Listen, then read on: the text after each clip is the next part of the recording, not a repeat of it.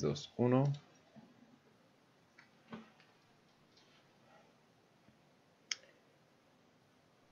Y estamos en vivo, así es, estamos en vivo, banda. Espero que estén muy bien, se han de, han de decir qué pedo, qué estamos haciendo aquí. Pues nada más estamos haciendo un pequeño pre-show, un pre-show tranquilo, ahí con un poquillo de musiquilla en el fondo. Vamos a estar hablando de Warhammer y cosas por el estilo antes de hablar de nuestro tema principal que nuestro tema principal de hoy es un libro muy interesante, que de hecho me gustó mucho, sí lo terminamos, profe, sí hicimos la tarea, no hay pedo, pero se llama The Outcast Death y pues es básicamente eh, un libro que combina, eh, ¿cómo podríamos decirlo? Historia de mafia, terra, astartes traidores, lealistas, pero no lealistas, etcétera, etcétera. Muy interesante y una Psyker que la verdad eh, se llevó como el mejor personaje. No me importa cómo esté, si le entro, si le entro. Y ahorita me acompaña Raz. ¿Qué onda, Kench? ¿Cómo estás? Y cielos, ahorita no está fácil, no sé qué decir. Ya lo tenía como en automático. Y a la queridísima audiencia. Eh, pero sí, aquí estamos con toda la actitud para. Sí, ahorita llega Raz, ahorita llega Raz extraño a mi amigo. No, pero sí. sí ahorita llega Raz. Eh, estamos haciendo este pre-show. Eh, gracias a nuestro patrocinador, eh, Malius 3D que ahí pueden irse a Facebook Malius 3D. A ver, déjenme pongo el videito. Ahí está el videito. Eh, ahí está. Eh, simplemente se pueden ir ahí. Le pueden, pueden checar su catálogo en sus folders. Y pueden pedirle la miniatura que quieran. Los precios están bastante accesibles. Y se los manda directito a su casa. La verdad está bastante cómodo. Entonces simplemente páguenle su envío de 50 pesos. Y ya nada más así. Ah, sí, órdenes mayores de mil pesos. Eh, me dijeron que es gratis el envío. Entonces bastante chido eso.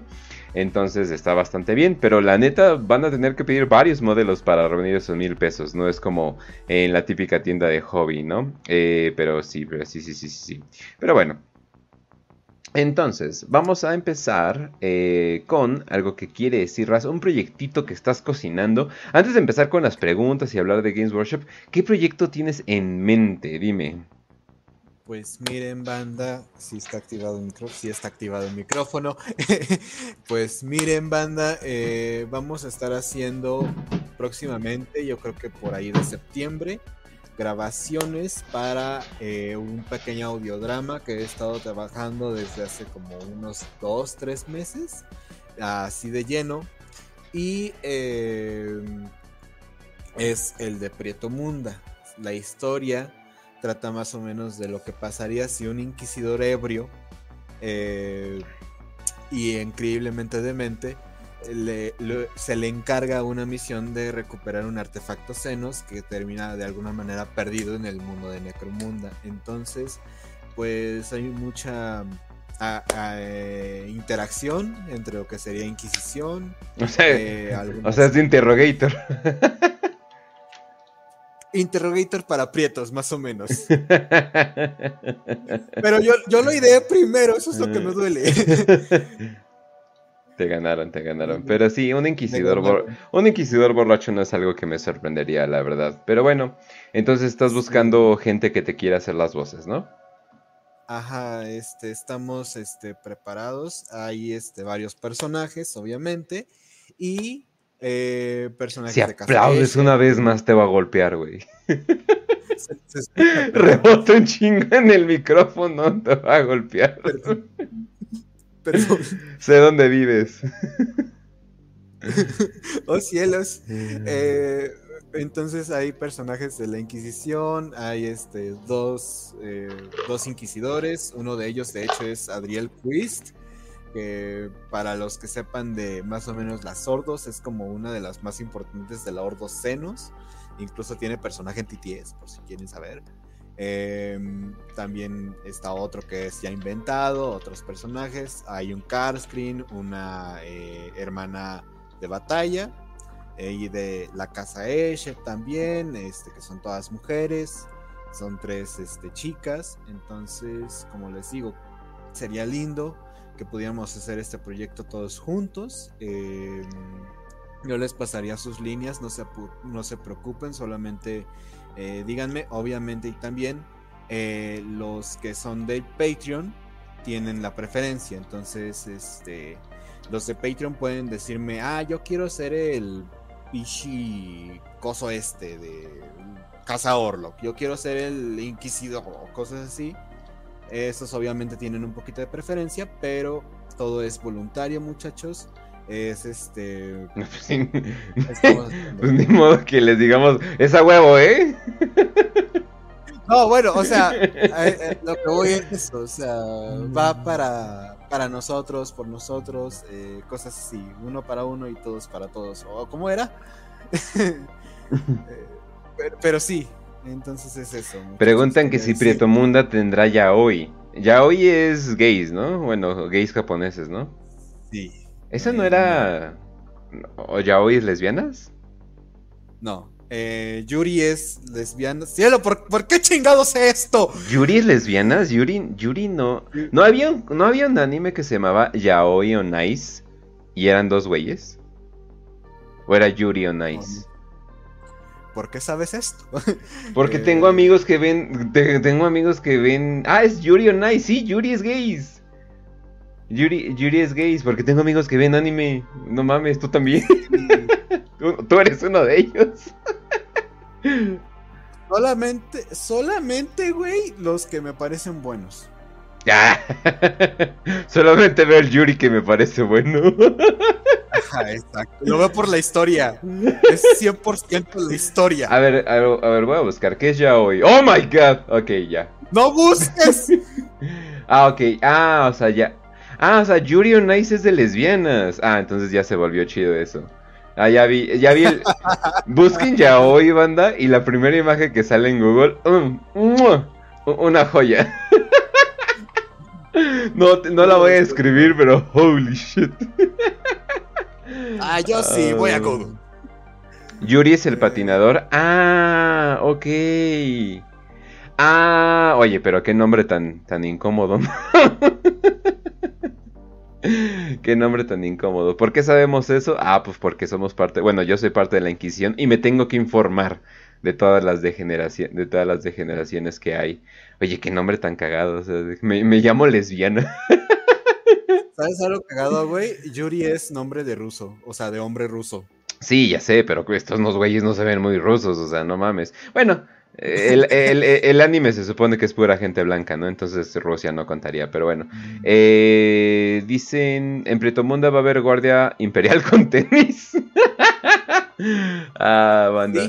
Para los que no sean de México, eh, el chiste de eh, militares con tenis es porque hay veces donde en la carretera te detienen militares, pero de repente te, das cuenta, ah, chinga, ¿por qué los militares traen tenis? Es porque son narcos, pretenden ser militares y ya te cargó la verga, estás a punto de morir. sí.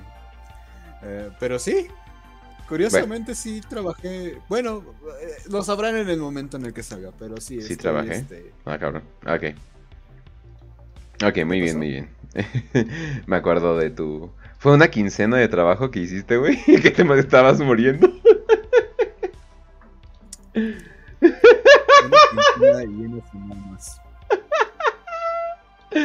ah, pinches Summers no aguantan nada, literalmente.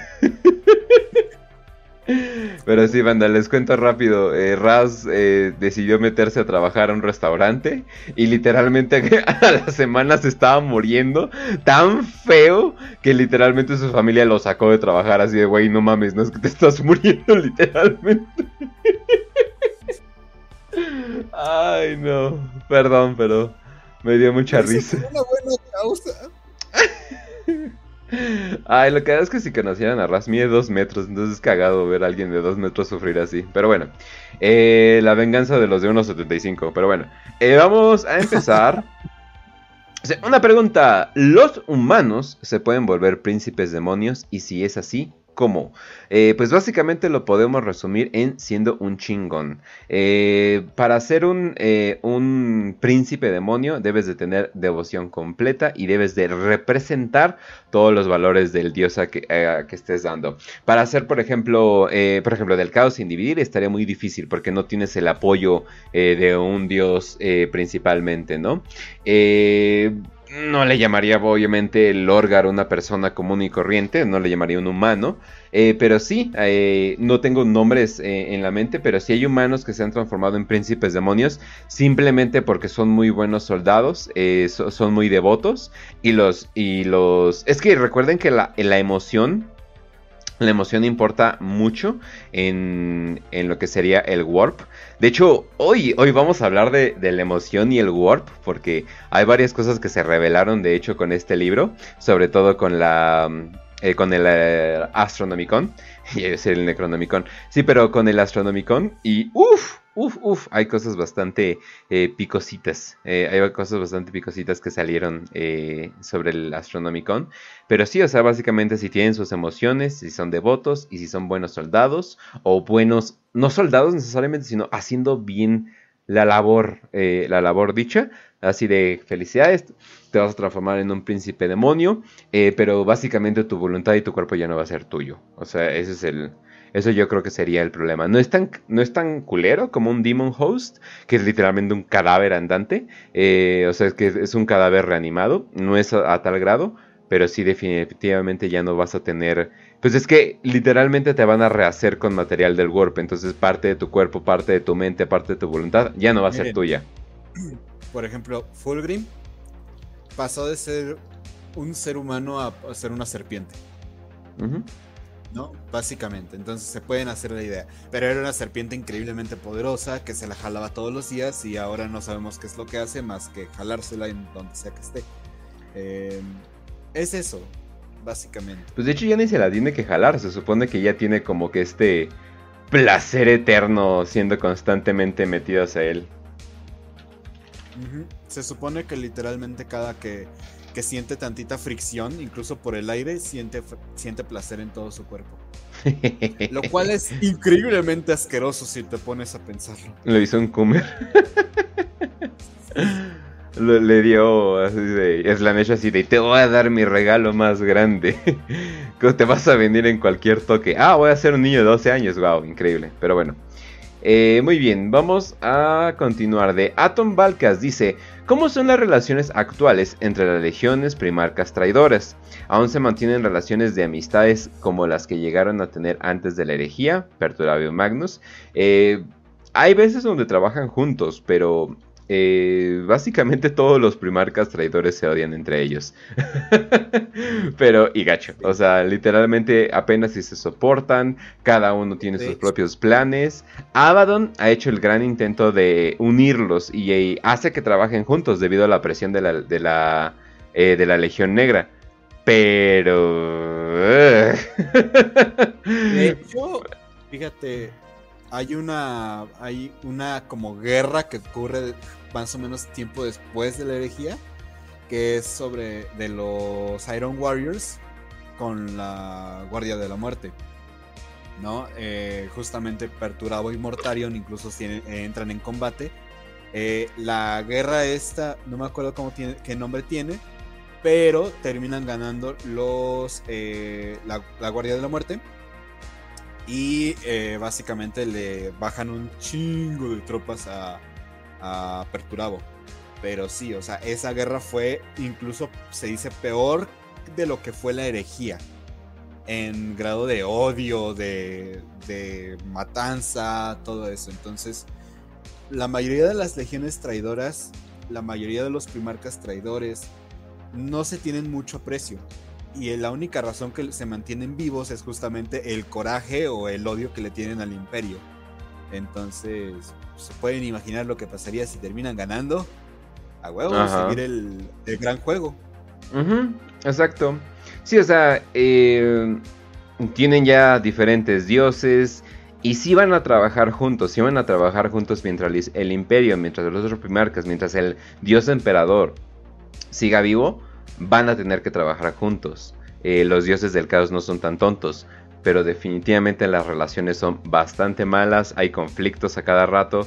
Es el caos, men. O sea, el único. Si el caos se organizara, ganarían. O sea, de una. O sea, eh, pero obviamente eso no va a pasar, ¿no? Es como ese cómic de Wanted, que le hicieron una muy fea película.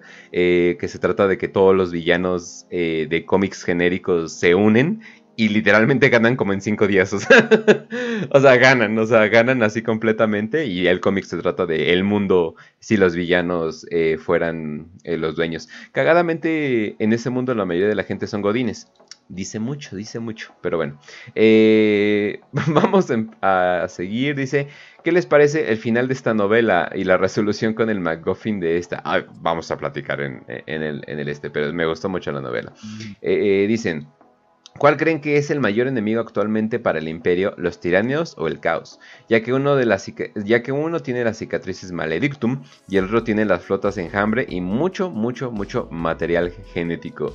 Ay, entre necrones, tiránidos, caos...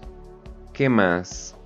Los orcos los veo como un gran problema, sobre todo porque ahora tienen esta manera de teletransportarse más gratis de por sí como como lo hacían. Pero... No, el caos. El caos siempre va a ser el enemigo más grande de la humanidad. ¿Cómo crees que los tiránidos? No mames, que no existe el rey. Ah. Eh, eh, esos cabrones literalmente vienen de toda la galaxia, güey. Y pues no mames, en segundos ya destrozan lo que sea que les pongas enfrente.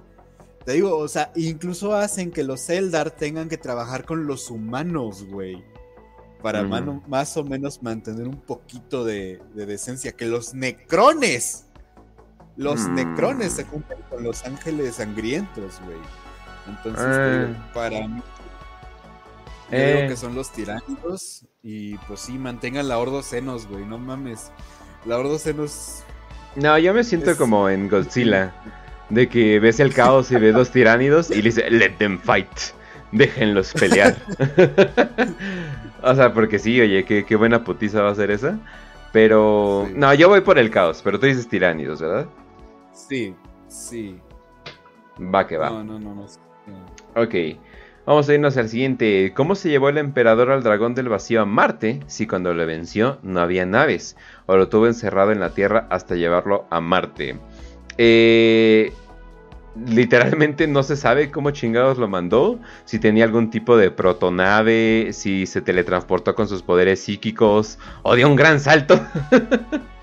Simplemente saltó un chingo. La verdad no se sabe.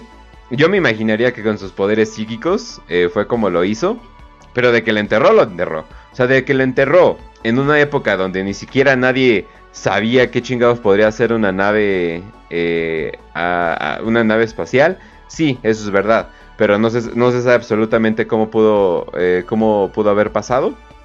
Pero de que está ahí lo enterró. Y ese es el espíritu que adoran eh, el, culto del Mechanicus. Es completamente verdad. Eh, o sea, ese, dragón del vacío está afectando. Bueno, es lo que sería. No el Omnisaya, ¿cómo sería el, dios máquina? no, tiene un nombre, pero no me acuerdo cómo se llama. Eh, pero no es el Omnisaya se supone que es el Mesías, ¿no? Eh, literalmente Omnisaya, o sea, es el Mesías, ¿no? Pero es, sea, es como el Jesús, digamos, y el Dios ya sería el dragón que está enterrado ahí, ¿no? Que digo, cuando, qué irónico que adoren como un Dios algo que sí es literalmente un dios, ¿no? Es un, es un pedazo de un setán eh, de los eh, pues de los setans, ¿no? Los que lucharon contra los necrones. Entonces, qué irónico, ¿no? Pero ¿cómo, cómo exactamente lo mandó ahí? ¿Quién sabe? Eh, mamadas de Dragon Ball, no lo sé. A lo mejor. En, todo caso, yo siento que debió haber sido una situación en la que estuvieron jugando algo, güey. Yo creo que se retaron ambos a, a un este, PvP de Free Fire, por ejemplo, güey. Y ahí es cuando ya el emperador dice, ah, te gané, puta, te tienes que ir ahí. Y no sales hasta que yo diga, y pues nunca le dijo. ah. Debió haber sido mm. eso, güey. Alguna reta o algo por el estilo, ¿no? sí. Va, va, que va. Eh, bueno, dice, sobre los humanos del Imperio Tao, ¿hay algún personaje que suene? Eh, no, no, están sonando las nalgas, no es cierto. No, no, no, no, eh, no hay un personaje relevante. Eh, o tal vez haya de alguna novela o algo por el estilo, pero la verdad no sé. ¿Sabes qué es lo que pasa mucho? Y esto es una de las razones. Vamos a investigar un poco bien el pedo de la sociedad Tau. Aunque acepten mucho otras razas y otras especies, solamente pueden acceder a mejores a mejores cosas, válgame, mejores puestos, mejores este mejores lugares en la sociedad. Los estas vacas, peces azules, grises que pues, no, no ven absolutamente nada bien y son putos.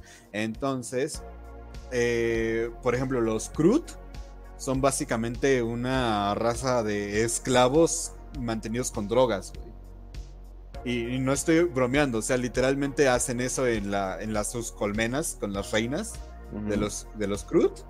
Meten estas drogas para que se mantengan como en, fila.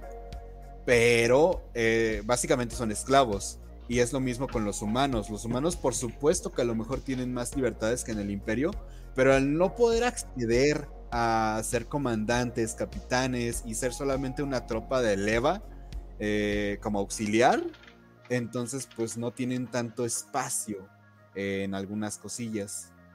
Es por eso que no escuchamos tanto de los, o sea, lo que más escuchamos fue, por ejemplo, en la, ah, en las esferas de expansión mm. y en la cruzada, ah, ¿cómo se llamaba la cruzada donde estuvo Farsight? La de, Damocles. Damocles, en la cruzada del golpe de Damocles, donde justamente pues todos los que son humanos los terminan ejecutando sin importar quién era, porque ninguno de ellos podía ni siquiera ser comandante. También por eso es que llegan los, el imperio y arrasa con esos planetas.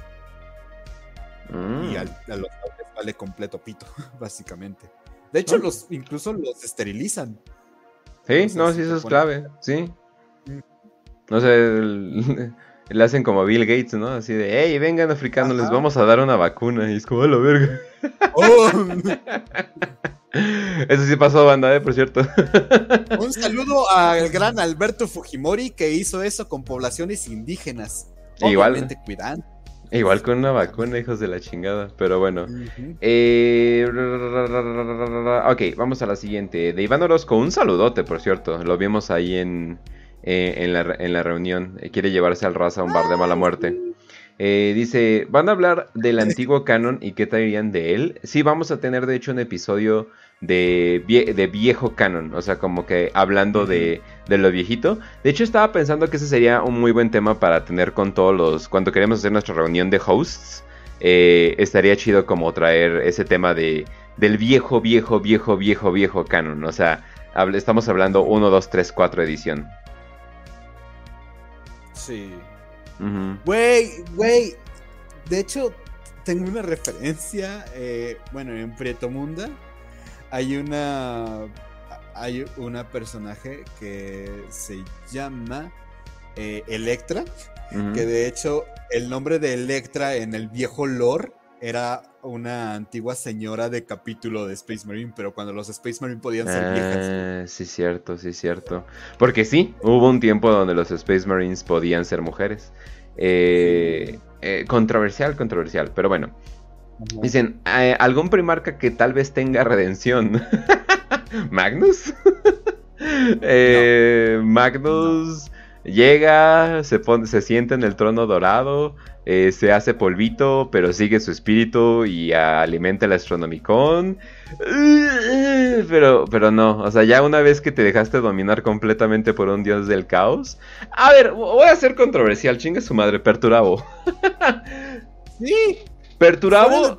es el único que sí, güey. Ajá, Perturabo si no, o sea, si no ha sido eh, un primarca demonio. Es que esa es la cosa, una vez que ya son primarca demonio, ese contrato ya está firmado, o sea, ya está muy difícil que, que, puedan regresar. Entonces, no, está, está muy difícil, la verdad. Pero, eh, Perturabo, si no ha caído completamente, sí, Perturabo sería todavía el, el redimible. Y obviamente Alfarius y Omegon, pero pues, ve. Eso, son como, eso es como una excepción para los que saben del lore, ¿no? Sí. Te digo, perturado y, digo, si hubiera seguido vivo Conrad Kurz, yo creo que él. Y es Conrad Kurz. Ajá. Sí, algún tipo de...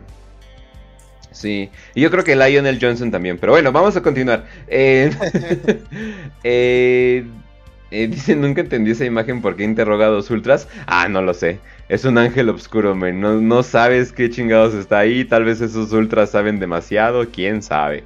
¿Quién sabe? ¿Quién sabe? Y además uno parece... Ah, no, no, no, esperen, no. No, pensé que era un Crimson Fist, pero no. dicen, mi interrogador en Dark Heresy tenía un demonio encadenado y le daba a tu más amigos y te hacía mirar para que hables? ¿What? A ver, a ver, ¿cómo, cómo, cómo? ¿Dónde está la pregunta? No tengo ni idea, vamos a saltarnos esa pregunta, no la entendí. Eh, algo, algo, algún king o algo por el estilo. Dice, hola desde Argentina, zona sur de Necramunda. Va, va, va, un saludazo. Eh, dice, ¿se sabe actualmente de los salamandras y sus nuevos sucesores primaris? Eh, actualmente no, aunque no he estado muy en check pero creo que acaba de salir eh, nuevas, nuevo códex, entonces ahí tendría que estar eh, su, información o está a punto de salir.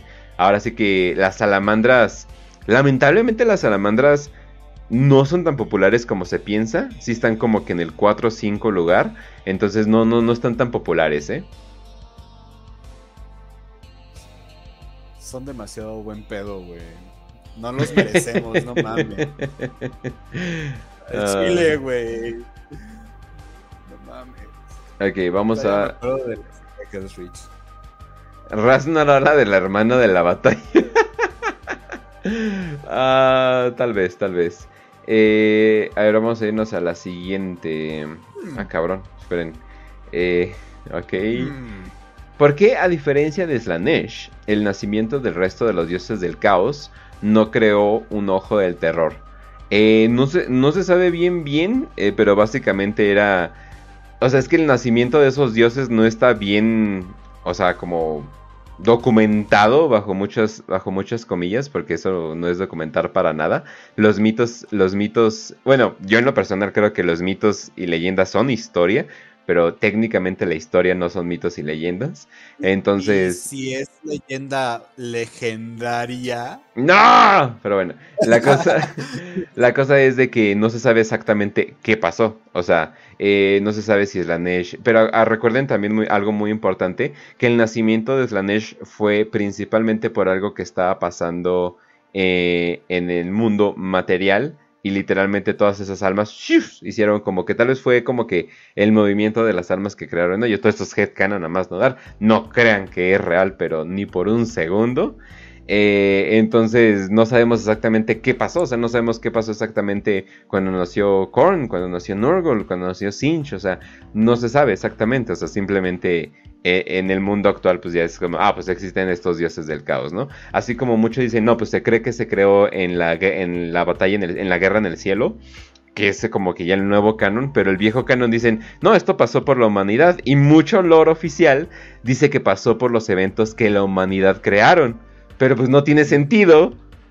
O sea, no, o sea, no tiene, o sea, no se va, eh, o sea, no tiene como que el tiempo, el tiempo correcto, porque si Slanesh fue el último que nació y fue con la caída de los Cell, o sea, no tiene sentido. Entonces, como que es un problema como de tiempo. Eh, entonces, bien, bien, no se sabe. Pero pues bueno. qué, cagado que en el universo donde tenemos 40.000 años, más los que son aparte de la historia que hemos visto, güey, no, no tengamos bien el tiempo, güey. Ajá. No, y, no, y además, eh, el problema también es de que esta historia se cuenta en grandes, o sea, en un espacio muy grande, que es toda una galaxia. Cuando algo está pasando en un lugar, no es el mismo tiempo cuando está pasando en otro en otro lugar. Y eso es pues las leyes de, la relatividad. O sea, literalmente. No manches, además es común que así de, no, pues nos fuimos al Warp y regresamos dos semanas en el pasado. Eso es normal. Entonces eh, ya le agregas viaje en el tiempo sin controlarse, porque si se controlara fuera, horrible este universo. Eh, entonces no se sabe bien, bien. Pero bueno, eh, ya, y la última pregunta, ¿qué expectativas? Un, saludo a Freddy Vilchis, por cierto. ¿Qué expectativas tienen sobre Décimos y el futuro de los amos de la noche? Décimos va a ser una vergota. Décimos va a ser, híjole. Va, a ser el, el, papu de los papus, definitivamente. Pero bueno, entonces, ¿existe algún amo de la noche que siga castigando a los malos como propósito principal en vez de ser un pertu pertura perturbado? ¿Qué? Alguien perturbado, ya, ya mental solamente. Eh, yo no consideraría ningún amo de la noche como, como una persona buena en ningún sentido, a ninguno, pero así ninguno, no importa qué acciones haya hecho. Pero bueno, entonces, y esa va a ser la última pregunta y saludemos a Facio. Facio, ¿cómo estás? Hola, Facio. Bien, muy bien, muy bien aquí llegando y ya listo para hablar del episodio principal.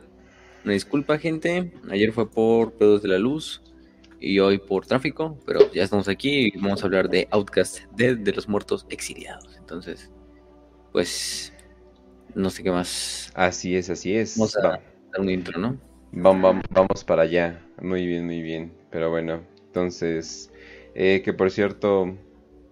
Ah, caray. Ay, güey. Eh, a ver, Facio, tu opinión. ¿Los ángeles oscuros son traidores y los de Caliban los leales? los ángeles oscuros son traidores y los de Caliban son leales. O sea, que los de. O sea, la pregunta se refiere a que los de Luther, o sea, los que se quedaron en Caliban son los leales o qué pedo. Ajá, bueno, yo supongo que es eso. Em, no, yo diría que no. Eh, la verdad es que la historia de Luther también se medio eh, ejemplifica en un pinche berrinche de niño chiquito. Entonces, no le veo mucho del pedo así de, no, es que sí son los que en realidad luchan por el, el sistema oculto del imperio y por las, las, las enseñanzas del emperador desde la sombra. Ah, pura mamada, o sea. Tampoco Luther es el güey más traidor de los traidores, ni el más caota de los caotas. Y bueno, diría caota muchos de, su, de sus fallen, de sus caídos. Pero pues, bueno, vamos a hablar de eso. Yo creo que en un. Bueno, en este episodio obviamente no, pero eh, dentro de unas semanas, cuando regresemos otra vez a la herejía de Horus, de qué pedo con Caliban, y qué pedo con esa novela, y qué pedo si, si Luther es un traidor. Pero yo, fuera del meme, o sea, yo sí creo que los ángeles de Lion son los verdaderamente leales. Aunque son unos pendejos al también mantener el secreto. Güey, digan simplemente que su legión tiene putos traidores. O sea, digan, no, pues son descendidos de Luther y ya, ¿para qué hacen tanto puto secretismo si de todos modos em, eh, medio purgados ya están? Entonces, pues. Eh. sí, de hecho. Y autopurgados y purgados. Andan por ahí ocultos, entonces no es como que el imperio los encuentre fácil, ¿no? O sea. Si van y le desmadran, y si van y se desmadran y hacen cosas medio que sí pueden ser más traidoras que, que como ir a atacar el pinche mundo de los lobos espaciales o madres de ese estilo. Ah, bueno. Pero ay, no, no, porque tengamos unos güeyes hoy ocultos en nuestra legión y no queremos que nadie sepa. Eso es, eso es solo ser pendejo, no traidor. Entonces, en mi opinión. Pero sí. Pero yo diría que Luther y sus Fallen. grandes, ¿sabes? Lo que pasa con Luther y con sus Fallen es que algo muy parecido con la Legión Alfa. O sea, no sabemos si sí o si no. Entonces, si sí son leales completamente, hay elementos leales que trabajan de una manera muy rara, como Cypher, y otros elementos que pues simplemente ya cuando cayeron y se volvieron los Fallen, pues dijeron, ah, sí, este, sí, pues de una vez ya aprovechando que estoy aquí en el caos, pues sí me vuelvo un pinche hijo de puta, ¿no? Pero... Oye, una pregunta, ¿hay, ¿hay minis de ángeles caídos? Ángeles oscuros. Pues no, o sea, creo que son puros proxies. O sea, oficiales no. Así mm. como de que. ¿Sabes cuál es? Pero proxies y STL, yo sí he visto algunos de Ángel de Fallen. Oh, Jesus, pasa. Que es casi lo mismo que un Ángel Oscuro, pero con, con, con, estrellas del caos. Ay, pero está chido su logo. O sea, no me gustó tanto el capítulo, pero su logo, ah, sí, sí, sí está chido. Así ah, como que como que media semiestrella del caos, pero con la hoodie y todo eso, y la calavera, está chido, está chido. Definitivamente. Sí, exactamente. pero bueno. Bueno, banda, entonces eh, vamos a empezar este programa propiamente. Vamos a darle. Oh, sí, sí, sí. Empezamos.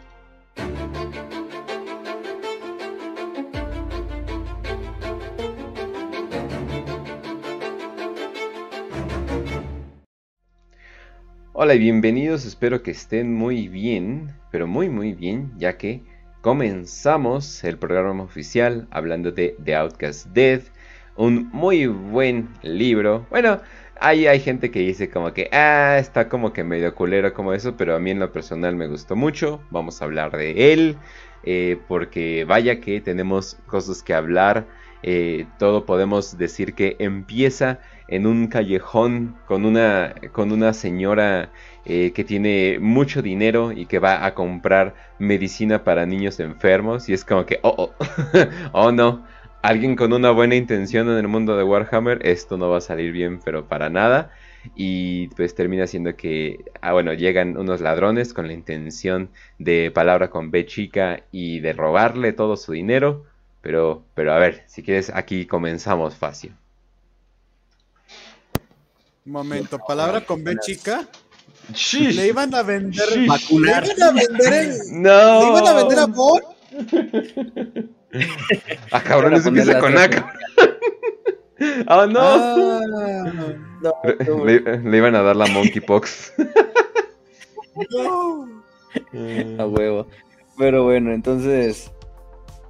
El, bueno, antes que nada, un saludo a todos los que están escuchando. Bueno, ya nos saludamos, pero pues, tiene que abrir el programa.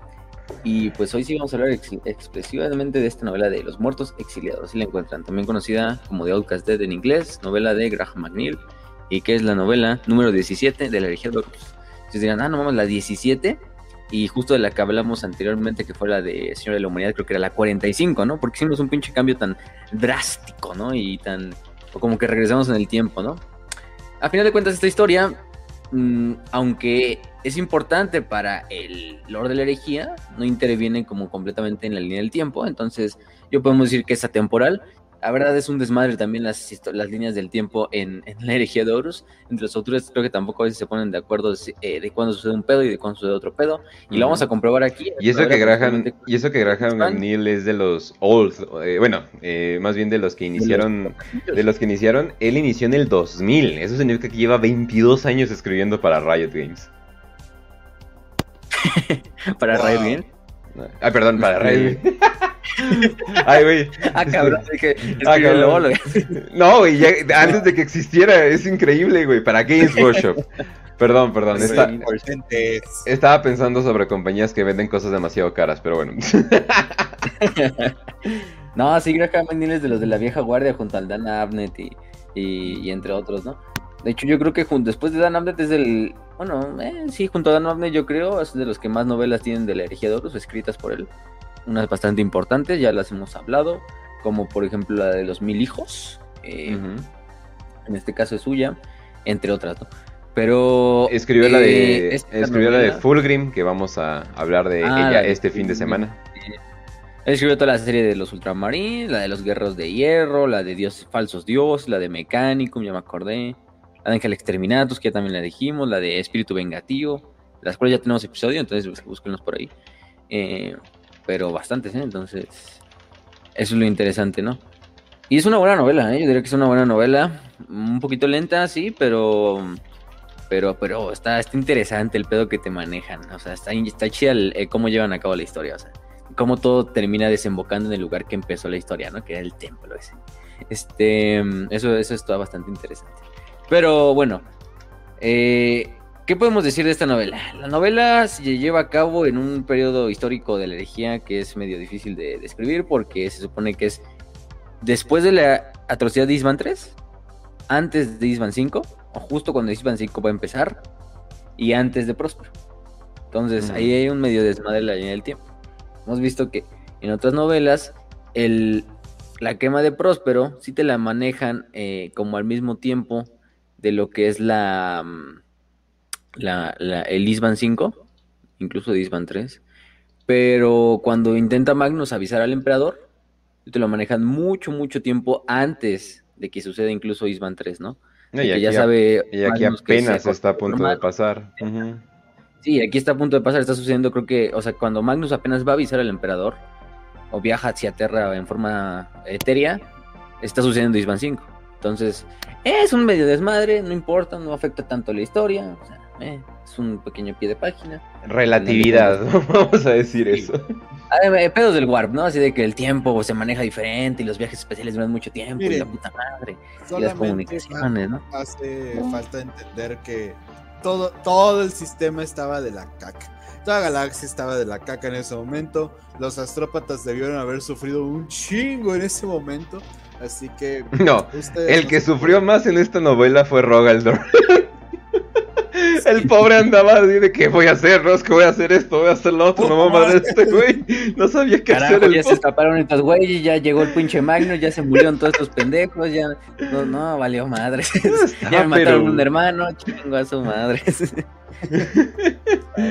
no, sí, voy a andar en modo micromanager así, pero pinche satánico, o sea, en ese pinche momento del, de la historia. Él y Malcador, yo creo. Sí. Entonces, sí, sí, mega desmadre. Pero, eh, bueno, pero es lo que les gusta también, uno especial. Bueno, Gilliman más, pero The Dorn no se queda muy lejos. pero bueno, entonces sí, la novela vamos a decir cómo empieza. ¿no? Nos empieza con un prólogo, bueno, de hecho nos empieza como con una entrevista a lo que es un astrópata, conocido como Kai, que va a ser el personaje principal de esta novela. Entonces pónganselo en mente, Kai, este Kai Zulane, ese es su nombre completo. Kai Zulane. Ahorita vamos a ver por qué es importante Kai Zulane o Zulane o como le quieran decir. Kai, vamos a decirle Kai para fines. pensé que era negro. O sea, no siendo racista, pero es que el nombre como que yo pensé que era negro. Sí, güey. Tiene nombre así tipo como Usain Bolt, ¿sabes? Ajá, sí. Vamos a ver, también en un chingo de... Vamos a ver que en esta novela como que el Graham sí se, sí se fue full asiático, así hasta los custodios con sus pinches nombres todos así nepalescos. este... O el Yasu Nagasena, pinche japonés. O el literal es japonés, sí es como... Uh, eh, creo... Sí, o sea, es como que... Ah, chinga siguen recordando esa historia. Ok. Sí, Ahorita vamos a hablar de quién es Yasu, pero, pero qué pedo. Bueno, y de hecho también vamos a hablar de, otro, de un audiolibro que se llama Casa del Lobo, que es un pequeño audiolibro, que nada más es como una historia complementaria al final de esta novela. Eh, pero pues eso hasta el final. Entonces, la historia comienza principalmente con esta entrevista, que es muy importante para la historia. Pero bueno, vamos con lo que realmente es importante, que es esta primera instancia. Y vamos a hablar primero del contexto de quiénes son los muertos exiliados y por qué la novela se llama Los Muertos Exiliados. En realidad este grupo que vamos a conseguir y que vamos a encontrar que son los muertos exiliados, solo son siete eh, Space Marines. Pero vamos a empezar y hablando de quiénes eran antes de ser los muertos exiliados. Ellos pertenecían a una orden o organismo que se llamaba la Hermandad de Cruzados, o la Hermandad Cruzada, eh, o la Hueste Cruzada, también le pueden decir así. Eh, que era compuesta por miembros de todas las 18 legiones de marines espaciales. Se supone que estos eh, Space Marines eran representantes de Terra de sus respectivas legiones. Eh, de esta manera, pues eran como un enlace directo entre Terra, entre los altos señores, entre Malcador y las diferentes legiones, ¿no? entonces eran como embajadores de su legión, por así. Vamos a ponerle ese, ese nombre, ¿no? Entonces, este Crusader Host pues simplemente tenía un papel administrativo. A los que enviaban eran prácticamente veteranos de las legiones astartes, algunos que a lo mejor estaban ya privados de, poder ser soldados de primera línea, entonces les decían, pues váyanse ustedes a la chingada, ¿no? O sea, váyanse ustedes y conformen lo que es la, la Crusader Host. De hecho, ahí ya hablamos uno en el episodio pasado, ¿no? De este Cephon, que era el representante, uno de los representantes de su, de la Legión de los Ángeles Sangrientos. Desde Los Ángeles Sangrientos habían mandado a dos, ¿no? A este Cephon y a Marcus, que era otro de los miembros de la este pedo. Entonces se supone que mm, cuando, eh, bueno, vamos a decir los nombres de cada uno. Vamos a decir cuáles son los que importan al final de cuentas. Pero bueno, por ejemplo está Agripo de los Ultramarines, Agiret de los Primeros Imperiales, Azufsha de los eh, Devoradores de Mundos y su gemelo Sufsha. Entonces ellos eran dos, ¿eh? gemelos. Eh, wow, devoradores de, mundo con personalidad, sí, increíblemente sí. Y, y, porque no, y lo más importante es porque no tienen clavos del carnicero todavía.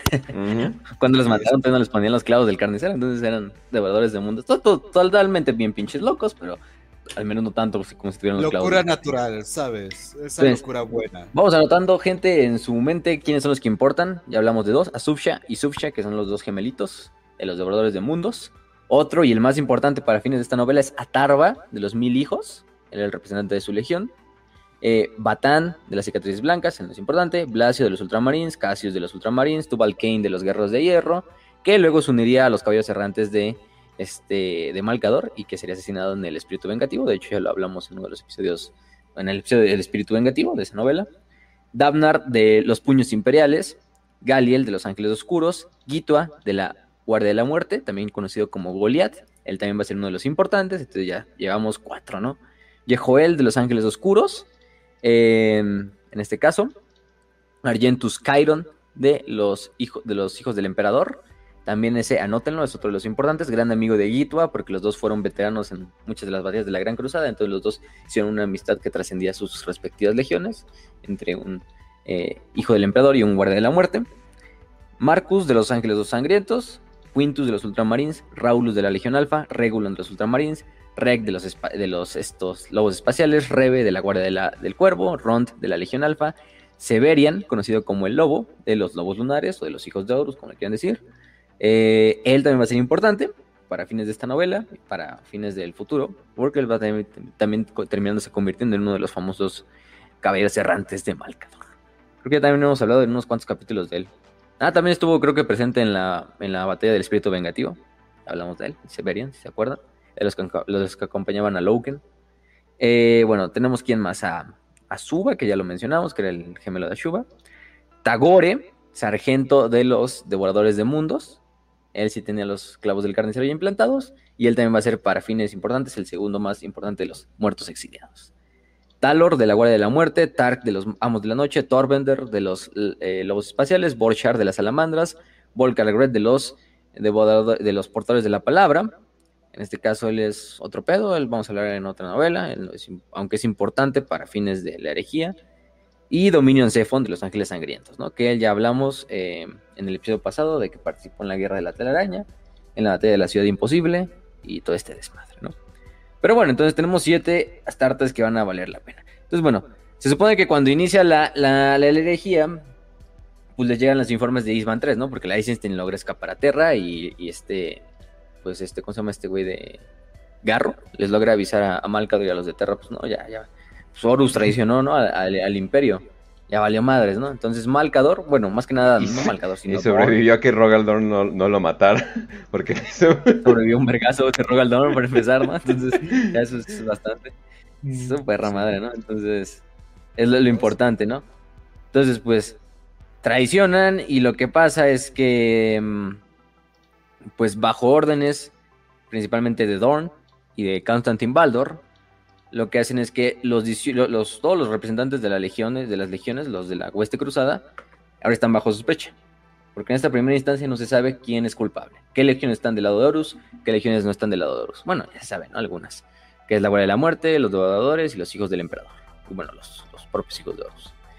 Entonces, pues a todos se les mete en parejo al, al bote, si vamos a decirlo. Se les mete al bote vamos a decirle como, como así de cuando te llevan al MP y te, guardan eh, antes de que se haga la declaración, ¿no? Así, casi, casi. Entonces, menos, todo menos los de los puños imperiales. Ajired y Dabnar eran los de los puños imperiales, que eran parte del Crusader Host. Ellos son los únicos dos que no se les mete en, en, el bote, ¿no? Mm, mm. ¿Por qué será? No sé, ¿por qué, ¿por qué será?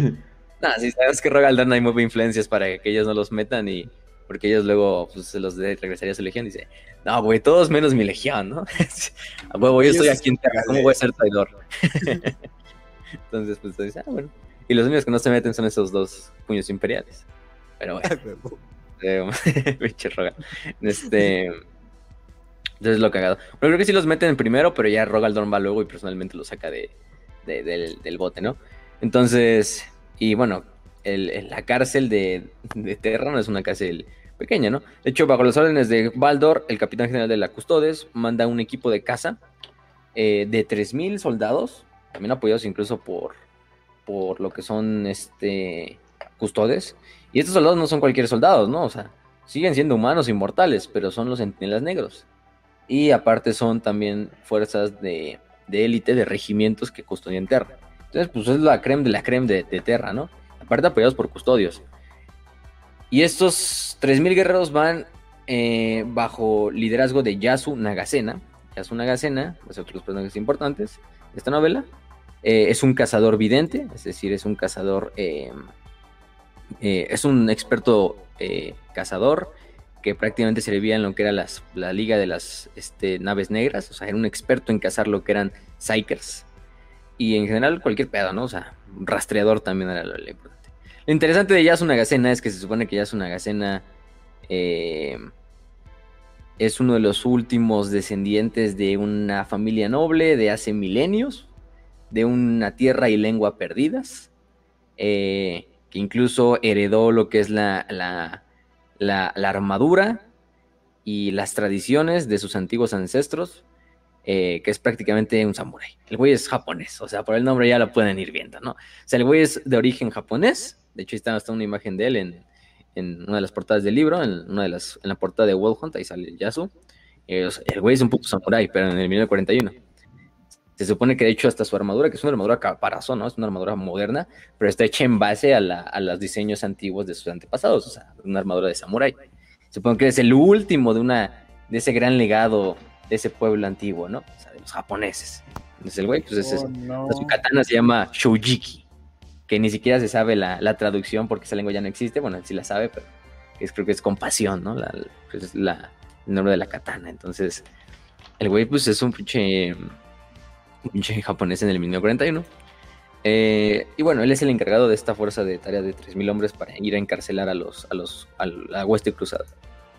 Obviamente la hueste cruzada no se va a rendir fácil, son marines, ¿Tú crees que van a rendirse y decir, ah, sí? Oye, aunque me sacó de onda, se me hizo medio racista de Graham Maniel que cada vez que habla ese personaje literalmente se escucha. Oh, de ¿En serio, Graham Tienes que buscar el equilibrio entre el aire y las montañas. típica, sabiduría oriental, ¿no? Este, el desmadre, sí, nada, cada, cada que habla el yazo así de es que tenemos que sacarlos de la cueva como sacarías al ratón de la madriguera. Se nos una mamá.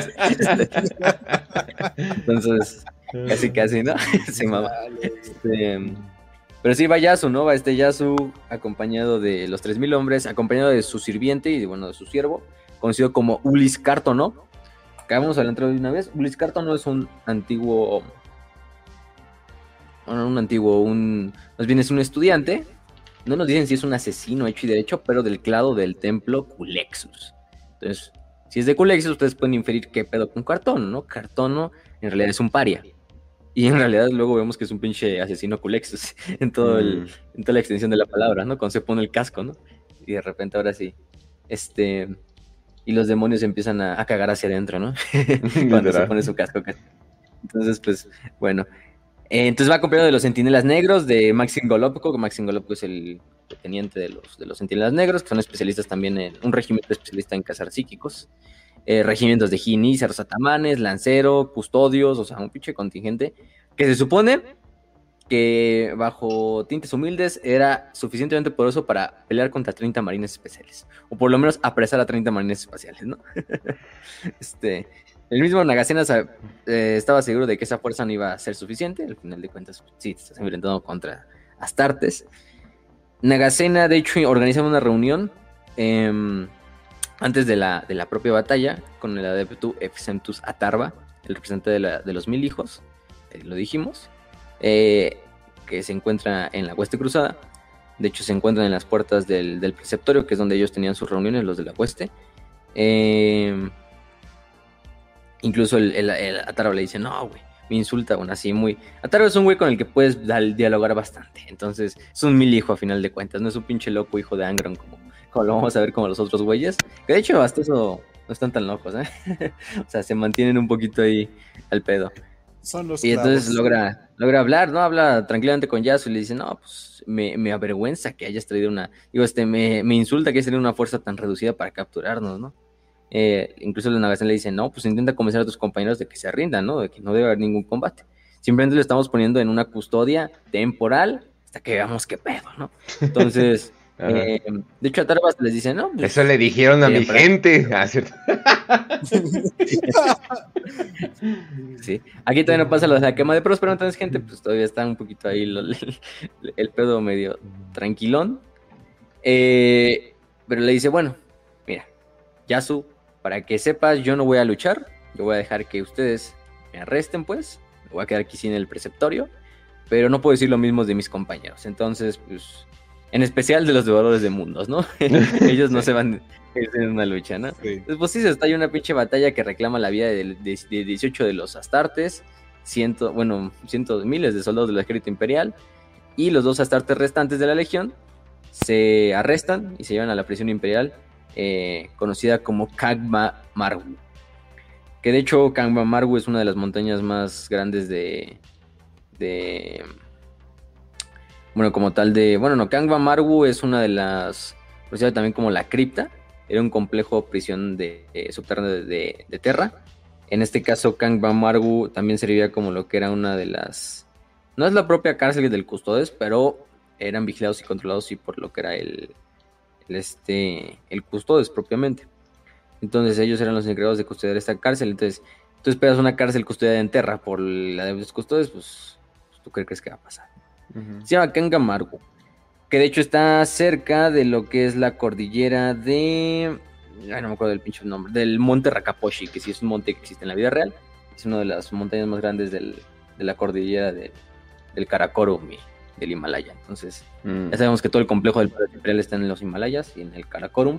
Entonces, pues se comparten. De hecho, por varios no- novelas de la novela nos van diciendo, no, pues ahí está el Everest, ahí está el K2, ahí están todas esas pinches montañas cabronas de, de la, de la antigüedad, pero ahora están cortadas y el pinche palacio está como descansando sobre las montañas, ¿no? Entonces las montañas se vuelven como muros de los, del propio Palacio Imperial. Entonces, pues dices, a la verga, ¿no? Sí, la pinche montaña más alta del mundo y así cortada así a la mitad por el mecánico, así simplemente para poner una pinche casita ahí. a huevo, ¿no? Entonces, poder de la humanidad a huevo.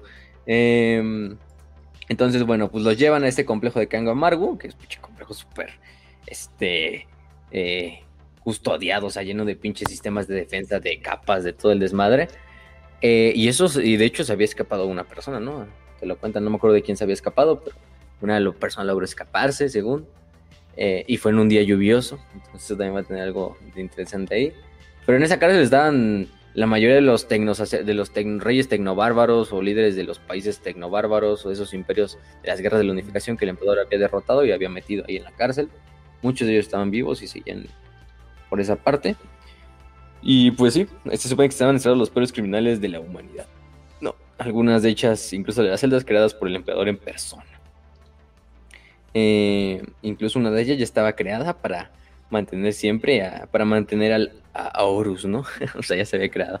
Si en algún momento se le lograba, pues, este, arrestar, ¿no? Este caso. Pero bueno, entonces todos son llevados ahí, los, los 12 sobrevivientes hasta, eh, restantes. Aunque solo 7 van a escapar y son los que nos interesan y los que ya mencionamos, ¿no? Entonces, eh, vamos a dejarlo ahí, ¿no? Vamos a dejarlo ahí esa primera parte.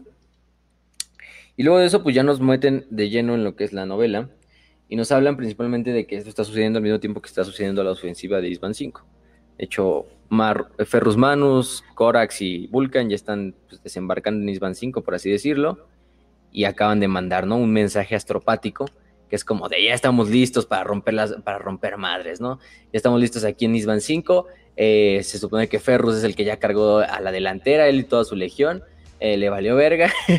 Así, entonces dijo, yo voy a ser el primero y voy a acabar con el pendejo de mi hermano Fulgrim. Y los astrópatas pues reciben el mensaje después de mucho pedo de intentarlo recibir. Pero todo apunta a que va a ser bueno, ¿no? O sea, hasta aquí no se sabe que las otras cuatro legiones que vienen de refuerzos, pues son traidoras, ¿no? De hecho, hasta en el mensaje viene, no, los refuerzos de las otras cuatro legiones vienen en camino, ¿no? Horus va a saber lo que es eh, el fracaso y la derrota, ¿no? En esta batalla.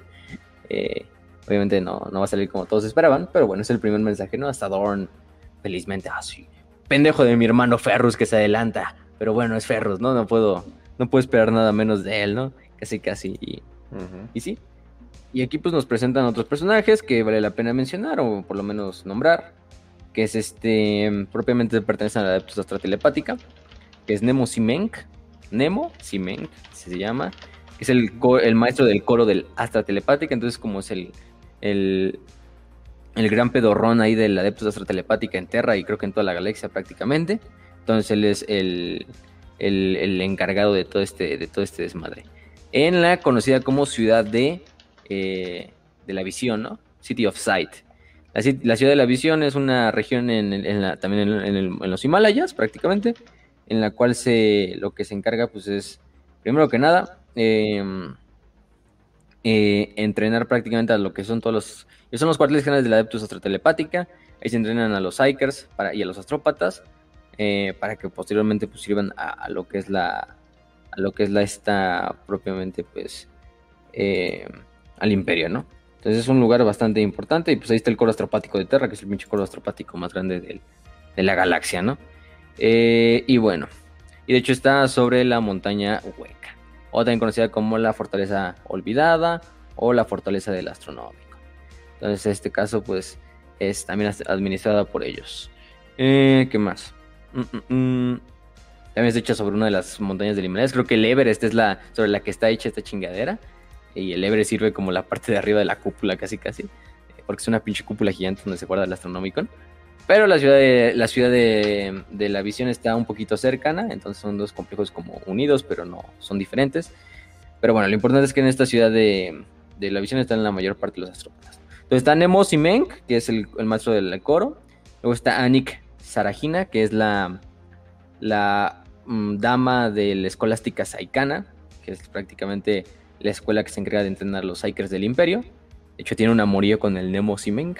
Ahí son son, amantes y todo el pedo. Y le dicen cuando se hacen sus masajes. pero son unos cabrones, o sea, son unos astrópatas, o sea, pinches ¿no? O sea, en este caso. Eh, ¿Quién más? Evander Gregora, que es el maestro de los Cryptastensians. Que los Cryptastensians pues, son como mm, eh, un tipo de astrópata eh, que viene una zona específica que se llama la Torre Susurrante. Y se supone que este se supone que ellos pueden eh, ver lo que son eh, leer las mentes, tomar incluso eh, leer las mentes de los muertos, todo este pedo, ¿no? También se encargan más o menos como de purgar todo lo que es el como el residuo psíquico que queda después de que se recibe un mensaje astropático. Y esta novela está muy buena porque si te gustan los astrópatas, ese pedo Psyker, pues hablan un chingo de eso, o sea, es un putero, ¿no? O sea, te dicen cómo, cómo queda el residuo y casi casi como, como, como un astrópata recibe un mensaje, más bien que lo recibe no tanto como un mensaje literal, bueno, sí a veces literal, pero más bien como una alegoría, ¿no? En este y que a veces algún, algún poder psíquico y son como maicitos que en un microondas explotan a la verga un chingo. Entonces ahí el coro, ¿no? Y el así cuando recibe el mensaje pues, ya está como preparado para que uno se muera. Vamos como 20 astrópatas de, ah, qué raro, se les vale más. Qué raro, y si fueron más de los esperados.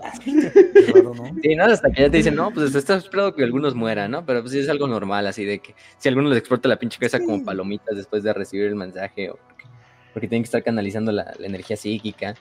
No hay tanto pedo de que te coma un pinche demonio, pero más bien es de que pues, no aguantas y te explota la puta cabeza, o sea, pues al final estás viendo la propia disformidad. Y bueno, el, y el principal, el personaje principal, ¿no? Kai Sulane. Kai Sulane, que es un astrópata de la casa Castana, que es una casa de, la Navis Nobilite. En este caso, Kai Sulane, eh, él junto a otra compañera que se llama Roxanne Castana, son importantes porque pues, también son como los dos protas de, la novela. Bueno, Kai más que nada. Eh, ellos servían durante, sirvieron durante 11 años en una nave conocida como la Argo, era una nave de los Ultramarines, antes incluso en la Gran Cruzada, entonces se supone que una vez en un viaje disforme, por accidente, bueno, luego vamos a descubrir qué pedo, eh, pues la nave se le desactivan los campos Geller en de una tormenta disforme. Y creo que ya saben qué pasa cuando se desactivan unos campos Geller, ¿no? Eh, no les fue muy bien a la nave y los únicos dos sobrevivientes fueron Kai y su amiga Roxanne. Roxanne era la navegante de la nave. O sea, ella también es un Psyker, navegante, es decir, tiene un tercer ojo. Eh, pero ellos son los dos únicos Kai porque se encerró en su, en su cámara astropática. Y Roxanne también, porque estaba también encerrada en su cámara de navegante. Entonces lograron protegerla psíquicamente. Pero a toda la tripulación de más, pues se la llevó la chingada.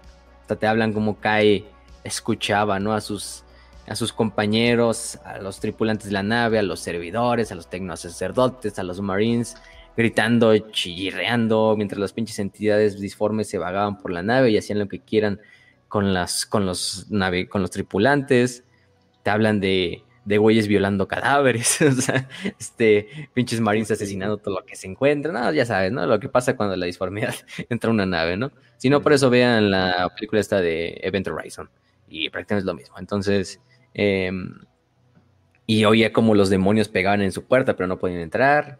Así hasta que fueron rescatados los dos, porque su nave logró finalmente salir de la disformidad. Fue un milagro que saliera incluso de la disformidad. Y a Roxanne y a Kai los logran evacuar o los logran rescatar, pero son los dos únicos sobrevivientes que, que sobreviven a la caída de esta nave conocida como la Arco. Entonces, eso deja muy traumatizado pues tanto a Roxanne, pero mucho más a Kai. Kai de hecho se, se queda tan traumatizado que vamos a decir que prácticamente sus poderes psíquicos se bloquean completamente. Eh, ya no puede transmitir mensajes astropáticos, ya no puede recibirlos. Eh, o sea, sí todavía tiene ese don psíquico porque al final sigue siendo un Psyker. Pero es tanto el trauma que pues reprime todo su poder. Entonces el güey es un güey inservible prácticamente, ¿no? Eh, entonces, este pedo, pues se supone que él primero que nada también es un poquito de la culpa que él va a cargar durante toda la novela que es el que él se culpa de que la Argo fue la, de que él fue el culpable de que la Argo pues se la llevara a la verga, ¿no? Porque se supone que justo cuando lo fallaron los campos Geller, él estaba enviando un mensaje astropático, él estaba en conexión psíquica, y se supone que él dice, no, pues mi mensaje fue lo que hizo que se abriera el campo Geller por accidente y que las entidades de la disformidad entraran a la nave y pues se chingaran a todos, ¿no? Entonces, eh, por eso es que prácticamente, pues ya no podía, ¿no? Y por eso es que lo se le manda a rehabilitarse y se le manda de regreso a Terra para que lo rehabiliten en la ciudad de la visión, que de hecho es donde él se crió, donde él se entrenó. De hecho, su maestra fue la famosa Arik Sarajina, la que ya dijimos, la, mm. la mistress de la escolástica saicana. Entonces, pues era un lugar familiar para él, pero al que él también decía, nunca quiero regresar ahí, nunca quise regresar ahí, pero pues ya no había otra, ¿no? Esta Roxanne también la regresan. A Roxanne, de hecho, muchos le echan la culpa también, porque pues como dice la novela, no hay que buscar un chivo expiatorio cuando pasan estas cosas, ¿no? Y qué mejor que un navegante y un astrópata, ¿no? Para echarles la culpa. Y más ellos son los que sobreviven. Entonces, a Roxanne, su casa, que es la casa castana, la pues la quita de sus, de sus deberes. Eh, prácticamente la envía de regreso a Terra, también para que sea como rehabilitado, que trabaje más de, de otras cosas mientras, en lo, que, en lo que se recupera y en lo que la tienen que volver a entrenar y que a tener la casa confianza en ella porque pues ella es la navegante, ¿no? Aunque ella fue la que finalmente sacó a la nave de la disformidad, sin ella ni siquiera Guy ni ella hubieran llegado a, donde están en este momento, ¿no? Eh, y pues se supone que en este caso lo importante es que a, Kai se lo intenta rehabilitar eh, para que recupere su habilidad astropática, porque dice que Kai es uno de los mejores astrópatas que tiene el imperio. Y eso después de que en el primer mensaje Vemos a uno de los estos astrópatas conocido como Abir Ibn Khaldun, eh, que es el que recibe el mensaje de, de, Isban 5.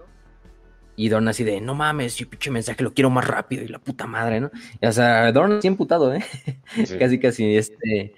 Y, los astrópatas, no, y el este Nemo, no, pues cómo crees, o sea, esto es un arte, no, no, están, no podemos hacerlo. Y aunque este Abir y Ben... mis huevos! Los mejores astrópatas... No me acuerdo en qué parte, pero se enoja que no pueden predecir el futuro en Y es como, güey, eso no es el trabajo de un astrópata. sí, no, valiendo verga. Como chingados, no, güey, si pueden. Si Dorn dice que sí se puede, pues se puede, chingue su madre. Puede chingar. Entonces, pues sí. No, y eso que Avir es uno de los mejores astrópatas que tiene pues todo el imperio. Incluso este Nemo dice, sí, pero él no es nuestro mejor astrópata. Nuestro mejor astrópata es Kai, pero Kai está, pues, hoy no puede llamar a mandar mensajes el cabrón, ¿no? O sea, está jodidísimo en ese sentido. Entonces, bueno, eso vamos a dejarlo así, ¿no? A Kai se le reenvía y de hecho se le va a enviar con una astrópata, ya como Atena Daios, que era una la culpa, pero porque no quiere recordar principalmente el trauma. No quiere recordar ese momento de cuando sucedió lo que sucedió en la Argo. Entonces, eso es lo que le evita eh, afrontar el trauma. Entonces, pues es lo que pasa en la vida real, ¿no? Cuando la gente sufre un un pinche evento traumático y se bloquean para siempre, intentan ocultarlo y bloquear ese recuerdo para subsistir, ¿no? Para seguir viviendo, pero pues a la larga eso también les trae problemas psicológicos, psiquiátricos y todo así. Entonces, pues es lo mismo que le pasa aquí al prácticamente al, pinche Kai. El güey no quiere recordar por el horror que vio, porque pues algo que ningún mortal debería haber visto, ni siquiera un astrópata, que es alguien que ya de hecho pues, está pues versado un poquito, puedes decir, en, el arte de la disformidad pero pues al cabrón le tocó, ¿no? y el cabrón no quiere, quiere afrontarlo. Sí, Kai es un güey muy putito en, la, toda la novela, lo vamos a ver. Entonces, nunca quiere afrontar lo, lo, que está, ¿no? Hasta el final, ya al final dice, ah, ya se agarra los huevos otra vez y dice, ah, bueno, vamos a hacer lo que se debe hacer, ¿no? Entonces, es el pedo, ¿no? Kai ni siquiera, o sea, sí es una tropa tan importante, pero ni siquiera está como tal destinado ahorita a la grandeza, ¿no? O sea, vamos a ver después lo que pasa. Y todo va a suceder porque el pendejo de Magnus va a ser, creo que no puede haber novela de energía donde no mencionamos la pendejada de Magnus, pero, bueno, entonces, sí, ni modo Magnus te toca a ti. Pero bueno, entonces eh, vamos a dejar ahí un poquito, ¿no? Mientras tanto, Roxanne, sí, por sus huevos, eh, una vez que llegó a Terra, pues se fue a lo que es un lugar importante, conocida como la ciudad de los suplicantes. La ciudad de los suplicantes es una ciudad en las laderas o en las planicies cercanas a la meseta del Himalayas. O sea, está como a, las espaldas del, gran palacio imperial, ¿no? Y nos dicen que es un lugar, pero jodidísimo, ¿no? O sea, pero hecho mierda, así, o sea. Eh, junten a todos los barrios culeros de su país, de cualquier lugar, sean africanos, latinoamericanos, asiáticos, europeos, y júntenlos todos, multiplíquenlo por 10.000, pero a lo peor, y ahí tienen la ciudad de los suplicantes. Es un lugar horrible donde viven millones de personas que con trabajos tienen para comer. O sea, por eso se llama la ciudad de los suplicantes, porque prácticamente no hay nadie en la ciudad que no sea un vagabundo, casi casi. Entonces, em, pero está dominada por lo que es un grupo criminal, ¿no? Que es la banda de Babu Dakal, bueno, el clan de Dakal, ¿no? Eh, acuérdense de ese nombre, Babu Dakal, o Dakal, si quieren ver así, porque es importante. Babu, entonces, sí, este, este güey, pues prácticamente em, es el, es el líder criminal de todo este, de la ciudad de los suplicantes. Todo lo que sucede en la ciudad de los suplicantes tiene que llegar a oídos de Babu Dakal y de su banda, ¿no? Es una banda bastante sangrienta, eh, bastante pinche al estilo cártel de aquí de México, o sea, pero incluso peor. Porque te lo van contando, ¿no? cualquier cabrón que se encuentran en la noche, o sea, la noche no es un lugar para salir en la ciudad de los suplicantes, obviamente. Eh, descuartizados, con pinches narcomantas casi casi, o sea, pero pinches quemados. Y gente que ni siquiera tiene, o sea, no es porque los güeyes de Babu en la noche se encuentran a alguien y dicen, ah, pues robémoslo, ¿no? Y como son los güeyes, los líderes y gobernantes casi casi de, toda esa ciudad, porque no hay ley ni orden en esa ciudad, pues, pues pueden hacer lo que quieran, ¿no? Y al otro día aparecen obreros, gente ahí, o sea, niños, mujeres, o sea, despedazados, descuartizados, muertos, o sea, eh, y todo, ¿no? Y básicamente tienen, ellos manejan todo lo que sea el dinero, las drogas, las prostitutas, en todo lo que es la ciudad de los suplicantes. Entonces, pues nada, todo tiene que llegar a oídos de, la banda de, Babu. Entonces, pues sí es un lugar muy culero, ¿no? O sea, está culerísimo. Y, y lo más caro es que está al lado del Palacio Imperial, ¿no?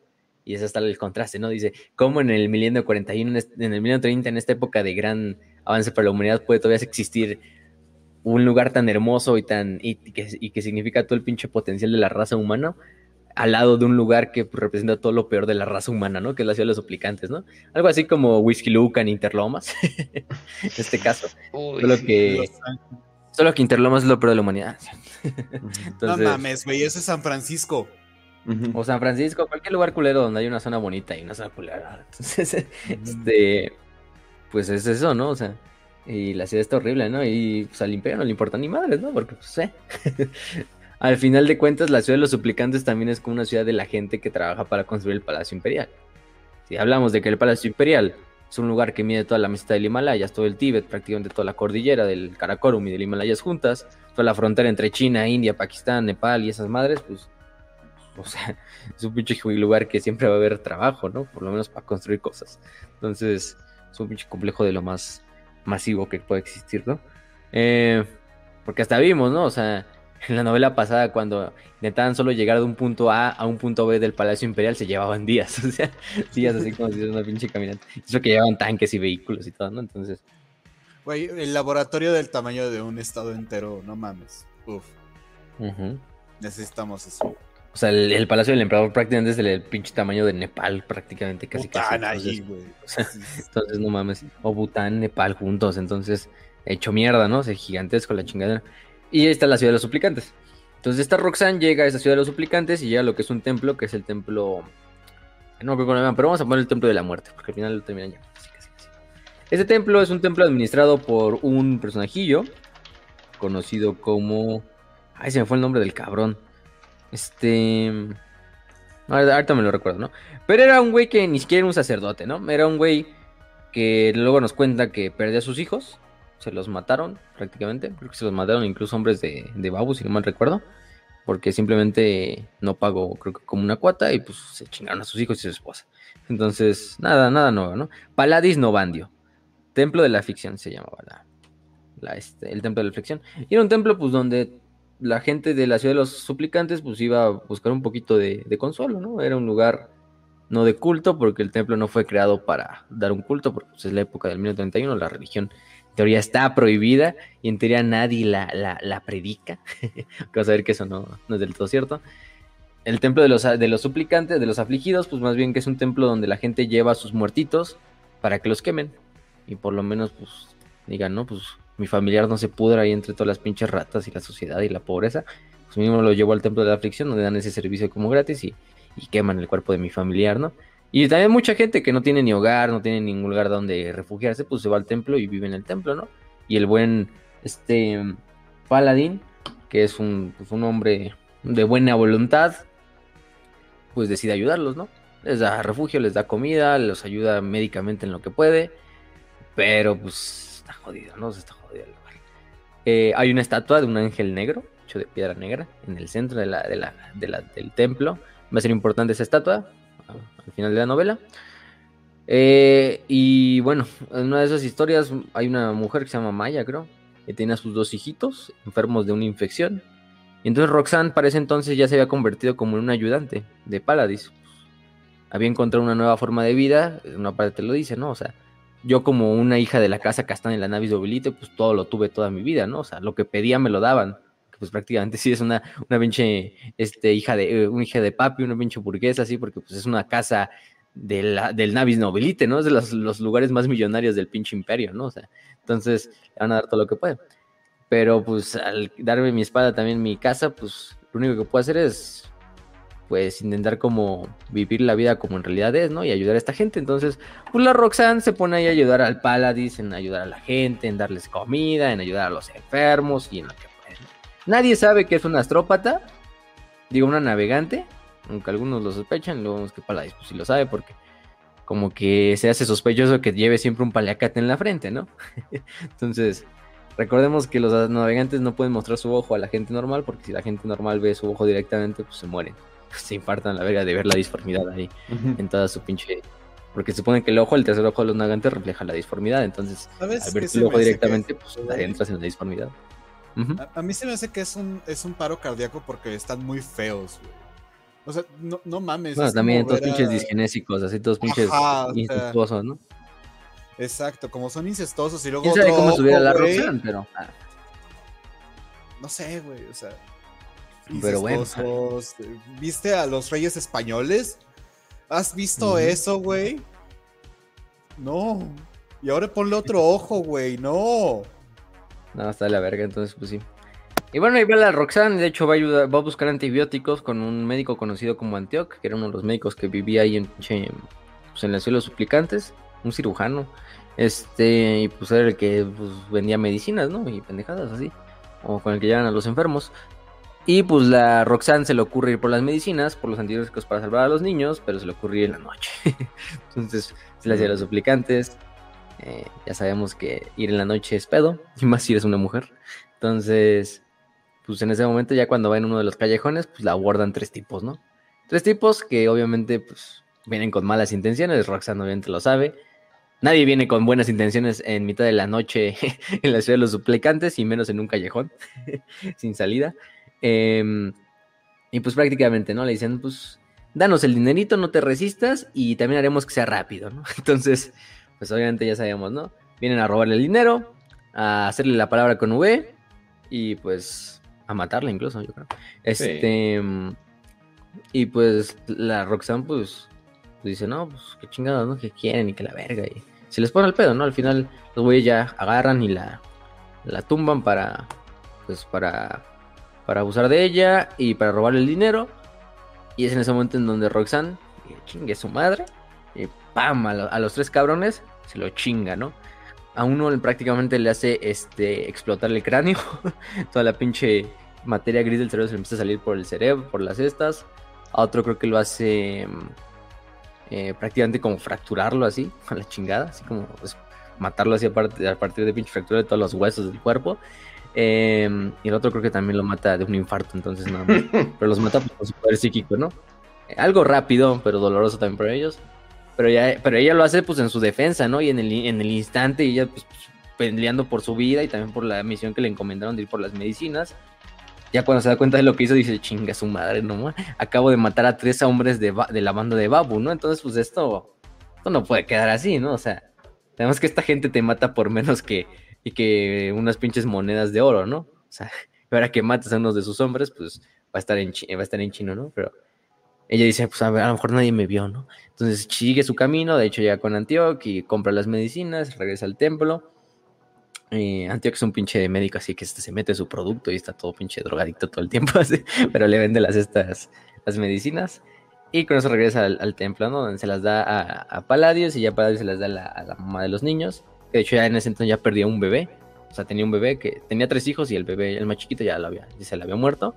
Y estaba con su esposo, la, la señora, y el esposo, de hecho, tenía algo interesante, tenía un folletito que se la pasaba leyendo, que era un folleto del Lectitio Divinitatus. Del Lectitio Divinitatus, que recordemos por ese entonces, pues ya está plagado por toda la galaxia, ¿no? Esta religión eh, eh, oculta entre los imperiales, esta que prácticamente termina diciendo que el emperador es un dios, con esta fase de eh, el emperador es mi luz y el emperador me protegerá, ¿no? Y, el emperador es el señor de la humanidad y y la chingadera, ¿no? Y pues lo está rezando y a la mamá se le mueren los niños, luego le dan los antibióticos a los demás niños y se recuperan. Uno de los niños se llama Arik, Roxanne le regala un anillito, un anillito que supone que es mágico. Y habla con Paladis, ¿no? Con Paladis de, pues, ¿qué crees, güey? Pues maté a tres cabrones de Babu, ¿no? esto no, esto chingó a su madre, ¿no?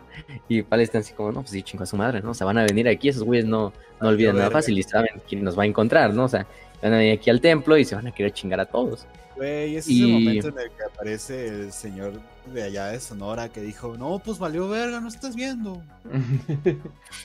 no estás viendo. no, pues sí. Valió madres, o sea, valió madres porque pues... O sea, Roxanne trajo el problema ahora para todos los del templo, ¿no? Porque Roxanne al estar en el templo, pues ya los de, los de Babu nos van a tocar el corazón de, ah, no, nada más fue Roxana, ¿no? Chingue, todos parejo. Todos los que veamos parejo, ¿no? Y sí, de hecho, efectivamente llegan al templo. Bueno, por ahí Paladis eh, este, expone su punto, ¿no? De cuando perdió a sus hijos y por eso ella ayuda a la gente y todo. Y ahí sucede algo, ¿no? viene, pues prácticamente los hombres de Babu, liderados por, un, por uno de sus lugartenientes o su segundo al mando, que es Gota Dakal, Gota de la banda de los Dakal. Gota, vamos a ponerle para simplemente. Eh, que es un güey gigantesco, es un güey pinche trompudo, así gigantesco, o sea, no mames, una chingaderota. Dicen que del tamaño de un Space Marine prácticamente. Esto tengo en mente porque Gota no es quien creen que sea, no creen que sea un simple matón. Algo interesante y eso lo vamos a ir al final. Pero el chiste es que viene Gota, ¿no? Que es el güey más temido de toda la puta ciudad. Bueno, es el después de, su señor, ¿no? Entonces, pues ese es su, su matón principal y dice, no, pues si nos entregan a la, a, la, a la, morra, pues matamos a todos en este mismo instante. Mujeres, niños y hombres, no todos los que estén en el templo, la chingada, ¿no? Y el este Paladis así como de, no, no puedes entrar a este lugar, a este lugar de, de, de, de rezo de la gente, ¿no? Este lugar de, de pinche... Mm, bueno, ni de rezo, ¿no? Porque dicen nada más como de, de, de salvaguarda de la gente, ¿no? O sea, déjanos, ¿no? Y todo el pedo. El Gota le vale verga, le dispara, de hecho mata al papá de los niños y al ese que está leyendo el lectito de Divinatos lo, lo, dispara así con una pinche pistola que despedaza al pobre cabrón y las tripas salen volando hasta lo que es la, estatua y se queda impregnada la estatua esa del ángel de sangre. Eh, Roxana está como a punto de decir, sí, no, pues ya, entrégame a la chingada, ¿no? O sea, que me lleven a mí, pero que no se terminen de chingar a la gente, ¿no? Pues yo fui la que hizo el desmadre, pues toca a mí, Y este, y Paladios también está en ese momento como no, no, Roxanne, ¿cómo te voy a dejar? No, este es un pedo ya de todos y, y, el desmadre, ¿no? Se supone que una, cuando este Paladio siente que le van a disparar, porque lo agarra creo que el gota y, ya está a punto como de matarlo, cierra los ojos y no escucha como los pinches gritos de los, de los matones de, Babu. Eh, y cuando abre los ojos, Gota lo suelta. Gota se sale corriendo en chingas, como si algo lo hubiera espantado del templo. Eh, y nada más ve que los demás hombres de, de, de Babu que lo acompañan están todos muertos. También Igualmente como los mató esta Roxanne, o con el pregunta a Roxanne, ¿tú hiciste esto? Y dice, no, yo, no, o sea, yo no fui, o sea, este, yo ni vi qué pedo. Entonces, Nada en ese momento voltea a ver la estatua negra y lo que dice que Palacios alcanza a ver es como ver un, como un cráneo rojo, sonriente en lo que es la cabeza de la estatua, en la cara de la estatua de ese ángel, que simplemente como que se desvanece en la bruma, ¿no? Ahí Palacios dice algo muy interesante que es como, por fin has venido por mí o algo así. Entonces ahí te deja como, ay, perro, ¿qué es esa madre, no? Entonces lo que mató a esos hombres no fue Roxanne. Lo que espantó al pinche Babu, digo, al, al Gota no fue, ni, no fue Roxanne, sino fue otra madre que está en el templo y de la cual Palladius tiene conocimiento. Entonces, pues sí. Al final dicen, ah, todos le agradecen a Palladius y a, Roxanne de, ah, sí nos protegieron. Hasta los niños así de, gracias, señor sacerdote. y este, no, no soy un sacerdote. Este, la chingada, ¿no? Pero pues todos los ven como un sacerdote prácticamente. Em, pero sí, es lo que pasa en este templo. Ahí vamos a dejarlo, no vamos a dejarlo en pausa porque eso va a lo, lo siguiente del templo va a suceder hasta el final casi de la novela.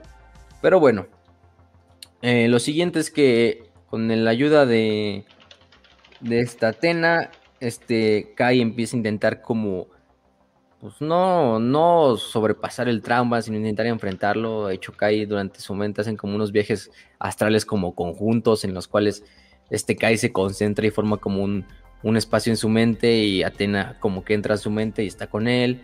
De hecho, habla de una fortaleza eh, de Medio Oriente muy antigua, incluso que fue destruida durante hace, miles de milenios o cientos de milenios. Eh, entonces, que es como su lugar, su lugar seguro, ¿no? Así dentro de su, de su psique, ¿no? Porque el güey simplemente no quiere recordar lo que es el Argos. O sea, cada vez que lo intenta, incluso como nada más como mentalizar, como que la pinche propia recuerdos de la disformidad lo empiezan a tomar el sueño, ¿no? Y se tiene que despertar y todo, y junto a la Atena, y, y es peligroso el pedo, ¿no? Entonces, simplemente es de que, pues, el cabrón no, no, no quiere. Entonces, por ahí, por ahí va, ¿no? El problema viene cuando, cuando vienen dos problemas. Primero que nada, eh, los del coro astropático de Terra están muy, muy ocupados en intentar recibir lo que era el segundo mensaje de Isban 5. El mensaje, pues, de cómo iba la batalla, ¿no?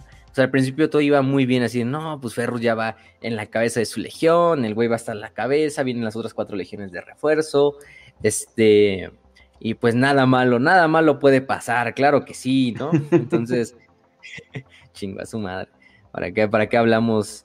¿Para qué hablamos? ¿Para qué hablamos tempranamente? Entonces, em, y, pues sí, lamentablemente todo va a suceder cuando finalmente se recibe un mensaje en el coro astropático, que al principio de hecho incluso está presente esta, creo que está, está Arik, em, ¿cómo se llama esta cabrona? Anik, Anik. Eh, de que es un mensaje que incluso al principio dicen, no, pues está mal el pinche mensaje, ¿cómo puede decir eso el mensaje astropático, no? Y también empiezan a tener como visiones proféticas, ¿no? Porque de hecho Atena le comenta a Anik, que de hecho es también su maestra, de que, ah, sí estoy ayudando al Kai, el pobre Kai no puede ni con su pinche vida, pobre cabrón, sí está jodido, ¿no? Tenemos que sacarle el trauma para que pueda recordar y recuperar sus poderes. Pero también yo he tenido mis propias visiones, he tenido visiones de un Goliat, o como si, si un pinche hombre gigante con manos plateadas, obviamente refiriéndose a Ferrus, que se enfrenta ante un sol, ¿no? Un sol negro al que le avienta una lanza. Esa lanza se impacta contra ese sol negro y el sol negro se empieza a derrumbar, pero no toda la sustancia negra del sol se termina cayendo y finalmente forma lo que es un halcón. Un halcón que toma la forma del sol y que se ve vencedor, ¿no? Sobre lo que es las arenas de ese desierto en el cual se pelea este Goliat contra ese sol negro, ¿no? Entonces, a la verga, ¿no? A la verga, ¿qué pedo qué está pasando, no? Y como que tú dices, ah, pero qué chingo significará, o sea, entiendo que ese Goliat es, es Ferrus, pero el sol a qué nos refiere no es ninguna de las legiones, no nos hablan, o sea, específicamente de las legiones, hasta que finalmente lo terminan racionalizando ya demasiado tarde, terminan dando cuenta que el halcón, por una parte, no es nada más el halcón, sino que va a un otro símbolo, también representa el propio ojo y que al romperse la silueta negra del sol, forma lo que es un propio ojo. Ese ojo junto al halcón, pues remonta a teorías y de hecho hasta se remonta y dicen, no, pues esto me recuerda a un mitos de los antiguos egipcios, unas madres así dicen, ¿no? de, esos, de esos pueblos antiguos, ¿no? De aquel que ellos llamaban Horus, ¿no? Entonces, a la verga, ¿no? Pues entonces el, el pinche sol representa, pues sí, a Horus. Entonces, al final de cuentas, Horus termina como triunfante sobre lo que es ese Goliat plateado, que es Ferrus. Y, pero ya lo, encuentran demasiado tarde porque cuando reciben eso, básicamente cuando logran discernir, reciben el mensaje que al principio, de hecho, los astrópatas dicen, no mames, ¿cómo puede ser esto cierto, no? O sea, debe ser un pinche error de traducción, debe ser un error de transcripción, así el copa lo máximo, ¿no? Así en, todo el, en toda la ciudad de la visión, así de, no, güey, no puede ser esto cierto, tenemos que comprobarlo, y todos los, los demás astrópatas también empiezan a recibir el mismo mensaje, ¿no? Y el mensaje simplemente dice, contraataque imperial masacrado en Isman 5, Vulcan y Corax desaparecidos, Ferrus Manus muerto, Amos de la Noche, Guerreros de Hierro, Legión Alfa y Portadores de la Palabra, fieles a Horus Lupercal. No, pues se va toda la mierda, ¿no? O sea, se va primero ya a la mierda. En el momento donde todo se va a la mierda. Se va a la mierda en el coro astropático porque pues todos te dicen, no mames, qué pedo, ¿no? O sea, este, los altos señores de Terra, Dorn también dicen, no mames, qué pedo, Ferro está muerto, un primar que está muerto. Es tanto el desmadre de que las noticias se esparcen tan rápido Incluso en Terra un chingo de gente se empieza a suicidar. O sea, en el Palacio Imperial gente se avienta de los riscos de las montañas, así de, no mames, se murió un hijo del emperador y Horus está triunfando y prácticamente la mitad de las legiones de Astartes están con el Señor de la Guerra y se viene una pinche época oscura y toda culera. O sea, gente así sale a las calles a matarse, o sea, unos muchos se suicidan, otros dicen, no mames, qué pedo. Pero todo se va a la mierda, ¿no? Y todo a nivel planetario de Terra, o sea, tanto en los altos mandos como en la gente común, ¿no? Sea los más pobres de los seres implicantes ni sepan qué pedo, pero porque son tan pobres que no, no saben ni leer, ¿no? Pero, este, pero sí, o sea, la pinche noticia esparce como fuego en la pradera. Y pues, no, ahí está el primer momento donde entonces empieza a ir a la mierda. Después de eso, este Kai empieza a tener también visiones, son visiones un poquito raras de, de este, de un, de prácticamente lo que es como un ser que se le presenta en sus visiones, en este desierto Em, de este desierto y pues prácticamente eh, em, lo que hace es que este ser se le presenta y le da como una visión profética a, a lo que es este Kai. A Kai. Kai si viendo ni, pues, ni qué pedo, ¿no? El pobre güey ni puede con su vida y está ahí recibiendo una visión de un güey que se presenta en sus sueños y que al principio pues él toma como una visión, ¿no? Porque de hecho en la visión este, este ser rojo, este ser carmesí, encapuchado y todo, le pone la mano sobre lo que es la... Lo ve de hecho como una silueta, ni lo alcanza a discernir, ¿no? Pero nada más que con una presencia roja.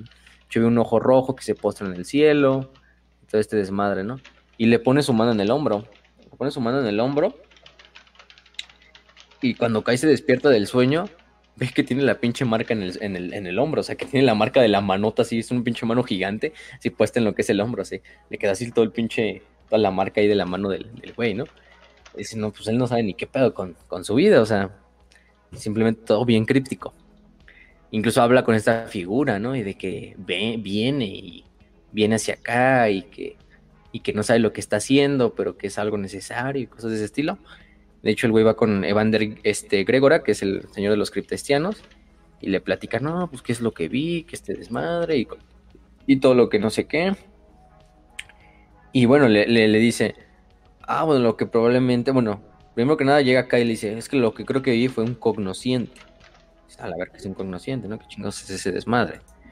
Y lo que explica, este, em, como tal, eh, Evander es que los cognoscientes eran una antigua orden de Psykers que vivió en Terra muchos miles de años antes de, esta época imperial y que lucharon en una famosa guerra conocida como las guerras psíquicas.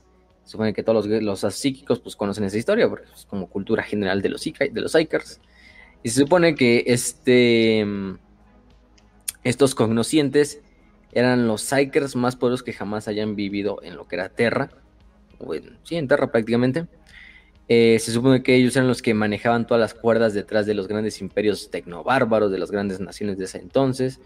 Y pues detrás de cada rey, de cada emperador, de cada líder, de cada presidente, siempre había uno de estos cognoscientes que prácticamente funcionaban como una orden secreta que manejaba todo desde detrás de bambalinas, así. Entonces, pues, muy, muy sospechoso en el pedo, ¿no? Pero se supone que estos cognoscientes eran tan psychers que ellos podían manejar a voluntad a cientos de miles de personas al mismo tiempo, a las mentes más poderosas, y con eso pues tenían la capacidad de, de, de, controlar todo el, todo el globo, ¿no? Hasta que surgió, según la leyenda, un gran guerrero de ojos dorados, que es lo único que nos dicen, que era el único capaz de resistir la influencia de estos cognoscientes, que juntó sus ejércitos y fue destruyendo uno a uno a todos estos cognoscientes, hasta que el último fue asesinado personalmente por él, ¿no? A medida que los iba matando, liberaba sus ejércitos esclavizados mentalmente y se los unía al suyo, ¿no? Hasta que finalmente liberó al planeta de la tiranía. Del, destino de este gran guerrero de ojos dorados nunca se supo. Algunos dicen que murió en la última batalla contra el último cognosciente. Algunos dicen este em, vive que vive todavía entre la humanidad y que busca el día en el cual em, eh, en el cual los conocientes regresen para volverlos a destruir. Eh, y se supone que esta disciplina de los conocientes con el último asesinado, pues se desapareció para siempre, ¿no? Entonces se decía que, pues, y además que este como gen del conociente, porque no lo explica, ¿no? De entre cada eh, millón de personas surge un Psyker, ¿no? Y de entre esos, una milésima parte va a ser un Psyker capaz o con un potencial suficiente para convertirlo en uno de los nuestros, ¿no? En un astrópata, en un navegante, en un Psyker sancionado, etc. Y solo entre una milésima de esos va a surgir uno, o surgía uno, que era capaz de tener ese don del cognosciente. Entonces eran güeyes súper rarísimos, pero que, pues, aunque fueran pocos, pues, manejaban todo el mundo, ¿no? Y este guerrero dorado los terminó extinguiendo, la verdad. Y terminó extinguiendo todos sus, sus poderes y sus, y sus estacidades. Entonces, eh, Incluso, em, eh, como tal, se decía que era imposible que un cognosciente pasara desapercibido en la ciudad de los, de los, de los estos de la visión, ya con el poder que se contaba, ¿no? Entonces, ya con la vigilancia que se contaba. Entonces, al Gregorio se le hace medio raro, y dice, ¿qué pedo? Pues como un cognosciente, ¿no? Y, este, y ya le explica, no, pues, quién sabe, ¿no? Este guerrero de ojos dorados, pues, eh, somos, para explicarlo, pues si somos fácilmente y vemos el significado detrás, pues es el emperador, ¿no? Sea, no hay otra pinche teoría que caje, ¿no? El emperador fue el que últimamente destruyó estos cognoscientes, y es que alguna vez existieron, y terminó destruyendo toda esta orden. Para él ser el único cabrón que manejaba la humanidad, ¿no? Entonces, no influenciaba a la humanidad. Pues sí, era un pinche uno de los problemas en el fin del emperador. Y pues, lo que se queda es como este ¿no? El problema viene cuando. Cuando este cuando pues se viene lo que, lo que viene, ¿no? Entonces, el buen Magnus, como un buen hijo, o este, acata las órdenes de su padre al pie de la letra, ¿no? Bueno, eso en una realidad alterna, porque aquí no sucedió. Entonces al buen Magnus se le pasa por los huevos eh, lo de que se prohibió a los Psychers, y en una buena voluntad de avisarle a su padre, Oye, Horus, nos traicionó. Algo que probablemente el emperador ya sabía. y es lo cagado que te digo, o sea. Porque en otras no, historias nos dejan como implícito que pues el emperador todavía no sabe de la traición de Horus. Pero es que Magnus va y le avisa para decirle, oye, no mames, te va a traicionar Horus. Bueno, en este momento Horus está como corrompiendo. Porque es casi eventual, porque Horus, recuerden, se conecta con Horus, con Magnus se conecta con Horus en ese ritual cuando está en Davin y ve a su hermano, ¿no? Y le dice, no, regresa, ¿no? Y ya Magnus finalmente no puede convencer a Horus, pero dice, no, pues mejor voy con mi papá y le aviso a él. Pero aquí pues ya sucedió lo de Isban 3, entonces en el Imperio ya saben qué pedo. Y apenas Magnus va a ir a avisar. Entonces pues es como medio hasta cagado de que, bueno, vas a avisar algo que el emperador ya sabe. Bueno, obviamente Magnus no sabe que el emperador ya sabe, pero pues este está medio, medio raro ahí, ¿no? Pero eh, no, no es tan importante el motivo, sino lo que va a suceder. Entonces, pues el, buen Magnus entra a lo que es rompe las defensas psíquicas de Terra, llega al palacio, llega al laboratorio, se presenta ante el emperador, desmadra todo lo que es la. Kool-Aid, güey. Güey, ese es el momento más Kool-Aid Man que he visto, güey, en el universo de 40K. Del, el hombre Kool-Aid llegando así de golpe, rompiendo paredes. ¡Oh, yeah! y, valiendo todo peto, güey. Y peor porque Kool-Aid también es rojo, güey. El intento de Magnus fracasa de una manera estrepitosa. Se presenta como un ángel, un ángel rojo ahí en la cámara, etéreo, dicen, ¿qué pedo? ¿Qué está pasando? ¿no? Y el propio, y nada más el, el, el, enviador así con una cara como de puta madre, Magnus. Y el Magnus así de padre. este, valió verga, ¿no? Entonces, pues ya sabemos lo que pasa después de eso, pues ya hablamos de la quema de Próspero, el emperador pues manda la verga, Magnus lo regresa psíquicamente y lo, y lo, reprende ahí de, es un pendejo, este, ¿qué haces aquí? Has acabado de, desmadrar todo mi plan y, y, en este momento le doy la pinche orden a, Lehman y a, y a Baldor de que vayan y te desmadren y te traigan aquí en cadenas a, este, a Terra, ¿no? Y pues y destierra a Magnus de nuevo a, a Próspero. Nótese cómo dice exactamente que te entreguen en cadenas a mí. Entreguen en cadenas. No matar, encadenar, aprisionar. Puedes encadenar un cadáver. También, Bueno. Además, con los primarcas tienes que tener precauciones extra. Que Muchas. estén muertos. Uno no le sabe. Entonces, bueno. Lo peor es que Magnus, pues sí, lo destierran y a lo mejor para Magnus ahí termina el pedo. Bueno, hasta ahí, ¿no? Eh, entonces se van a venir después más cosas para él. Pero el es que en Terra no solo es un pedo de que desmadró el laboratorio y desmadró el predio de telaraña, sino que el pedo en Terra, al hacer Magnus el este, el, el- la brecha en lo que es la barrera de toda Terra, hace como un backlash psíquico, que primero que nada, se supone que en toda Terra, el mo- momento en que Magnus se presenta ante el emperador, toda la gente en Terra es como si se despertase hacia la verga, así de un pin... como si como si tuviera un pinche cohete así dentro de tu cuarto, así al lado de tu oído, güey. así. Este, y te despertar así del putazo. Pero es un, un golpe psíquico, ¿no? Dice que toda la gente que está durmiendo en ese momento en Terra tienen pesadillas de masacres, de pinches apocalipsis, del desmadre y se despiertan del puto miedo, así sudando en las noches. Los que están vivos, o incluso los, también los que están dormidos, muchos se suicidan al ver este como pinche nueva, nueva realidad que se presenta ante ellos. Eh, se desestabiliza un chingo de lugares en toda Terra, o sea, todas las ciudades empiezan a, ciudades enteras desaparecen, gente entera desaparece, o sea, simplemente así de que pues, se terminan matando, o hasta entre ellos, familias y todo.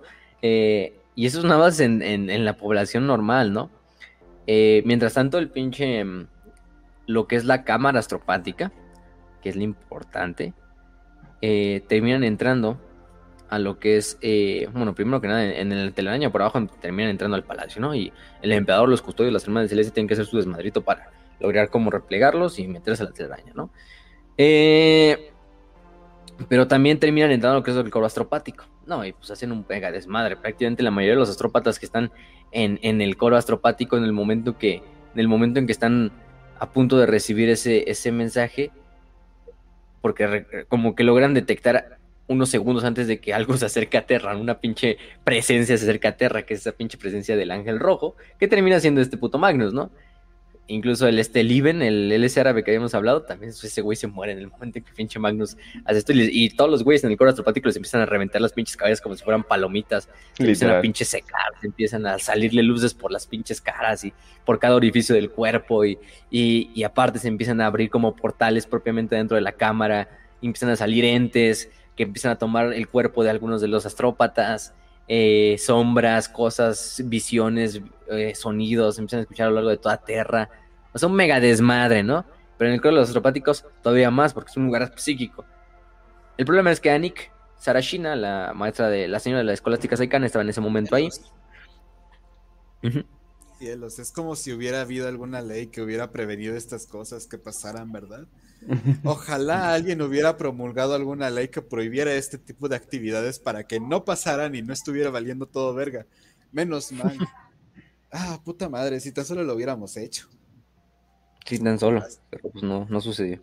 Entonces, em, el problema es que la propia Arek se queda encerrada en lo que es la cámara astropática porque se encontraba ahí.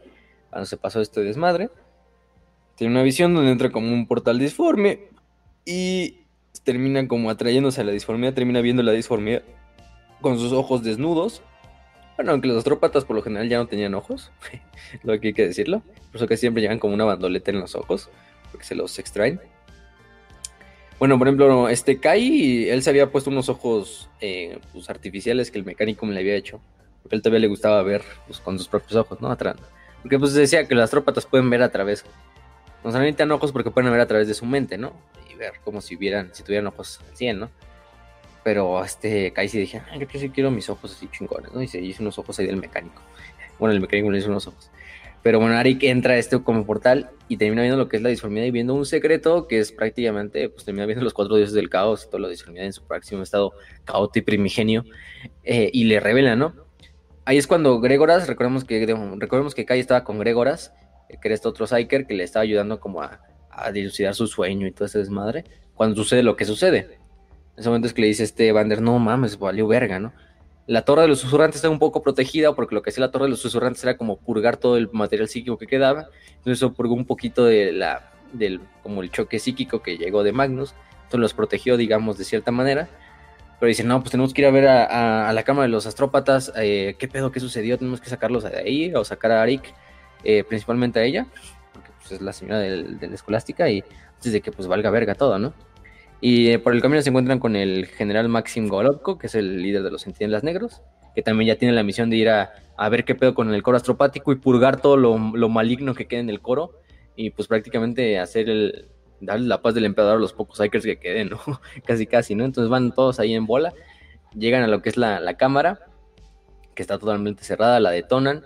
Cuando la detonan sale un pinche abominación, un pinche engendro del caos ahí, hecho a partir de un chingo de cuerpos de, de los de los astrópatas muertos, que bueno, algunos todavía seguían vivos incluso, ya lo desmadran a, esa abominación. Cuando entran, de hecho, cuando abren la puerta dice que se escucharon todos los llantos de todos los bebés que no habían nacido y de todos los muertos que ya habían muerto durante todas las épocas anteriores de la edad, de las edades antiguas, y se escuchan en un solo grito chillante, mientras dentro de la cámara los astrópatas pues, se ven cientos de cuerpos de astrópatas calcinados, otros todavía con luces en los ojos, o hechos mierda, o sea, ya completamente disformes y todo esto. Mientras en la propia cámara se ve como si fuera un velo transparente y se ven sombras flotando y...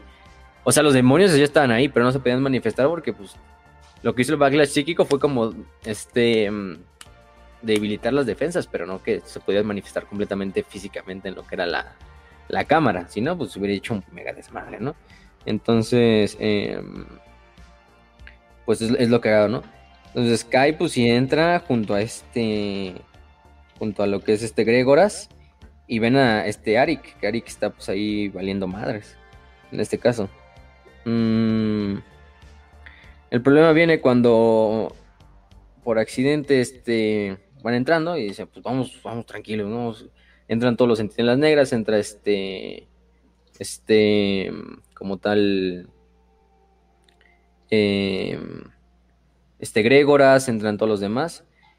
Y pues eh, el chiste es que termina prácticamente eh, eh, por accidente. Bueno, Gregoras empieza como en un, ritual muy bastante épico, donde pinche Gregoras, porque ven a Ari que está como totalmente en un trance, agarrando como una bola de energía disforme, y alrededor de ella se ven como sombras de ciertas entidades que la intentan como proteger con su cuerpo, que están flotando alrededor de ella para que no la toquen. Y Gregoras así simplemente con así de fuera, mi voluntad es mucho más fuerte que la de ustedes. Ustedes no son de este plano, retrocedan seres disformes, ¿no? Y los pinches seres disformes hasta se hacen aparte a la verga, así de, si no, es un güey que no podemos derrotar y hasta se, se ¿no? El Gregor así bastante épico, ¿no? El güey es así como listo para sacrar y como del pinche trance en el que está.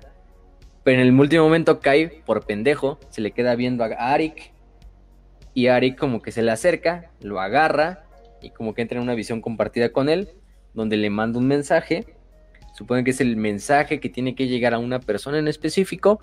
Es este mensaje que se supone que es, este mensaje tiene todo lo que tiene que ver con el juego final, de cómo va a desembocar esta guerra durante los cientos de miles de años que sucedan después, durante el tiempo que suceda.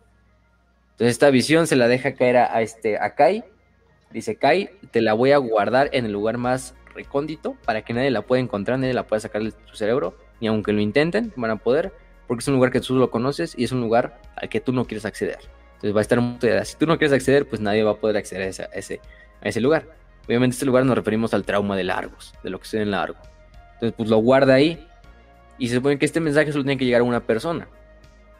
Y esa persona, con el tiempo, y la va a encontrar. Bueno, le dice que tú solito la vas a encontrar, ¿no? Para este punto, vamos a adelantárselo, es para el emperador. Es obvio que es para el emperador este. Tiene que llegar al emperador, de cierta manera. Eh, y lo guarda. En ese momento es cuando pues, como que cae se desmaya la verga. Se queda jodidísimo.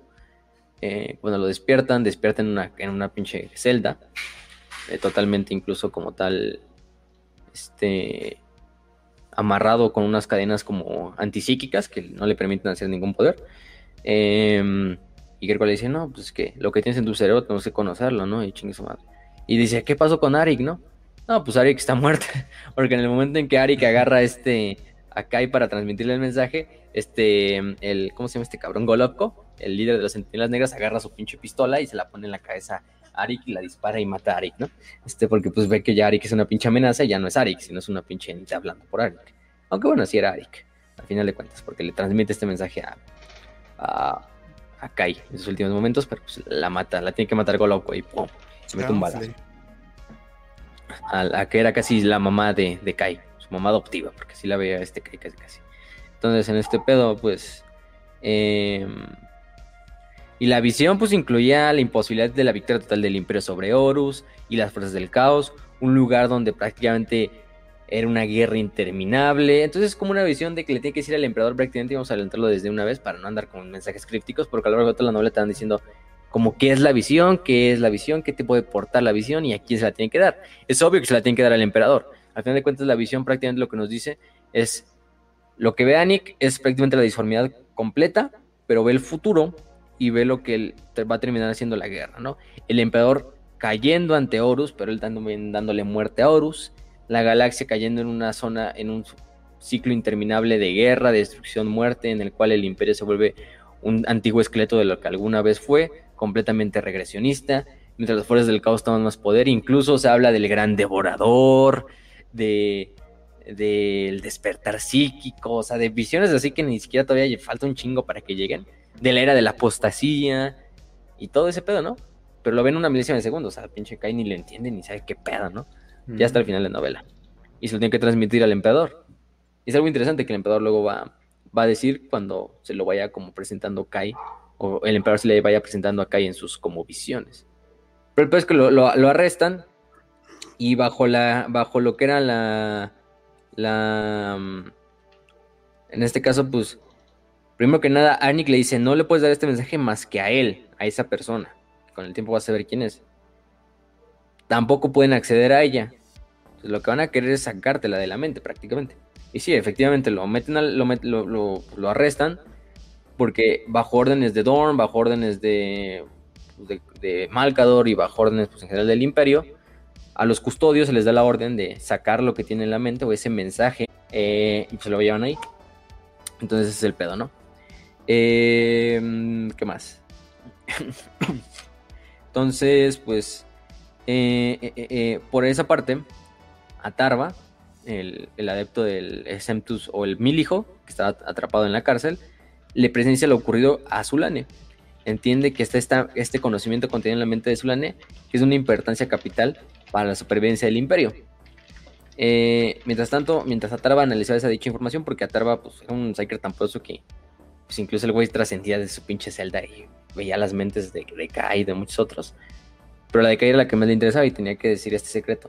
Si este secreto también fue parte, y en parte fue suministrado por Magnus el Rojo indirectamente, pues algo que a Atarva le competía por él ser un mil hijo, ¿no? Entonces tiene que llegar y rescatar a Kai para que transmita el mensaje a quien se debe ser transmitido. Entonces, pinche Atarva está en su cárcel ahí y ya está dando cuenta del pedo, ya está dentro de la mente de Kai, está bien todo el desmadre, ¿no? O sea, y es en ese momento en que dice, vamos, manos a la obra, ¿no? Es la hora de, del escape. Entonces, bueno. Mientras tanto, a Kai se lo encierran en la cripta, dos interrogadores psíquicos lo van a, interrogar, pues, la redundancia, llamados, eh, son los adeptos Jiriko, que es una mujer, eh, y Scarf, que es un, cabrón. Entonces los dos pues, son, son los interrogadores que se le asignan para sacarle este conocimiento de la mente o de lo más profundo de su cerebro a, a Kai y de esta manera pues transmitirlo al imperio o a, o a los altos mandos del imperio. Y pues al pobre, al pobre Kai lo intentan entrar en su mente, sin éxito muchas veces.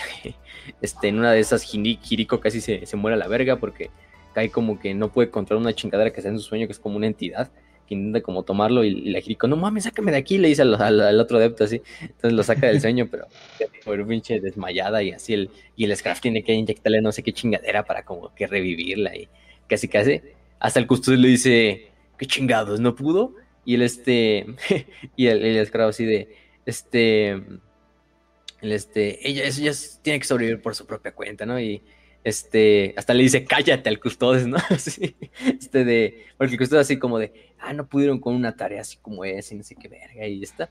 Y el, y el Scarf, cállate, ¿no? Y hasta el, y el Saturno le dice, ta madre, me caga que me, me callen, pero, pero pues no, no puedo hacer nada aquí, ¿no? O sea, este es pedo de, de Psyker, yo, yo para qué me meto.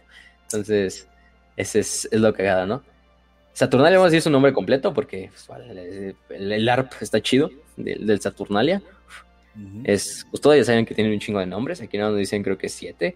Saturnalia, Princeps, Cartagina, Invictus, Cronus y Shayu Colam. Ese es su nombre que nos presenta, dice. Hasta cuando se presenta con Kai dice así. "Ay, Suena bien. No Suena mames, en un examen va a sufrir un chingo, güey. No, hombre. ¡Pum! No mames, se acaba el tiempo, güey. Ujú. Y bueno, vamos a conocer, de hecho, en esta parte, pues, mientras siguen interrogando acá e intentan sin éxito sacarle lo que está dentro de su mente, eh, dentro de Kangamamargu ya se pone lo que es la, la idea. Aquí hay dos, prácticamente dos custodios que nos interesan. Bueno, no van a dar mucho, pero nos interesan para fines de, de este pequeño pedacito. Que es Utam Luna Hesh Udar, que es uno de los dos. Es, es uno de los guardias principales de la, de la cárcel del sector Primus Alpha 10, que es el, lugar donde están encerrados pues, los, Marines, los de la Hueste Cruzada. Eh, y el otro es Sumant Giri Palguni Tirta. Esos son los dos custodios. Para fines prácticos, Utam y Tirta son los dos custodios. Entonces, tiene esos pinches nombres tan putos raros. Eh, entonces, eh, ¿qué más? Por aquí nos van presentando a lo que son los, los, los estos, los reclusos. Bueno, dos de los reclusos. Uno de ellos es este. Eh, ¿Cómo se llama este cabrón? Ya se me fue el nombre. Em, el, el milijo, se me fue su nombre. Este, Atarba, Atarba, sí, cierto, Atarba. Em, que pues les van, o sea, la pinche cárcel te la presentan y pinche llenas de torretas todos los pinches pasillos, no es porque los custodios con su, con su voz pueden como apagarlas. De hecho, van acompañados de unos regimientos de soldados imperiales, de regimientos de élite, que son los que llevan como la comida y pues, es la hora como de comida para los reclusos. Le van llevando la comida, ¿no? Este pinche como pasta ahí de nutrientes. Eh, y ahí tienen a, la tarba, ¿no? La tarba muy tranquilo, meditando como en su celda y así de.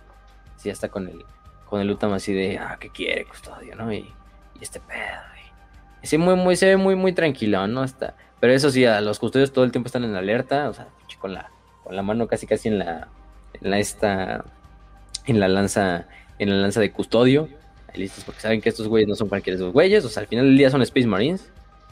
Y nos queda claro que un Space Marine a veces puede matar a un custodio. Esta novela nos los pone varias veces. Entonces, pues eso ya sabemos que puede pasar, pero bueno, al final día también son custodios. Entonces, no sienten miedo, pero sí están alerta todo el tiempo de, pues aquí vamos a ver qué pedo. Este... mm, Lo que pasa es que, pues, Atarva está muy tranquilón, sin, sin responder a los sarcasmos, sin responder a las provocaciones de los custodios de que le dicen traidor, tranquilo y sereno apa- aparentemente. Ya después de eso le van a dar de comida a otro de los custodios, que es este, bueno, otro de los reclusos, que es el sargento Tagore de los Devoradores de Mundos. Este Tagore había estado alejado de la Legión de los Devoradores durante casi 100 años. Luchó en sus primeros días con, con, con Angron. De hecho, este, este estuvo presente cuando Angron lo rescataron de Nuceria. Y fue uno de los primeros astartes que pues, se sometió a lo que era el implante de los clavos del carnicero. Entonces el güey era uno de los primeros. Entonces era un güey pinche totalmente rabioso, ¿no? Hasta cuando, el- cuando le van a llevar comida, el custodio hasta se pone así como de, no mames, en total alerta, así de, este güey tranquilo, ¿no? Y, y lo que hago es que, pues, este, este recluso tenía un resentimiento en especial con, con este Udar, con el custodio este, conocido como Udar. Incluso le promete así de, te voy a arrancar la espina dorsal por el pecho, ¿no? Le Oh. promete al custodio, el custodio así como de, inténtalo, pendejo, ¿no? Así que Verga. Es el pedo, ¿no? Y, y si es una promesa de yo como hijo de Angron y, y la verga, ¿no? Se supone que este güey se había matado como a 300 cabrones antes de que lo pudieran someter. Cuando fue eso de, del arresto así de... de, de, Sí. de que fueron a arrestar a todos los de la Hueste Cruzada. Como 300 cabrones, creo que se había matado nada más él solo, así, o sea, el pobre así. O sea, no mames. Entre elites de la Guardia Imperial, entre. O sea, no mames. o sea, entre a lo mejor un- uno que otro custodes también se chingó, quién sabe. Pero pues sí tenía un resentimiento, ¿no? Hasta lo tienen que poner ante la, ante la pared, así hasta el fondo de la, de la, de la, de la celda ahí, y de espaldas para que sea lo más seguro posible darle la comida y todo esto. Pero lo que no sabían es que en ese mames, momento. ¿Mm? Un momento, entonces lo tenía como en la película de Shrek, que los tienen encadenados. ¿Cuál? Encadenados La- hasta medio libres, ¿eh? Se pueden en la celda, pero sí les ponían así. Ah, ok. Ah, ok, ok, ok. El pedo es que, bueno, eh, en ese momento Atarva pues se veía tranquilón, pero se veía tranquilón porque Atarva en ese momento estaba sucediendo dos cosas. Atarva estaba meditando no porque quisiera meditar y por tranquilizarse, ni para calmar el estrés, ni por puta yoga. Ni... No, o sea, Atarva estaba concentrado en ese momento en controlar la mente de varios individuos. Primero que nada, ve la mente de uno de los, de los soldados de la Guardia Imperial, del Ejército Imperial que van con los, con los estos, con los custodios. Uno de ellos conocido como Natraj, que era uno de los soldados que ya llevaba como 40 años en el servicio, entonces el güey ya se quería como jubilar, pero no lo dejaban porque tenía unos hijos, tenía varios, tenía creo que cinco hijos y una esposa que viene en una granja y todo el desmadre ya se quería retirar para vivir con sus hijos, ¿no? Y criarlos. Entonces, pues, Ayatarba ve que es la mente más débil dentro de todos los que están presentes en la sala. Obviamente un custodes no lo puede influenciar a Tarba directamente. Sus mentes son un pinche templo y un pinche fortaleza. Pero bueno, dicen, Atraje es el más débil de todos los eslabones y pues, pues me voy a meter en la mente de él. Aparte de eso, también está controlando al mismo tiempo a lo que es este. a uno de los adeptos que están interrogando a, a este. A, Kai, que es el este adepto conocido como Scarf. Eh, pero bueno, primero que nada. Entonces, controlan a Trag. Porque cuando se da cuenta este. Este Utam va acompañado del otro Custodes, que no me acuerdo del nombre de ahorita.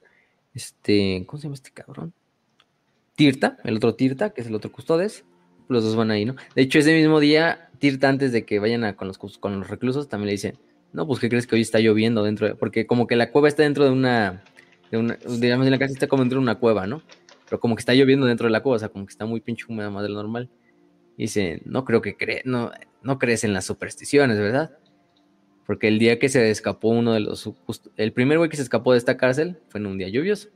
Entonces el Titar está así como de, pues es como un mal augurio, ¿no? Y el Luthor es como de, pues no, no, creas en esas mamadas, ¿no? Entonces, eh, ese mismo día ya estaba lloviendo y como tal, eh, Atarva convence psíquicamente a Natra, prácticamente lo controla, para que piense que puede abandonar el ejército si mata a sus compañeros de eh, custodia, a sus compañeros de la cárcel, pues. Eh, y entonces en ese momento es Natra cuando apunta. No, estos güeyes del ejército imperial mandamos con unas pinches armas bien mamonas, ¿no? Dicen unos más, así una pinche como red bien mamona, que es como un tipo de gel que se como solidifica al instante, como en una nube, como que deja totalmente atrapado un cabrón. Entonces, tienen armas bien cabronas, rifles de plasma, rifles infernales y todo. Y nada más es que es cuando este, um, este Uta Udar está hablando con el, con el pinche devorador de mundos se da cuenta como con un rabio de los ojos que Atarva está como moviéndose, bueno, como que Atarva ya no está meditando, pero también se da demasiado cuenta tarde que este Natraje, el soldado este que trae uno de los rifles de plasma, está apuntando hacia el custodio Tirta y alcanza a disparar. el custodio Tirta pues está de espaldas porque no sabe ni qué pedo, también lo está como custodiando ahí y viendo como... Y pues es demasiado tarde porque Tirta ya cuando se da cuenta de qué pedo, pues ya tiene todo un pinche hoyo en el puto abdomen siendo un custodio, pues, aunque sea un custodio, no sobrevive a eso. Si te falta todo el puto abdomen. E, eso es, lo más nerfeado que puedo imaginarme para un custodes, güey. Sí, güey, que te mate un pinche soldadito ahí con un rifle de plasma, pero bueno. Si el juego de mesa puede pasar, que, que no pasa aquí. Why not? Pero al menos dijeron, al menos una, un rifle de plasma. Entonces, pues, Sí, exacto. Ah, que, usualmente tira tanques, ¿no? O sea, es como que, ah, bueno, un tanque, un custodes pesan, es casi más o menos lo mismo. Sí. Ah, en ese momento, Budar rápidamente se da la vuelta y acaba con el Natraj, ¿no? Acaba con el soldado este y, o sea, en un pinche milésima de segundo. Pero bueno, ya es demasiado tarde como porque, porque pues, ya Tirte está muerto, el, otro custodes.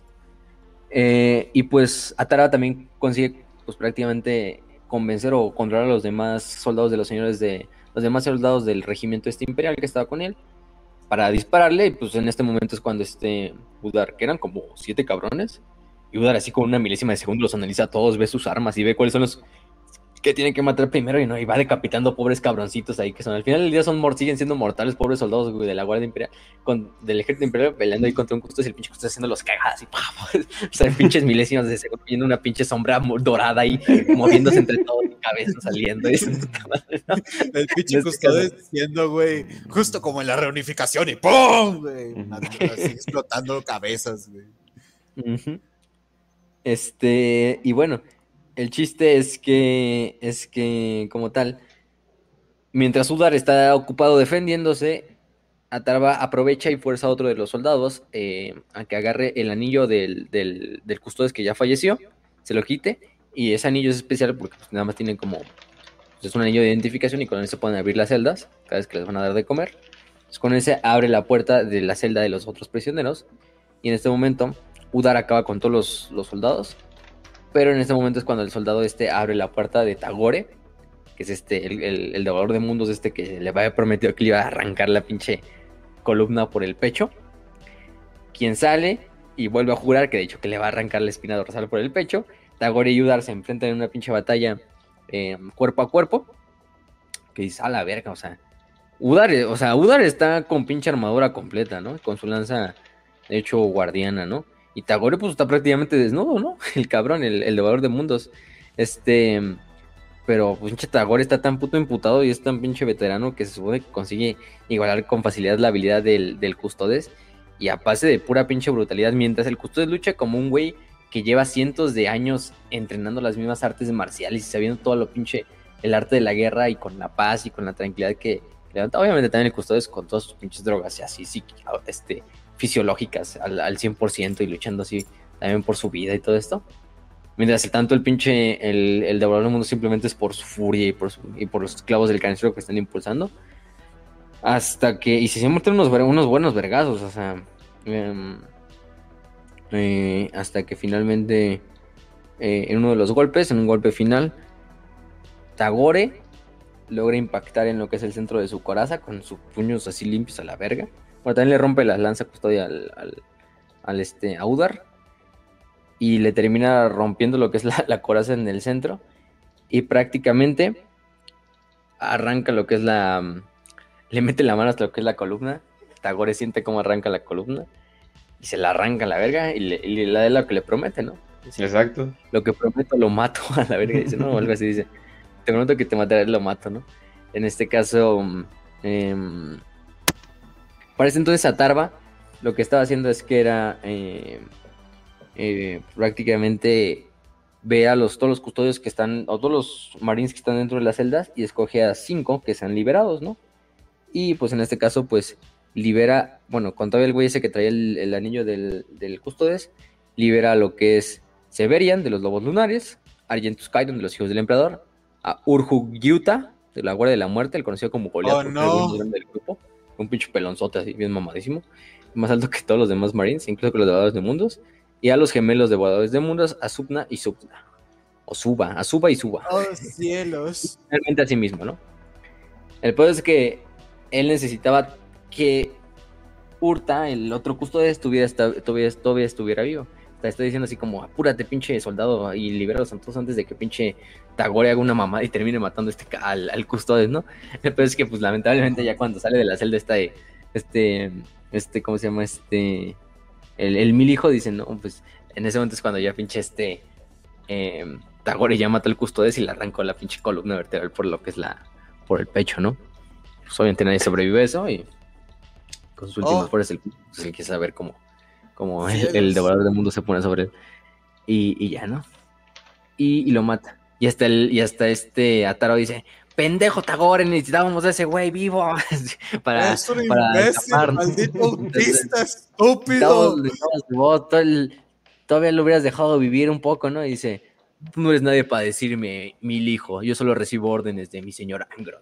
Este, entonces... Esta es la definición de lo que pasó con los devoradores de mundo en toda la herejía, güey. Toda la herejía fueron así. Cagaron todo. Sí, entonces pues...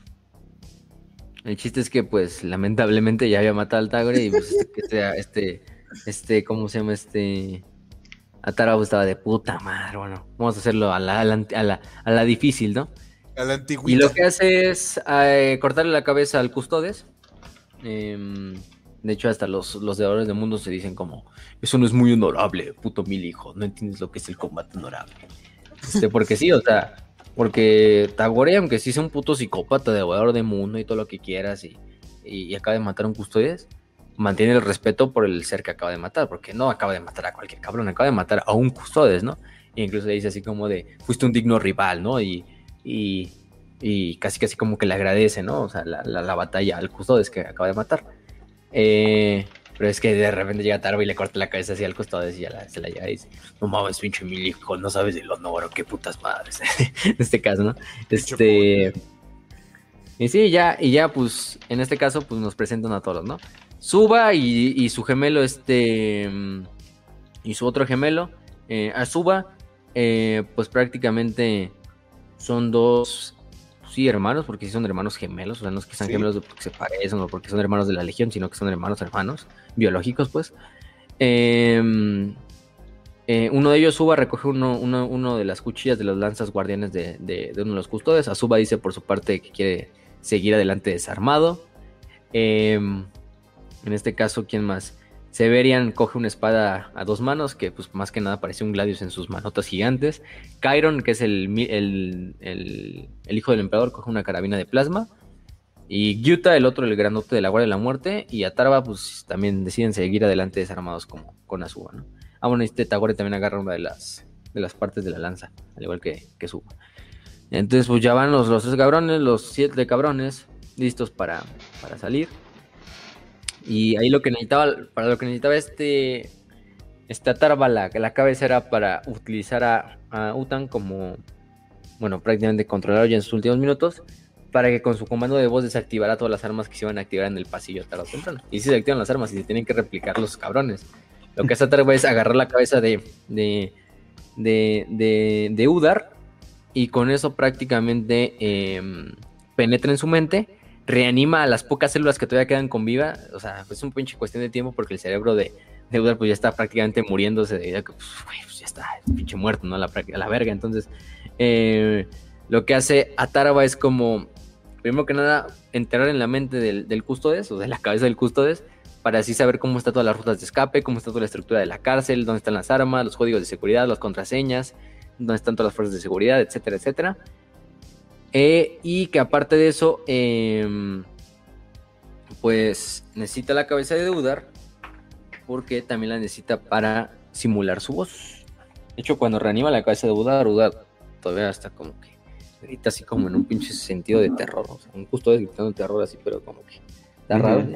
y, pero bueno, el chiste es que se la lleva y primero que nada se la lleva para desactivar las armas eh, lo que hace este también Arba es como tomar la apariencia del Custodes y utilizar el comando de voz porque su voz termina pareciéndose igual a la del Custodes y con eso desactiva las armas, ¿no? Y con eso van desactivando las puertas y van a van prácticamente em, dirigiéndose, ¿no? Y este y van ahí, ¿no? Hasta que de hecho ya hasta el final casi la cabeza ya estaba hecha mierda, ¿sí? Y en contrabajos logran abrir una de las últimas puertas antes de que se lo chinguen eh, las armas. Pero Atraba sí les dice que tienen que rescatar a. Antes de eso, tienen que. Antes de escapar, tienen que rescatar a alguien. Y ese alguien es Kaisulan, ¿no? Durante este tiempo, al mismo tiempo que estaba controlando a los soldados de la, de la guardia, del ejército imperial, este Atarba estaba controlando a uno de los adeptos, a Sharf, en este caso, para que ayudara a que. Porque este, como que ya se había casado Jiriko, la, la adepta Jiriko de, de Kaino, y decía: Pues vamos a utilizar el último método, pero este último método te va a matar. Entonces y que deciden, no, no, no me mates, pero yo, no tengo la culpa de, yo, yo, yo, no, yo soy lo que buscas, ¿no? O sea, lo que buscas en mi mente yo no puedo sacarlo, ¿no? O sea, yo ni siquiera puedo desbloquearlo y, todo el desmadre, ¿no? Y la Jirika, pues no, pues este va a ser el método definitivo, con esto lo a lo voy a sacar, ¿no? Pero vas a morirte a la chingada. No, ya cuando le voy a inyectar la chingadera para como sedarlo y hacer el procedimiento, eh, es cuando Scarf, el otro adepto, como que intenta, em, bueno, está como en un trance y lo que hace es como meterle una sustancia que un estimulante a, a, Kai para que se levante de su, de su mesa. Y aparte tirar a, a Hiriko o sacarla a la chingada para que Hiriko no pueda intentar inyectarle a, a este a Kai lo que era una, droga para sedarlo. Para hacer el, este. Entonces mientras está sucediendo esto, Hiriko alcanza a avisarle como al custodes y a los, y a los miembros del ejército que pues Kai está escapándose. Em, y durante el forcejeo Hiriko agarra la jeringa y se la entraviesa, se la entierra al ojo a su compañero interrogador y lo termina matando, más que nada por defensa, porque pues, el Scarf también intenta como incluso resistirse al poder de Atarba, pero Atarba pues, es un pinche Psyker de los mil hijos. ¿Cuándo vas a poder, no? Entonces, Hiriko pues le entierra la, jeringa por accidente y la Hiriko queda toda, pinche desmayada ahí en la, en la, sala. es cuando este Kai en chinga aprovecha para escaparse de la, de la celda o donde lo están interrogando y en la puerta se encuentra a, a, a Tarva, ¿no? Le dice, tú te vienes con nosotros, cabrón. Entonces, eh, ahí es cuando se nombran los famosos los muertos exiliados, porque para el imperio estaban muertos y para sus legiones estaban exiliados, ¿no? Eh, es una de los diálogos que tienen, ¿no? Al final de cuentas. Eh, entonces inician su fuga de la cripta. eh, ¿Qué más? Él va, va liderando prácticamente a Tarva lo que es la, el escape, matando todo lo que se encuentren. ¿Te das cuenta de lo bonito que es, de, de lo extraño y bonito que suena el nombre? Es como si yo hiciera una pandilla criminal, güey, y le pusiera los jodidos sin alma, ¿sabes? Y, resulta que son gente religiosa y súper buen pedo. No, pero es que te a- puedes- a- aquí, sí, aquí sí están en una situación de la chingada. O sea, pero si lo piensas detenidamente, bueno, hay, es momento de subir la moral con un buen nombre, con- nos vamos a buscar una nueva identidad. ¿Cómo le vamos a poner? no. Los que están jodidos y no, no valen verga. ¡Sí! Ya, pues si ya estás en la mierda, pues nada, nada en ella. Ya, ya que les queda a los pobres cabrones, o sea. Sí, exacto. Acaban de matar custodios, acaban de escaparse, o sea, están rescatando un güey que a ojos del imperio también editan su secreto, pues, oye, pues, chingue su madre, ¿no? Güey. Entonces, bueno. Em, ¿Y qué más? Eh, entonces, y durante la fuga, pues prácticamente este, Atarva va siendo como el líder. em, porque gracias a lo que vio con el- la cabeza del custodio, pues va diciendo por dónde ir, por dónde no ir. Todos están así como de, ¿para qué queremos este puto mortal? Bueno, en realidad lo- la mayoría que se ponen como al pedo son los, los devoradores de mundos, ¿no? Obviamente no entienden, porque Atarva es el que vio la visión, es el que sabe que Kai trae este porta, este porta este mensaje, ¿no? Y de hecho, bueno, ahorita no lo vamos a decir, pero bueno, me siguen escapando, ¿no?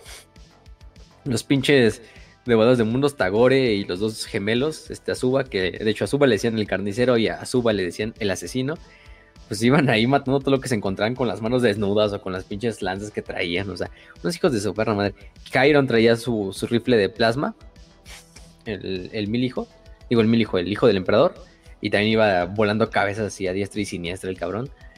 Em, y pues el Goliath simplemente era el güey que iba abriendo puertas o así absorbiendo los disparos enemigos mientras los demás iban de frente, ¿no? Y Severian, conocido como el lobo, era un güey que era bastante solitario, independiente del grupo y que iba luchando casi casi como por, su propia cuenta, ¿no? Protegiendo la retaguardia o siendo como scouts y todo el desmadre, ¿no? Entonces, un güey muy callado el Severian. Em, ¿Y qué más? ¿Qué más? ¿Qué más? Sí, iban haciendo una pinche matazón a lo largo de, todo el este. del, desmadre. Em, ¿Y qué más? Pues en este caso eh, se enfrentan a todo tipo de soldados, a todo tipo de defensas. eh, y pues nada más. Eh, finalmente terminan saliendo y terminan entrando a lo que es como el. el. el hangar de, de lo que es la la nave, digo, de la, de la cripta, que es donde están las naves que llegan, ¿no? Para dar provisiones, para todo, lo- para transporte, ¿no? Y agarran una nave, agarran una nave de una, una lanzadera de escolta, que son unas conocidas como Cargo 9, para escapar de lo que es la, la- la cárcel. Se va así toda la pinche balacera por ahí, y ellos logran subirse, suben al... eh, de hecho, este a, a Tarva le, le encarga a uno de los... em, de los de los dadores de mundos que, que proteja a Kai y el, y el pinche el pinche valor de mundo agarra al Kai así como si fuera un niñito, así que lo agarras de la mano para, para llevarte al otro lado. Este, y lo agarra tan fuerte que casi le pinche fractura la, la muñeca al este, al Kai. Y ya así cuando llegan a la nave, incluso el pinche, eh, así de que eh, ya no llega a la, a a esta, a al carguero. Y lo que hace el, el, el devorador de mundo es agarrar al Kai como si fuera un bebé y aventarlo así hacia, la, hacia el cargo 9 para que lo cache la tarba, así como si fuera un pinche muñeco de trapo. Y ahí te va el, ahí te va el Kai y para que lo, para que lo agarren, ¿no? Bastante emputado el devorador de mundos porque prácticamente la tenía que ser de niñera mientras todos sus hermanos estaban ahí pinche agar, matando cabrones así a diestra y siniestra, entonces pues, pues sí. Y se suben y escapan en esta escolta, en este cargo 9, que pues, ni es una nave de guerra ni nada, ¿no? Es una nave pues, de, transporte. Y es cuando el imperio manda tres naves clase Firelands o casas para intentar destruirlos, eh, bajo el mando del, de Telos Requer, que era el, el comandante del, del ala, en la casa de vanguardia. Y pues ahí va, ¿no? Se supone que a Tarba le dice, bueno, el que se pone a manejar la nave es este Asuba, uno de los gemelos. Eh, dice, ah, soy capaz de hacer volar dormido esta nave, ¿no? Y sí, el güey es bastante buen piloto. Pero pues obviamente aquí vienen dos, vienen tres casas Firelands, que son pues casas, su pinche nave no tiene con qué, con qué luchar, o sea, es, una nave pequeña y lenta. Y pues rápidamente los casas alcanzan a lo que es a la, a la nave, ¿no? En este caso Atarva le dice, no, tú bájanos lo más cercano a la superficie, tengo un plano. Y lo que hace finalmente Atarva es penetrar en la mente de, los, de uno del, de Telos, que es el, líder de escuadra de los casas, Em, y prácticamente lo que hace es ordenarle psíquicamente que dispare sus misiles contra sus compañeros pilotos. Y después de que ya destruyó a sus, a sus compañeros pilotos, él hace que se estrelle contra una montaña.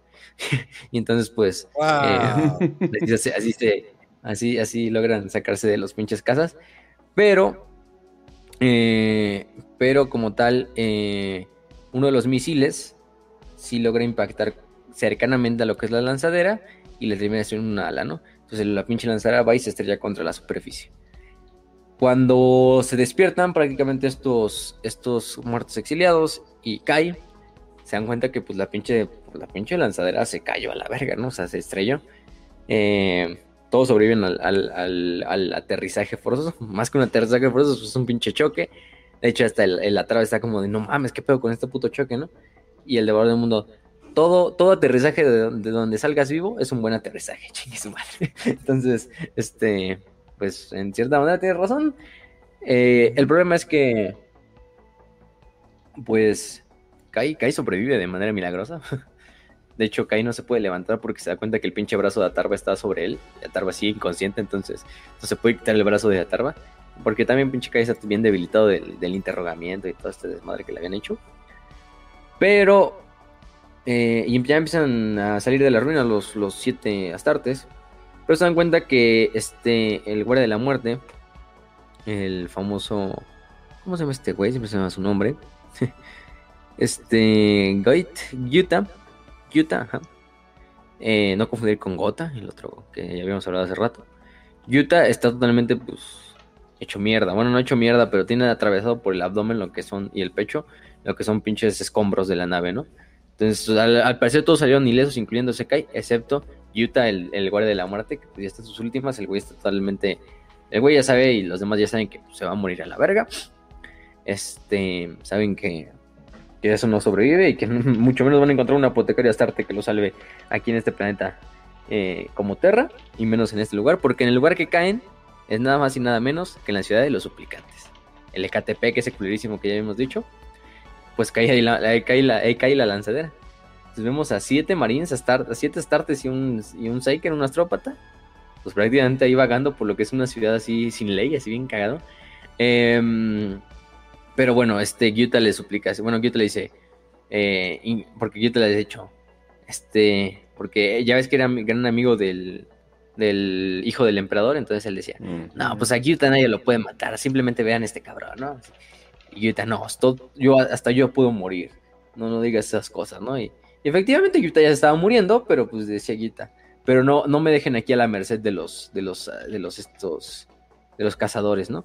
Em, y sí, los demás del mundo, sí, no, te vamos a dejar aquí, Tagore le dicen, no te vamos a dejar aquí, te vamos a llevar con nosotros hasta donde llevemos y si podemos encontrar ayuda te, te llevamos ahí, ¿no?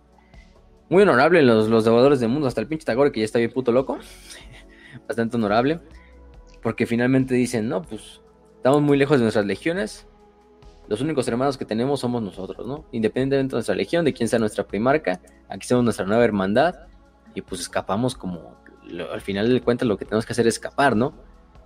Y es cuando finalmente ya como que este Tagore confronta a Tarba de por qué llevamos este pinche lastre que es este puto Kai, ¿no? O sea, este pinche humano, este mortal ahí, que no nos sirve para nada, solo nos alienta, eh, nos alienta, perdón, y, pues mejor lo matamos aquí mismo, ¿no? Hasta el Tagore dice, ¿no? Y, la traba, no, no, no, ¿cómo crees, güey? ¿Cómo crees? Este güey tiene un pedo así que, que es, es, es para, prácticamente es una, una, casi le dicen, ¿no? Es una profecía que pues tiene que ver con todo el destino de esta puta galaxia, ¿no? Y de esta guerra. Eh, o de la guerra que se avecina.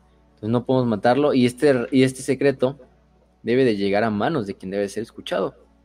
Y hasta tú dices, a la verga, ¿no? La tarba diciendo eso o sea, leal, lo leal todavía lo mantenían hasta cierto punto. El problema luego viene cuando se empiezan como a, a debatir entre ellos, ¿no? De qué es lo que deben de hacer. Si llevar, eh, este, si regresar a Isban, o ir a Isban, donde están sus legiones, donde está el agua de la muerte, los que es el emperador, todo este desmadre, Ujú.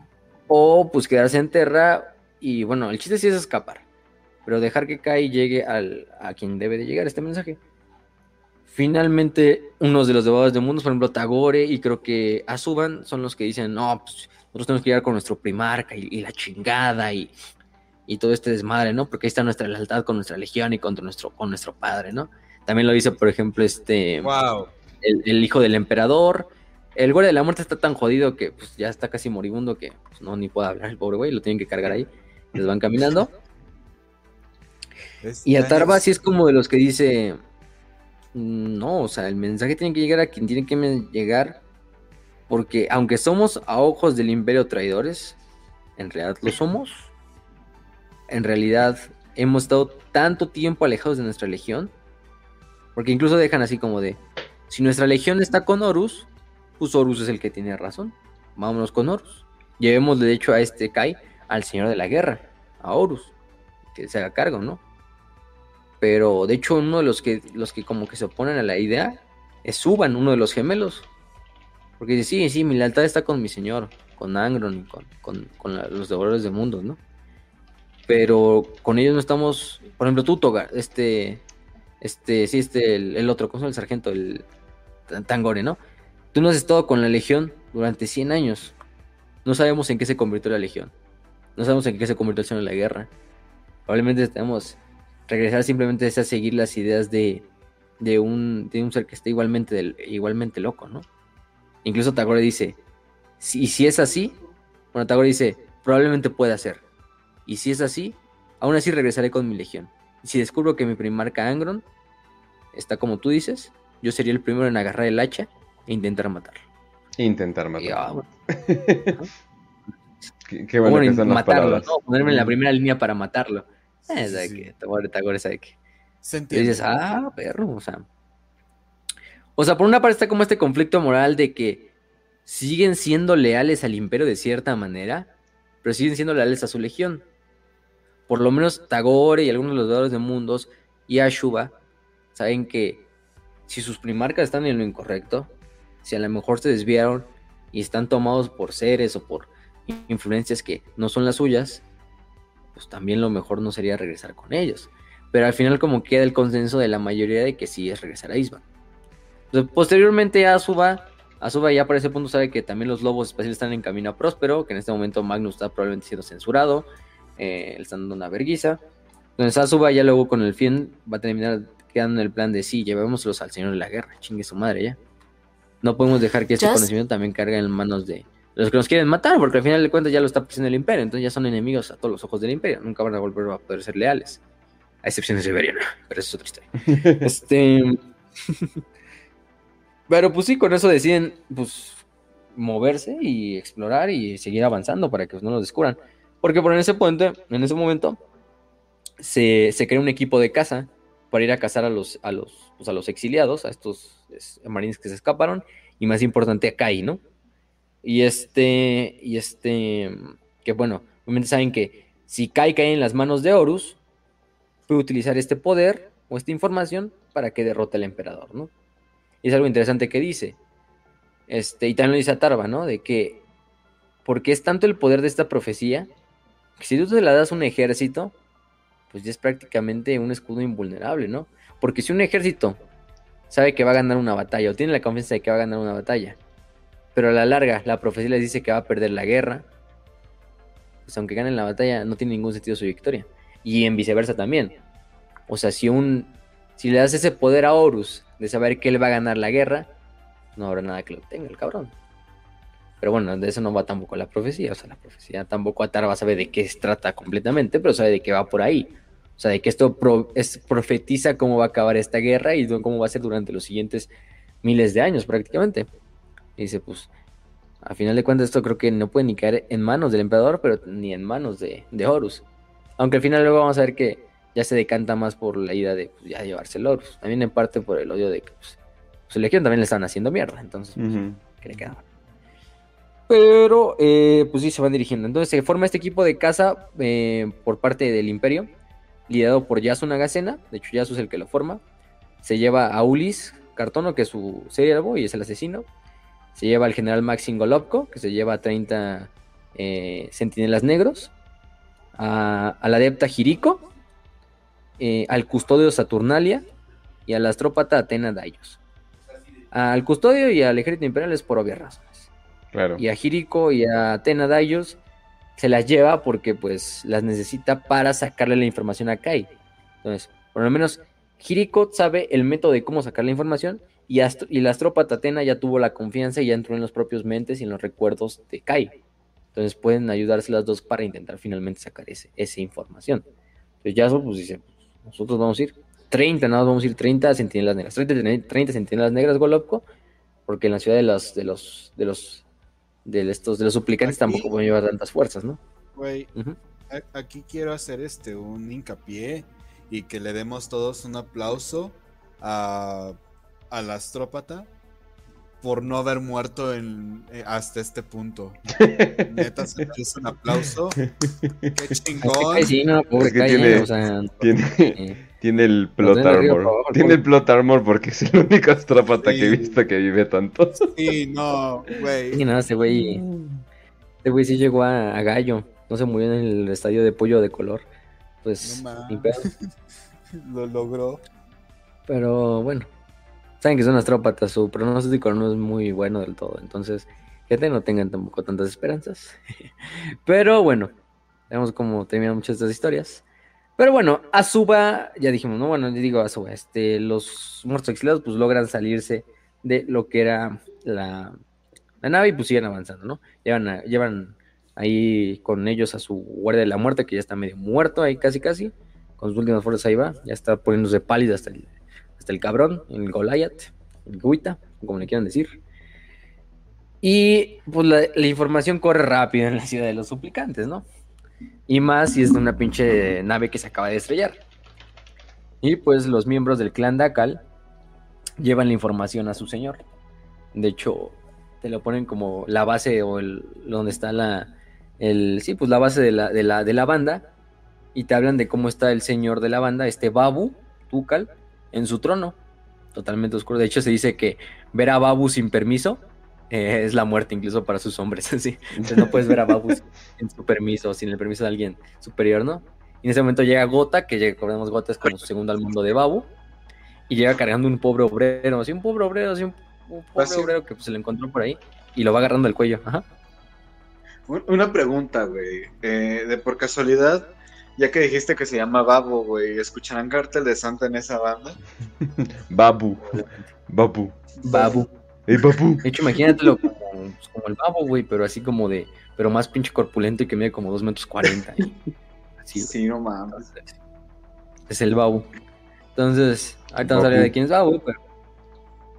Y le lleva al pobre obreillo, pobre obreillo, ahí lo lleva el, el, gota y se lo presenta ante el ante, ante Babu y le dice, y Babu, ¿qué es esto? No? ¿Qué me traes, Gota? Y la verga, ¿no? Y este, y Gota, no, pues este, este pinche obrero acaba de ver no sé qué a, que unos, unos, este, unos siete hombres van acompañados de un, de un pequeño hombre y están en busca, pero son mucho más grandes de, lo normal, no son gente de aquí, ¿no? Y este caso, obviamente Babu, pues en ese instante ya está como racionalizando y dice, ah, pues, son, son astartes, ¿no? Son astartes. Este, y se dirigen a lo que es la, Plaza del Cuervo, dice el, obrero. Y se dirigen a la, del Cuervo, a la Plaza del Cuervo, es lo único que sé. Eh, por favor, no dejen vivir. Y y Gota simplemente suelta al pobre obrero y en ese momento Babu saca una espada y lo parte a la mitad así desde la coronilla hasta al pobre obrero y dice, ponlo ahí en los pinches ganchos y, a la verga, ¿no? no más, dice la chingada, así tan fácil, ¿no? Y este, así nada más. Pero te empiezan a hablar de este Babu y se ve que es un güey bastante gigantesco, o sea, más grande que incluso que, que este, que Gota, que Gota pues es un güey que dijimos que está casi del tamaño de un Space Marine Babu todavía lo supera más, o sea, como por dos cabezas. Lo que nos hablan es que su voz oye así como si estuviera llena de pinches secreciones por tantos tumores que tiene. Y de hecho su cara es así llena de tumores y de pinches cánceres todos raros así de piel y, y todo el tipo. Pero sigue siendo un güey súper activo, súper cuerdo, súper pinche gigantesco que supera todo el tamaño, ¿no? Eh, y, luego nos hablan incluso de su laboratorio, de este propio Babu, donde está como cultivando órganos, al parecer. Esos órganos por... Eh, pues, pues esos órganos con los que está creando son ineficientes y terminan teniendo incluso esos cánceres que también el, el propiamente tiene. Los está prácticamente haciendo para reemplazar los suyos y para sobre prolongar su vida. Nos dice que este babu y la mayoría de estos güeyes de la banda son güeyes creados genéticamente o modificados genéticamente para asemejarse a lo que eran los antiguos guerreros trueno de las guerras de la unificación. Obviamente no llegaban al nivel, o sea, muchos eran experimentos fallidos de güeyes que simplemente eran más fuertes, excepto Gota. Gota sí es muy parecido a su señora, a Babu, porque ahorita vamos a ver que, que bueno, hay un buen motivo por detrás. Pero bueno, lo, importante que a Babu le interesa es que estos astartes son una perfecta cosecha, sus semillas progenoides, para cultivar órganos, ¿no? Y en este caso, pues, prolongar lo que es su vida y su, y su suplicio. Entonces, pues manda a Gota y ahora que se lleva otros 30 cabrones y que los vayan a encontrar ahí en la esta. En la. En la. Pues en la, en la, en la Plaza del Cuero y que pues, se lo chinguen y que les traiga que les traigan las glándulas a progenoides a este babu, ¿no? Que nadie se mete en mi territorio, chingue su madre. Y al flaquito, pues nada más mátenlo, ese me vale verga. Entonces, este, pues sí. Eh, ¿Qué más?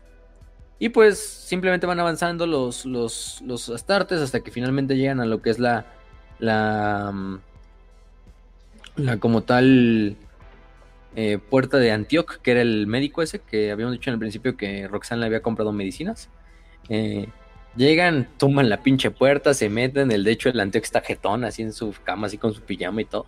Y llegan así los pinches astartes, llegan siete cabrones así gigantes, así que toman la puerta y, hola, aquí estamos haciendo aquí. Sí, porque, o sea, eh, esta Tarba ya había visto, ¿no? Que había un médico cercano y que pues podía primero curar a, bueno, dar curar a de cuita con lo que se pudiera, pero también acá y porque antes de eso, prácticamente ya el equipo de, de Yasuna Gacena estaba tras las, huellas de, los muertos exiliados. Entonces los iban prácticamente pegados, entonces los iban rastreando y de hecho iban recibiendo los mensajes que estaban hablando los propios muertos exiliados porque lo que logró hacer la, mm, la casa Calasta o esta casa, ah, no me acuerdo la casa, era hackear lo que eran los ojos o estos ojos biónicos que tenía este Kai y con eso pues prácticamente estaban sacando toda toda la información que, que querían. Entonces iban rastreando a través de los ojos de Kai, pues a los, a los muertos exiliados. En una parte de este que dice, ay, me pican los ojos, no sé por qué, ¿no? Son los pinches ojos biónicos, ¿por qué te van a picar, no? O sea, y de repente el, el, el, Suba dice, puta madre, nos están espiando, ¿no? Y es en ese momento que agarra a Kai y le arranca los ojos a la verga. este Suba le arranca los ojos. Eh, y, se, los, los, arranca, ¿no? Pero en un pinche maraña de cables y de sangre. Y, el pinche cae todo traumatizado porque le acaban de arrancar los ojos y ya no ve el cabrón. Y, se lo llevan ahí. Pero ahora, debilitado por la tortura que le habían hecho los interrogadores, o sea, bien vergueado. O sea, acaba de salir de un pinche choque de una nave, ¿no? Y le acaban de arrancar los ojos, pues ya también pinche calle iba muri, medio muriéndose. O sea, el güey ya estaba así en sus últimas también. Pues de tanto, tanta chinga que llevaba pero era necesario porque pues gracias a los ojos los estaban siguiendo, entonces pues afortunadamente Azuba se da cuenta y de hecho hasta nos cuentan que Azuba iba a ser un tecnomarín de los devoradores de mundos antes de que le enviaran a la Oeste Cruzada, por eso sabía tanto de como de, pinche tecnología y por eso como que supo de ah, estos pinches nos están rastreando a través de los de los de los estos como tal de los ojos, ¿no? Entonces, pues pues van con el médico porque primero tienen que salvar a, a, a Kai y agüita, ¿no? Entonces, pues van, le tocan y todo. Pinche médico, el antioque así como que se levanta en su pijama así de, ¿qué chingados hacen en mi casa, no? Y de repente el tacón lo agarra por el cuello y lo azota y casi así ya lo va a matar y, hasta que atrás dice, no, no, güey, no lo mates, güey, es el que necesitamos para que, para que cures, que cures estos dos pendejos, ¿no?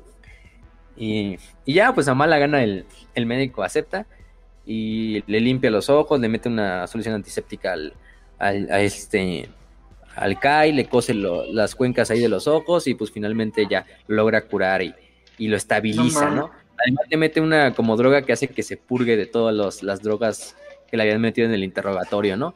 Entonces, pues, nada más dice que, nada más le dice, eso sí, prepárense porque pinche Kai va a cagar y vomitar como por varias horas, ¿no? Entonces, pinche cabeza todo así todo ya, todo ya así medio puteado, pero ya le metió esa droga como para que purgue todo lo de su sistema, pero pinche Kai está así en la mesa cagándose y vomitando. pinche, pobre, pobre, no, pobre Kai. Mm. Pobre. Kai, pinche.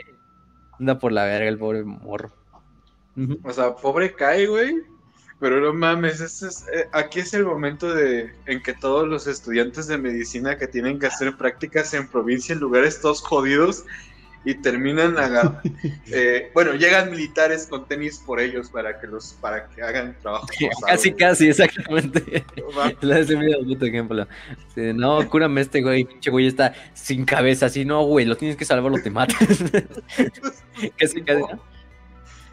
Lo bueno es que el Antepus, lo bueno es que el Antepus le valía verga, ¿no? Incluso en los starts. Pues no, sabes que no puedo salvar a este cabrón, eh, incluso cuando ve a Guita, a la start dice, sabes que no puedo eh, cambiar a este cabrón, pero mínimo vamos a como hacer que sus últimos minutos sean un poquito más y también le mete como un estimulante le intenta coser las heridas que tiene y, y con eso ayuda un poquito a Agüita y por eso es que no lo matan. También le dicen como qué chingados buscan aquí y, ya y finalmente todo este desmadre, ¿no?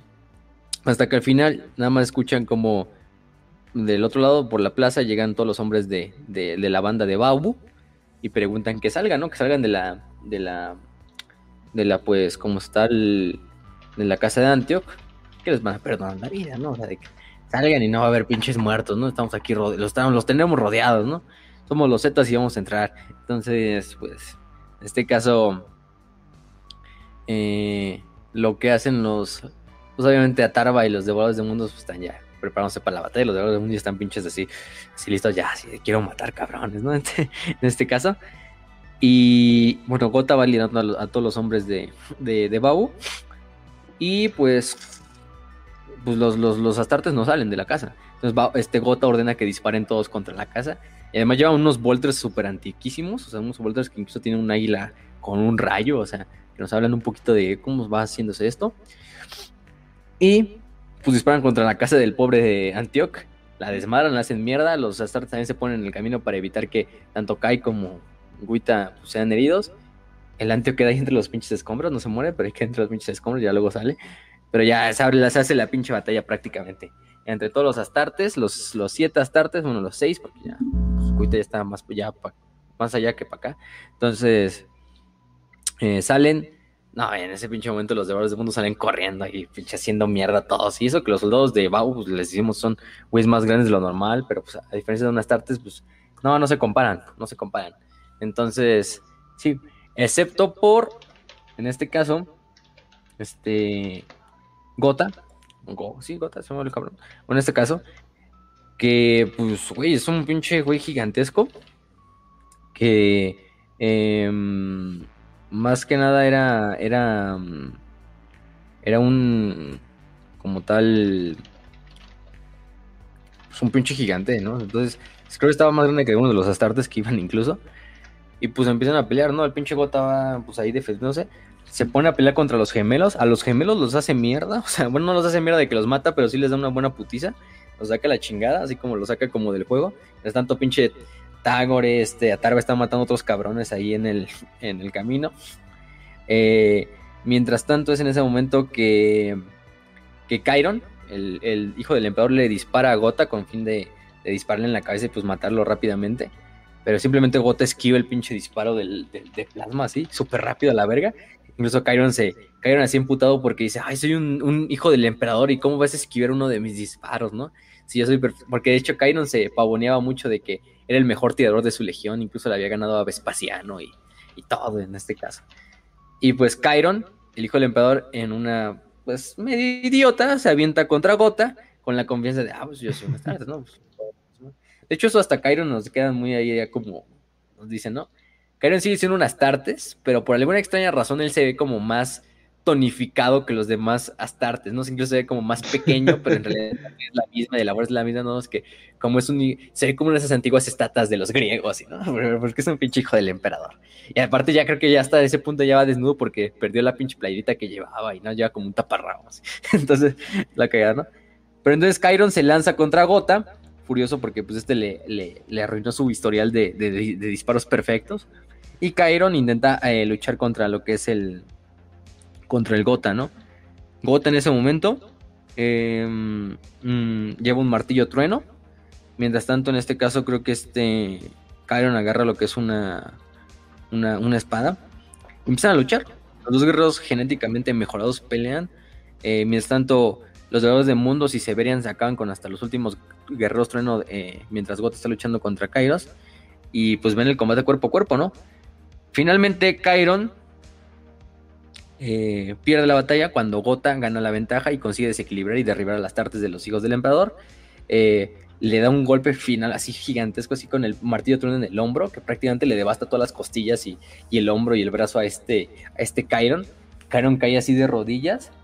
Le da otro golpe, creo que eh, nada lo termina desviando y también le da en el hombro y prácticamente le desmadra todo así. Y simplemente el, el pinche como onda del golpe lo deja bien apendejado a, a Kyron, prácticamente ya medio muerto del pinche traumatismo.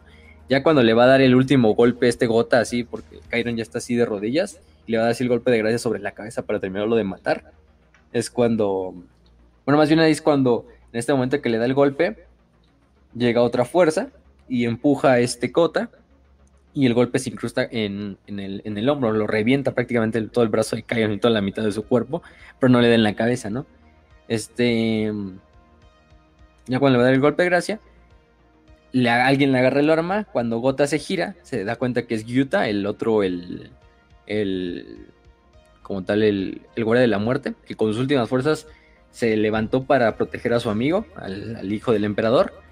Em, y eso aunque Gota, pues está, aunque Gota también es un güey súper gigante, no se puede liberar de la fuerza del guardia de la muerte, que incluso ya está medio moribundo, pero veanlo, el cabrón sigue ahí. Y este... Ya cuando Gota ve que las posibilidades están en, su contra, decide retirarse y se, y se va, se retira de la, de la batalla, ¿no? Pero pues no, lo, persiguen. Eh, cuando Gota huye, pues Gita se desploma en el suelo, junto a su amigo Chiron, agonizante, y los dos pues fallecen eh, juntos y agarraditos de la mano y dándose un beso. No, pero casi casi, ¿no? Entonces en este, este así los dos mueren alcanza a arrastrarse uno al otro, al lado del otro, y los dos finalmente mueren. Cayeron del pinche vergazo que le metió este, el, el Gota. Imagínense, entonces Gota, que a los primeros ojos, pues es un mortal, ¿no? Modificado genéticamente, acaba de matar unas tartes, ¿no? entonces, pues no es cualquier cabrón, no es cualquier cabrón. Em, y pues expiran los dos, ¿no? Fallecen. Y pues se los llevan. Entonces, eh, Atarba dice, no, pues esto va a traer a los, a los cazadores de, de, Nagasena, ¿no? Entonces tenemos que irnos en chinga. Tagor le dije, sí, pero no podemos dejar atrás a los cuerpos de Gito y de Kairon, para que sean mutilados y rapiñados por la pinche gente de aquí. Y le pide a Antio que si sabe de un lugar en el que puedan llevar a los cadáveres de sus camaradas para que, para que sean llevados con éxito, ¿no?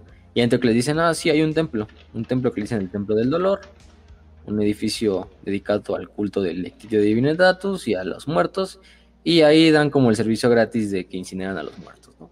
Entonces, pues pueden llevarlos ahí y pues ahí los van a, les van a, van a llevar, ¿no? Ahí los, pueden, ahí pueden llevar. Y bueno, pues ya Tagore y los demás sobrevivientes, pues con los cuerpos de Gito y de Chiron, eh, se dirigen hacia el templo, ¿no? Y bueno, con Kai, también Kai medio recuperándose apenas, todo vomitado y todo cagado ahí, se lo llevan también a lo que es el al pobre templo, ¿no? Ya, este, en este caso llegan al templo al templo del dolor o de la muerte, ya también en ese punto, porque después de... Recordemos ese episodio donde los hombres de, de Babu vinieron por Roxanne al templo y que se murieron inexplicablemente por aquella cosa que se asomó en la, en la, en la, en la estatua. Ahí sí como que el, el este Aquiles o este güey, ¿cómo se llama? Sí, este, bueno, el, sacerdote pues, eh, pues es, dice, no, pues este es el templo, ¿no? Y, yo los protegeré, ¿no? Entonces, pues ya el pinche templo se volvió como un templo más que de, un culto así como a la muerte. Entonces, eh, mm, mm, mm, y pues está interesante porque llegan al templo, acá ya están más recuperados, si lo podemos decir así. Eh, era un pinche templo súper jodido. Se que está lleno de gente, porque mucha gente ya se había dirigido a lo que era el templo después de que habían escuchado esa historia de que pues, habían acabado con los hombres de, de Gota eh, Paladis los recibe en, la iglesia, le dice, ah, pues sí, entre, ¿no? Y, y, pues aquí pueden, pueden aquí incinerar sus muertos, ¿no? Y, hacen una ceremonia, una pequeña ceremonia entre los astartes, los sobrevivientes y, y incendiaron los cuerpos de Gyuta y de, y de este, y del otro cabrón de Chiron, de Kiron, y pues los enterraron. Hasta el otro, hasta el, hasta el, como tal, el, el Palladius le dice, ah, sí, les voy a enseñar dónde está el, el, el, el incinerador para que los acompañe, ¿no? Y los, y los del mundo, no, quédate a la verga, esto es una cosa de Astartes. Entonces, ya honran a sus compañeros como nuevos hermanos, que aunque de diferentes legiones, pues están en el mismo, eh, a través de la sangre, pues se volvieron nuevamente hermanos, y estos son sus legiones, su legión actual y su lealtad está con sus hermanos, ¿no? Con estos siete Astartes, estos cinco Astartes que quedaban, y pues incendian a los pobres, a los pobres Astartes muertos. En ese momento, este, pues ya todo se va como los... En ese punto ya es cuando decían, no, pues sí, vámonos a, a Isban, tenemos que ir a Isban y llevarle a este güey a, a Horus. Eh, y este... Kai se encuentra con su amiga Roxanne, Roxanne Castana, de la casa Castana. Finalmente se reencuentran después de muchos años. Roxanne le dice, pues sí, güey, tú no tuviste la culpa, porque ya de hecho ya se le habían expuesto varias veces. Una de ellas se la había, la, la Nimiko, la, la, la, esa adepta que lo estaba interrogando, le había dicho, no, pues la nave no falló porque tú fuiste el este desmadre, fue porque falló porque ya estaba demasiado viejo uno de sus escudos y pues, terminó fallando y todo este desmadre, ¿no? Algo que a Kai le costaba creerse y más bien él pensaba que era como una mentira para hacerlo sentir mejor y que, y que finalmente se le quitara el trauma y así pudieran ellos entrar a su mente. Roxanne también le dice, no, güey, es que no, no fuiste tú, güey, o sea, yo estaba en ese momento con el capitán cuando sucedió lo que sucedió. Tú estás en tu cámara astropática. Y sí, a lo mejor tú estabas enviando el mensaje, pero eso no tuvo nada que ver. Estábamos viajando a través de una tormenta de la disformidad y el escudo ya estaba jodido. Entonces la tormenta golpeó como un torbellino directamente a la nave. Y eso fue lo que causó que pasara lo que pasara. No fue tu culpa, pero bueno, Kai sigue en su pinche negativa de no, no querer entender, aunque ya dice como que por primera vez como que tiene un, vestigio así como de, de que a lo mejor no todo fue su culpa, pero, pero él lo deja, sigue teniendo, ¿no? Para ese entonces, ya Gacena y su grupo de casa van a la casa de, Antioch, donde pasó todo el desmadre que pasó. Se dan cuenta de todos estos muertos de la banda de Babu, que ellos ni saben ni, ni les interesa qué, qué, tienen que ver. Pero van con el, con el doctor Antioch, ¿no? Y le dicen, no, pues a dónde, lo, a dónde se fueron, ¿no? Eh, el Antioch le dice, no, pues no, no, yo no sé, yo no me los ayudé a curarse, y, pero no sé a dónde iban. Hasta que lo interroga esta Nimiko. Y ya, no, pues sí, fueron al templo. Y, ya, y simplemente este Maxim, el Golobko, agarra una pistola y ejecuta al doctor, ¿no? Por pinche colaborador, casi que por traidor. Entonces, pues lo, lo, ejecuta ahí y ya se dirigen hacia el templo.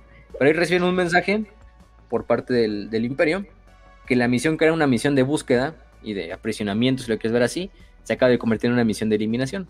O sea, que ahora el objetivo no es dejar que Kai, no es capturar a Kai para sacar el mensaje, sino es evitar que Kai incluso llegue a manos de los traidores pues, con lo más fácil, ¿no? Matándolo, ¿no? Entonces, si el Imperio no va a recibir el mensaje, pues que tampoco lo reciben las fuerzas de Horus. Entonces, pues la misión se convierte en una misión de eliminación.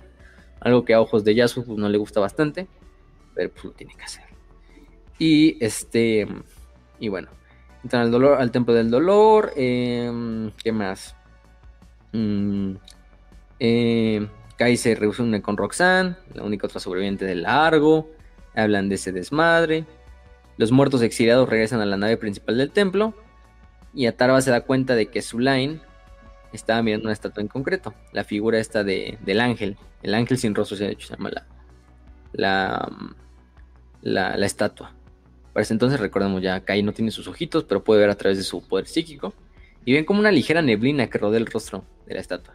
Algo que al principio eh, no le tomó mucha importancia a Sulain, pero a Tarva sí. Tarva luego se da cuenta de que eso es una criatura disforme atrapada en la, en la estatua de cierta manera. Un ser que está demasiado débil para poder escapar. Y también teoriza, ¿no? Este lugar es un lugar de, de, luto, es un lugar donde se juntan muchas emociones, dolor, llorar, este, tristeza, depresión, y pues eso se está canalizando, ¿no? En realidad lo que está esa entidad disforme es porque es un lugar tan concentrado de emociones que pues le están dando vida, ¿no? Pero pues el ser, aunque está aquí, no puede manifestarse porque pues no es un ser del espacio físico. O sea, está aquí porque la, las emociones lo, crean y lo atraen. Estas, estas emociones se relacionan a la muerte, porque es un templo al final de la muerte, donde la gente lleva a sus muertitos. Entonces, pues, es es este pedo, ¿no? Pero bueno, para ese punto ya este, las fuerzas de Yasu y los, los de las, los cazadores están prácticamente viendo el templo desde fuera. Y en ese momento es cuando Atarva le dice, pues, bueno, este, creo que Paladis les cuenta de, no, pues, ahí arriba está, arriba de, de, lo que es la ciudad de los, estos, de los suplicantes, está la casa o la mansión de lo que es el arquitecto del emperador, su arquitecto personal. Él tiene una nave que es capaz de viaje, pues, espacial. Entonces, lo mejor es pues, que puedan tomar esa nave. Y, bueno, y le dice, pues vamos a hacer eso, prácticamente. Ataraba le confiere la misión a Severian de que haya que haga como una misión de reconocimiento y que vaya hacia esa mansión para que tome la nave y lo recoja, ¿no? Cuando termine lo que tenga que terminar. Y de esta manera ellos también pueden utilizar la nave también para llegar a una de las plataformas espaciales de Terra y de ahí robarse una nave con la cual puedan viajar a la disformidad y avisar a, y llegar a Isban, ¿no? Con sus, con sus legiones. Entonces, pues ya está todo planeándose. Cuando de repente, eh, bueno, antes de eso hay que dar el, trasfondo. Este, Gota regresa con, con, con el, con Babu, con Babu este Ducal. Le dice, no, pues estoy listo para que me mate porque le he fallado, mi señor, ¿no? Y hasta trae su cuchillo y se le entrega a Babu para que lo ejecute, ¿no? Y, y este, y Babu, y Babu se levanta de su trono y todo el desmadre y dice, no, en otros tiempos te hubiera, matado en este mismo, en este mismo punto, ¿no? Pero vamos a hacer esto tú y yo juntos. Entonces, vamos a, ir a recuperar la, semilla genética de estos astartes para cosecharla y salir de nuestro suplicio, ¿no? Y salir de esta, de este pinche desmadre.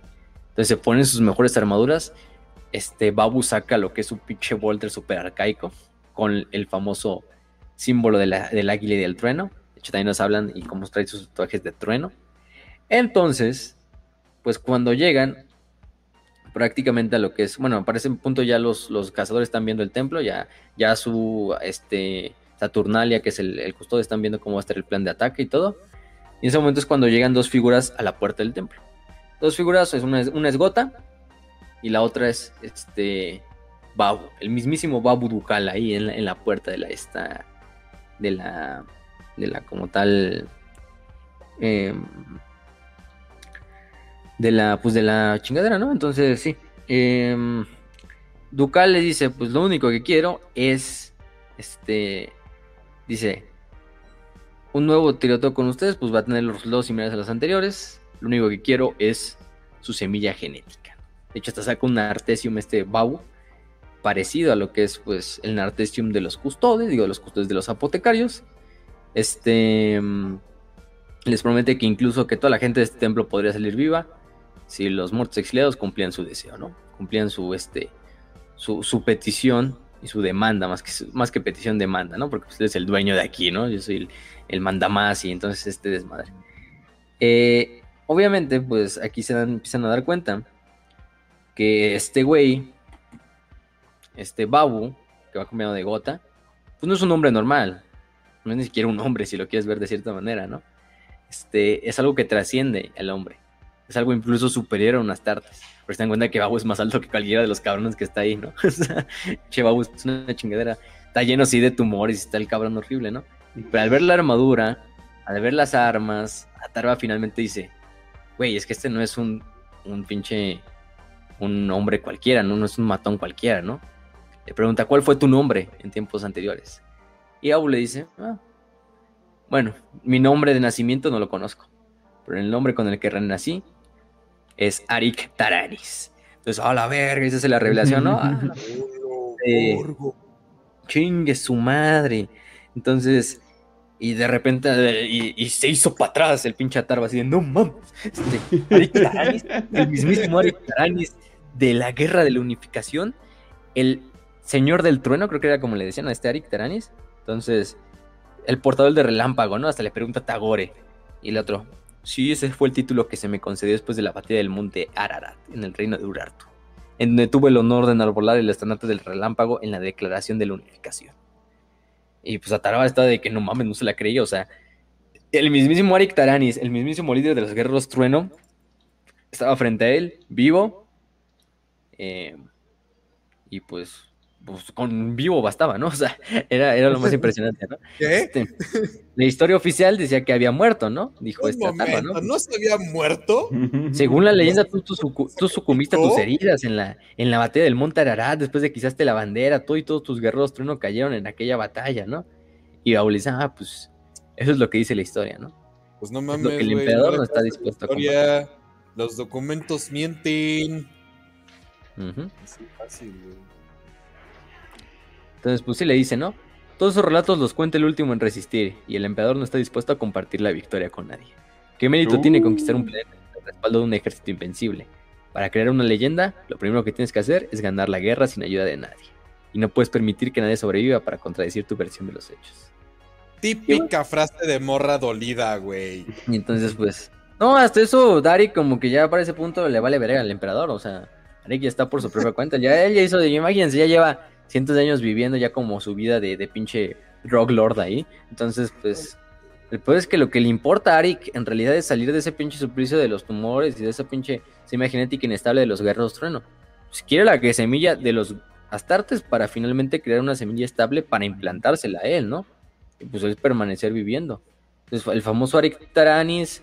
eh, entonces, este mismísimo Arik Taranis, pues, pues, estaba vivito y coleando. El, también conocido como el, el vencedor de Gaduaré, el último jinete, el carnicero de Escandia, el asino del trono. O el portador del relámpago, ¿no? Entonces, pues no mames, era un guerrero del trono frente a todos los ojos de los que estaban presentes, ¿no? Y nadie se lo podía creer, ¿no?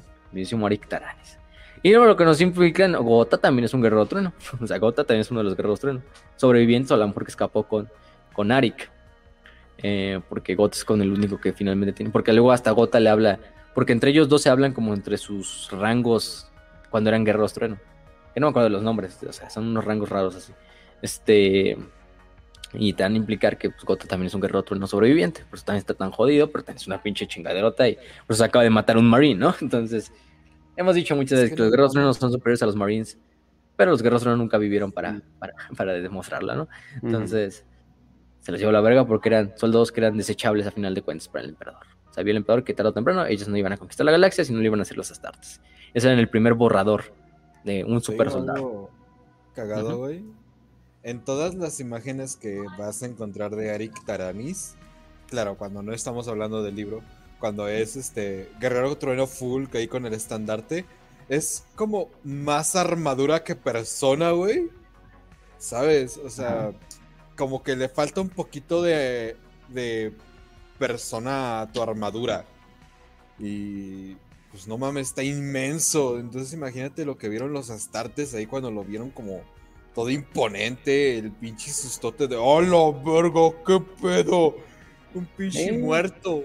Ah, no lo dijimos, pero los astartes habían robado armaduras de los, de los hombres de Babu, entonces parecían guerreros ellos también, casi De casi. hecho.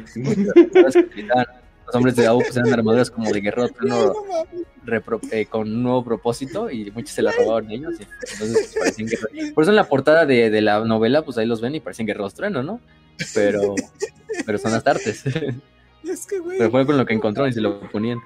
Entonces sí. Me, me los estoy imaginando como niños chiquitos cuando se ponen los sacos de sus papás, güey.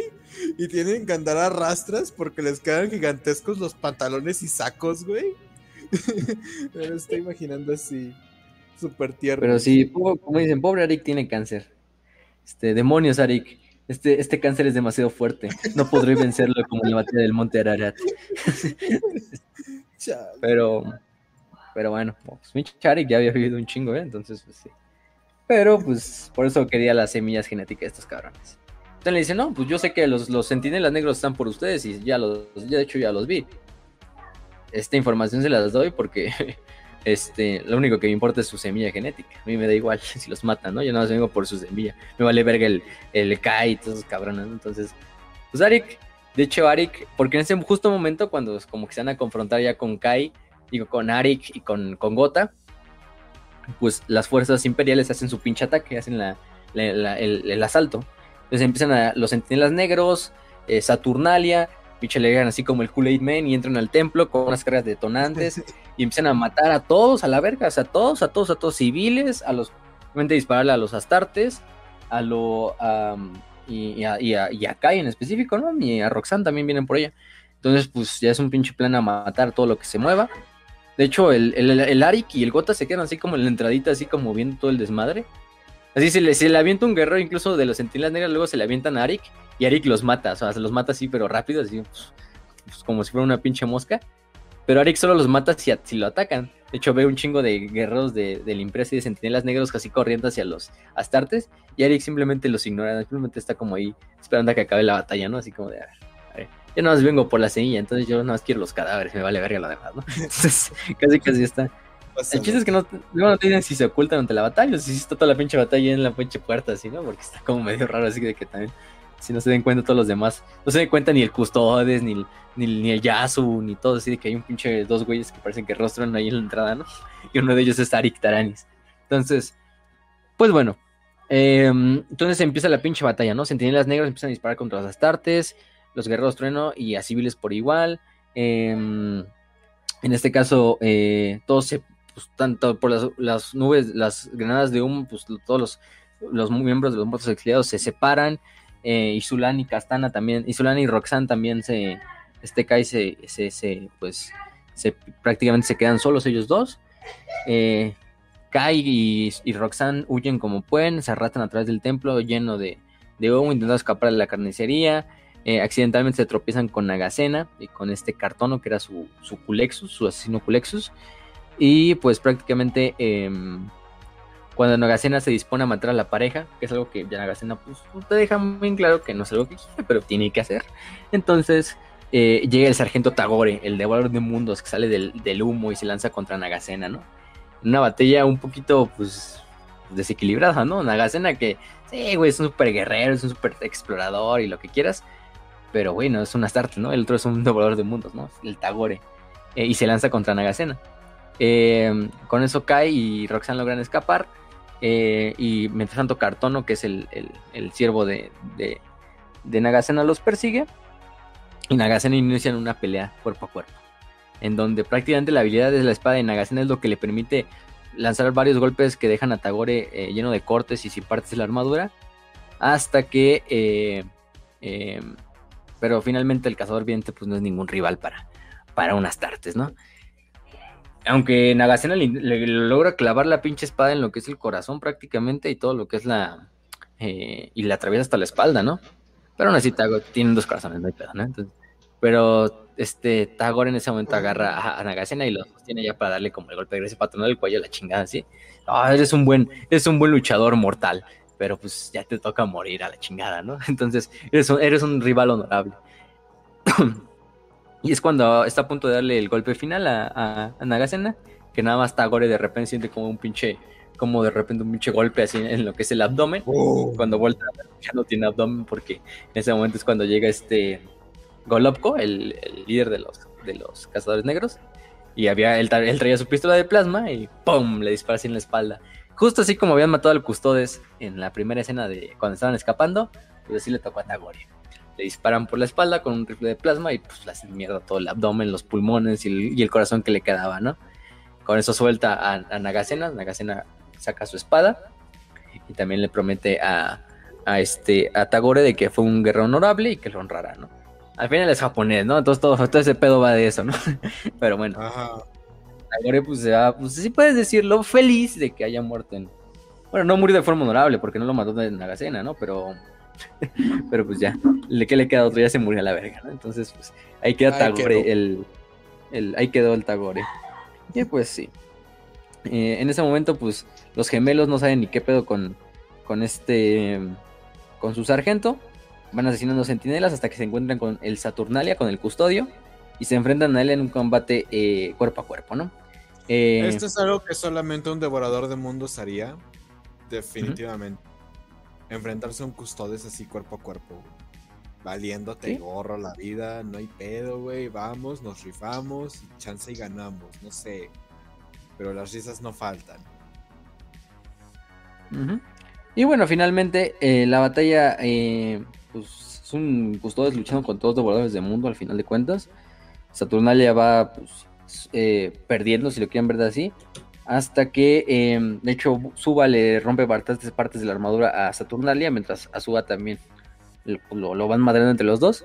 Saturnalia en ese momento es cuando, en un momento de, de cálculo así, pues, que solo un custodes puede hacer, agarra la lanza guardiana y la dispara eh, contra Suba, prácticamente destrozando todo el torso del devorador de mundos y matando a uno de los gemelos. Esta acción hace que pues prácticamente Azuba entre en un frenesí de violencia y venganza. Azuba y ataca a Saturnalia con un pedazo de, la, de la lanza guardiana que había recuperado. Se dirige hacia Saturnalia. Saturnalia también se dirige con un golpe que prácticamente lo decide todo. Entonces los dos, los dos guerreros están listos para su último golpe dar todo lo que tienen. Y en ese momento Azuba con la, con la hoja guardiana parte en dos la cabeza de Saturnalia del Custodes, pero al mismo tiempo el Custodes pues con la misma, eh, con la misma inercia clava lo que es la, la lanza en el, en el pecho de Azuba y pues perfora los dos corazones y los dos pulmones. Entonces, pues prácticamente el, el, Custodes muere instantáneamente, pero Azuba logra eh, con sus últimas fuerzas arrastrarse hasta donde está su gemelo ponerle en, la mano de su gemelo el arma con la que mató el Custodes y promete que juntos van a recorrer la senda carmesí, que está como idea de, la muerte que tienen los devoradores de mundos, ¿no? La senda carmesí, así como le dicen ellos. Por los dos gemelos ahí se mueren. Y finalmente, ¿qué más? Roxanne se logra esconder con los niñitos, con el niño ese de Arik no lo dijimos, pero el niñito este que se. De hecho, uno de los niños de los hijos de Maya, de los que ayudó con los antibióticos Roxanne, se llamaba Arik, en honor a Arik Taranguis. Este.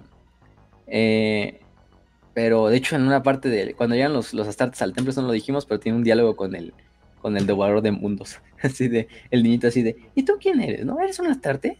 Y el pinche no es así, ¿no? Y, hasta te dicen como el, el Tagore nada está así como cómo podría matar al niño, así de si le toca el cuello, nada más sería como un pequeño chasquido y ya, ya estaría muerto el niño.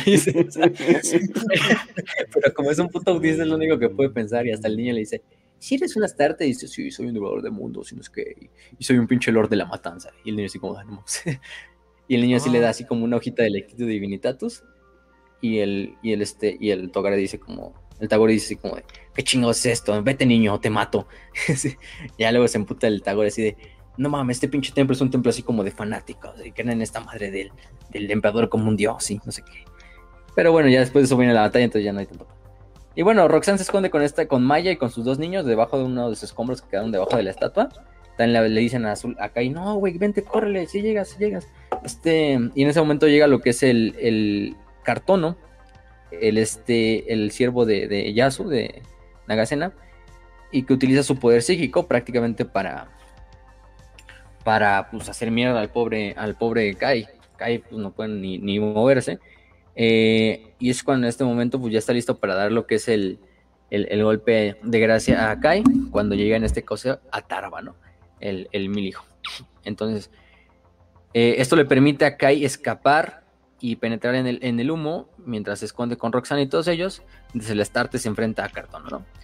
El asesino, a final de cuentas, pues es un asesino culexus, entonces es una anatema para un, para un Striker como, como Atarva. Entonces a Atarva le está costando bastante, bastante jodido lo que es la, la, la pues, la, la batalla, ¿no? Atarva apenas consigue esquivar el ataque, eh, Cartono eh, también no puede darle un golpe porque al final de cuentas Atarba sigue siendo unas tartes y vamos a enfrentarnos cuerpo a cuerpo, ¿no? Cortono de repente nada más como que activa así como que su casco y de repente su casco se pone un pinche casco así como con forma de, salchicha y con una pinche cañón como en el, en el hombro y de repente pues, empieza a disparar rayos negros de energía negativa contra el toso de Atarba, ¿no? Eh, que pues es prácticamente lo que es un asesino culexus, ¿no? Recordemos cómo son los cascos de los asesinos culexus, que parecen un cráneo, pero con este como potenciador psíquico, bueno, potenciador antipsíquico que tienen como en el, en el, en el hombro. Entonces, pues, Cartono salta contra Tarva, ya Tarva pues súper hecho mierda porque le están dando todos los poderes psíquicos. Eh, y este... Mm, y con el último eh, pedazo de poder que le quede, eh, bueno, o sea, Cartono sí logras estar bastantes golpes con su espada en, el torso y en el abdomen al, mil hijo. Y con su última chispa de poder, lo que hace a Tarva es prácticamente extender su mente a la disformidad. Y lo que hace es desconectar su mente de la disformidad. Es decir, se quita todos los poderes psíquicos. Pero aparte, libera a la criatura disforme que está atrapada en la estatua del ángel sin rostro. Entonces el ángel sin rostro esta criatura emerge de la prisión y empieza a abalanzarse sobre todos los supervivientes. Este pinche ángel de la muerte empieza a adoptar el, aspecto de un espectro, pues prácticamente como la, la parca, y empieza a descender sobre los sentinelas negras, matándolos simplemente volviéndolos locos. También empieza a asesinar un poco de la gente. Eh, y pues, em, em, como tal, eh, lo que hace la... En el caso también se mata este, a Paladin, el, sacerdote, vamos a decirle sacerdote, porque de hecho cuando se va a avanzar sobre Kai y sobre Roxanne, que están escondidos, llega este Paladin y le dice, no, tómame a mí, ¿no? Finalmente vienes por mí, tú eres el, tú eres, tú eres mi demonio, si lo quieres ver así, yo fui el que te creé al crear este templo, tómame a mí y déjalos en paz. Y si el demonio lo agarra, lo toma como que lo abraza, y finalmente de hecho hasta lo dice este, este, este güey con su, Paladín dice con sus últimas fuerzas, ¿no? De que finalmente se va a reunir con sus hijos y y se lo lleva la, la, entidad disforme. O sea, lo mata, o sea, como que nada más cae desplomado muerto el, sacerdote este, ¿no? Pero bueno, eso no es ingreso suficiente para calmar a la, bestia, al, ser disforme, porque el ser disforme ya está prácticamente em, como tal, eh, eh, em, pues totalmente, totalmente, en pinche rampage. Es, pero aún así eso le da tiempo a Tarva para finalmente pues sí queda bastante jodido, pero logra agarrar a, a Cartono, al, al, paria, y con un, con un con una pinche golpe lo termina eh, fracturando de todos los putos huesos y lo termina aventando contra un muro y eso mata a Cartono, o lo deja totalmente hecho mierda, pero pues este totalmente hecho mierda también. Entonces, pues sí. Em, finalmente, lo único que queda es la criatura disforme. Esa criatura disforme, que Atarva no tiene otra más que él enfrentarse a ella y desterrarla a ver cómo puede. Prácticamente ya está dando así como de, no, pues yo ya me morí, pero mínimo vamos a desterrar esta chingadera. Y es cuando en ese momento llega, porque ya en ese momento ya se, ya se acercaba hacia acá y hacia Roxanne, la chingadera así, ya regresaba con ellos. Y es de repente cuando llega una escuadra de hermanas del silencio, irrumpen en lo que es la, el templo. Eh, y al crear este vacío psíquico, van a ser encerrando a lo que es la, la, a la, a la esta, al, demonio, pues prácticamente, en lo que es la, estatua, y finalmente la arrojan de vuelta a la disformidad y la destierran del plano terrenal. Pero en ese momento no solo entran ellas, sino también entra nada más y nada menos que el mismísimo Royal Dawn. El pinche. Que sí. Don Cabrón entra hacia el templo. dice, ya voy a hacerlo yo. Si quieres hacer algo, hazlo, hazlo tú. Entonces, eh, Dorn le exige a los. a los. a los a Tarva que, mm, que se pusiera de su lado y que permitiera que Kai sea capturado. A Tarva se nega desafiantemente y Dorn finalmente le dispara en la cabeza, matándolo. Y muere a Tarva. Ah, muy... me, me lo imagino así de, oye, te rindes y voy a ser piadoso. ¡No, pum! Ni siquiera lo dejó terminar la frase, güey, a la verga, pum. Chinga su madre el drama. El drama, sí, es efectivamente. Rogal pues terminando, terminando problemas bastante rápido. Sí, eficiente. Sí, ese novelo anda con mamadas. Y pues, ahí queda la historia de Atarva, ¿no?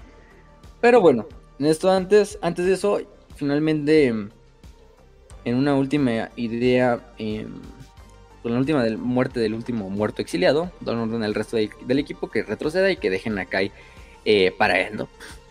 Eh, prácticamente lo que hace antes de eso, eso no lo dijimos, pero Roxanne, finalmente, para ya que Kai ya salga de ese pinche desmadre y de ese puta chingadera de estar ahí, eh, de, de como salir del trauma y para que logre desbloquear su poder otra vez, y también la, la, la visión, es que se conecta a través de su mente y le muestra los sucesos que sucedieron en largo desde el punto de vista de ella. con esto finalmente Kai se da cuenta de que no fue el que tuvo la culpa, fue el que, y finalmente se logra superar esta barrera. Y durante los tiempos anteriores, que eso no lo hemos dicho, Kai había estado teniendo como sueños, donde se encontraba en ese mismo desierto en el cual siempre aparecía en sus sueños, que era como un lugar onírico, como un safe space que tenía él, con un ser también dorado, de ojos dorados, como en la historia de ese ser de ojos dorados que acabó con esos Psykers muy poderosos. Y jugaba Regicide, que es prácticamente ajedrez, con, ese ser. Ese ser lo invita a jugar ajedrez, o Regicide, como le quieran decir. Y hasta es interesante porque se supone que este ser como que deja ganar prácticamente, no deja ganar, pero como que al, principio parece que va perdiendo el juego, luego como que se empata y le dice algo muy importante. A veces en tiempos de necesidad, incluso lo importante no es lograr la victoria, sino lograr que tu, que tu enemigo tampoco la logre, ¿no? Entonces es como un empate, ¿no? Si no, yo no lo tengo, tampoco lo tengo. Cae como que no sabe ni qué pedo con este ser ni con estos sueños. Eh, este ser va como entendiendo de, Sky, tú tienes una misión conmigo, me tienes que dar un mensaje. Este, creo quién, creo quién es quién, y entonces, em, a final de cuentas, Sky si logra, ya, al final se da cuenta que este güey es el emperador, ¿no? E inevitablemente le pasa el mensaje. Bueno, de hecho el emperador como que ve el mensaje por sí solo, porque luego Kai le dice como, ya se había visto el mensaje, sí, ya lo vi. Y este mensaje es prácticamente lo que, como esta parte de Regicide, no sé si la ganaré, no sé si la perderé. Lo mejor que podemos hacer prácticamente es empatarla, ¿no? Entonces, eso también refiriéndose a lo que es la herejía de Horus, a final de cuentas. Porque luego nos van describiendo la visión, y la visión prácticamente es cómo van a suceder las cosas, ¿no? De este hombre, de este ser negro, de este ser oscuro que, que recibe un poder que ni siquiera es suyo, prestado, que se enfrenta finalmente a este otro ser dorado. Y mucha mamada, mucha analogía, mucha metáfora. Está chida la, la, la profecía como te la van contando pero se da cuenta de que el emperador ya sabe de esto y sabe del futuro que se le acerca a la humanidad, de cómo va a ser en los siguientes años, ¿no?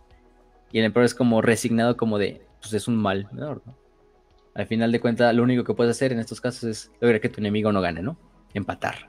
Entonces lo mejor es, hasta cierto punto, como que el emperador acepte ese destino, si lo quieres ver así, de, de que el imperio se convierta en lo que se tenga que convertir, para lograr que el caos no gane, ¿no? A lo mejor el imperio no gana, pero tampoco el caos gana, ¿no? Entonces, sobre este estado como de status ¿Es quo. Ese punto, güey? Entonces, no, no, no. E, e, ganamos en el empate. Exacto, güey. Ganamos en el empate.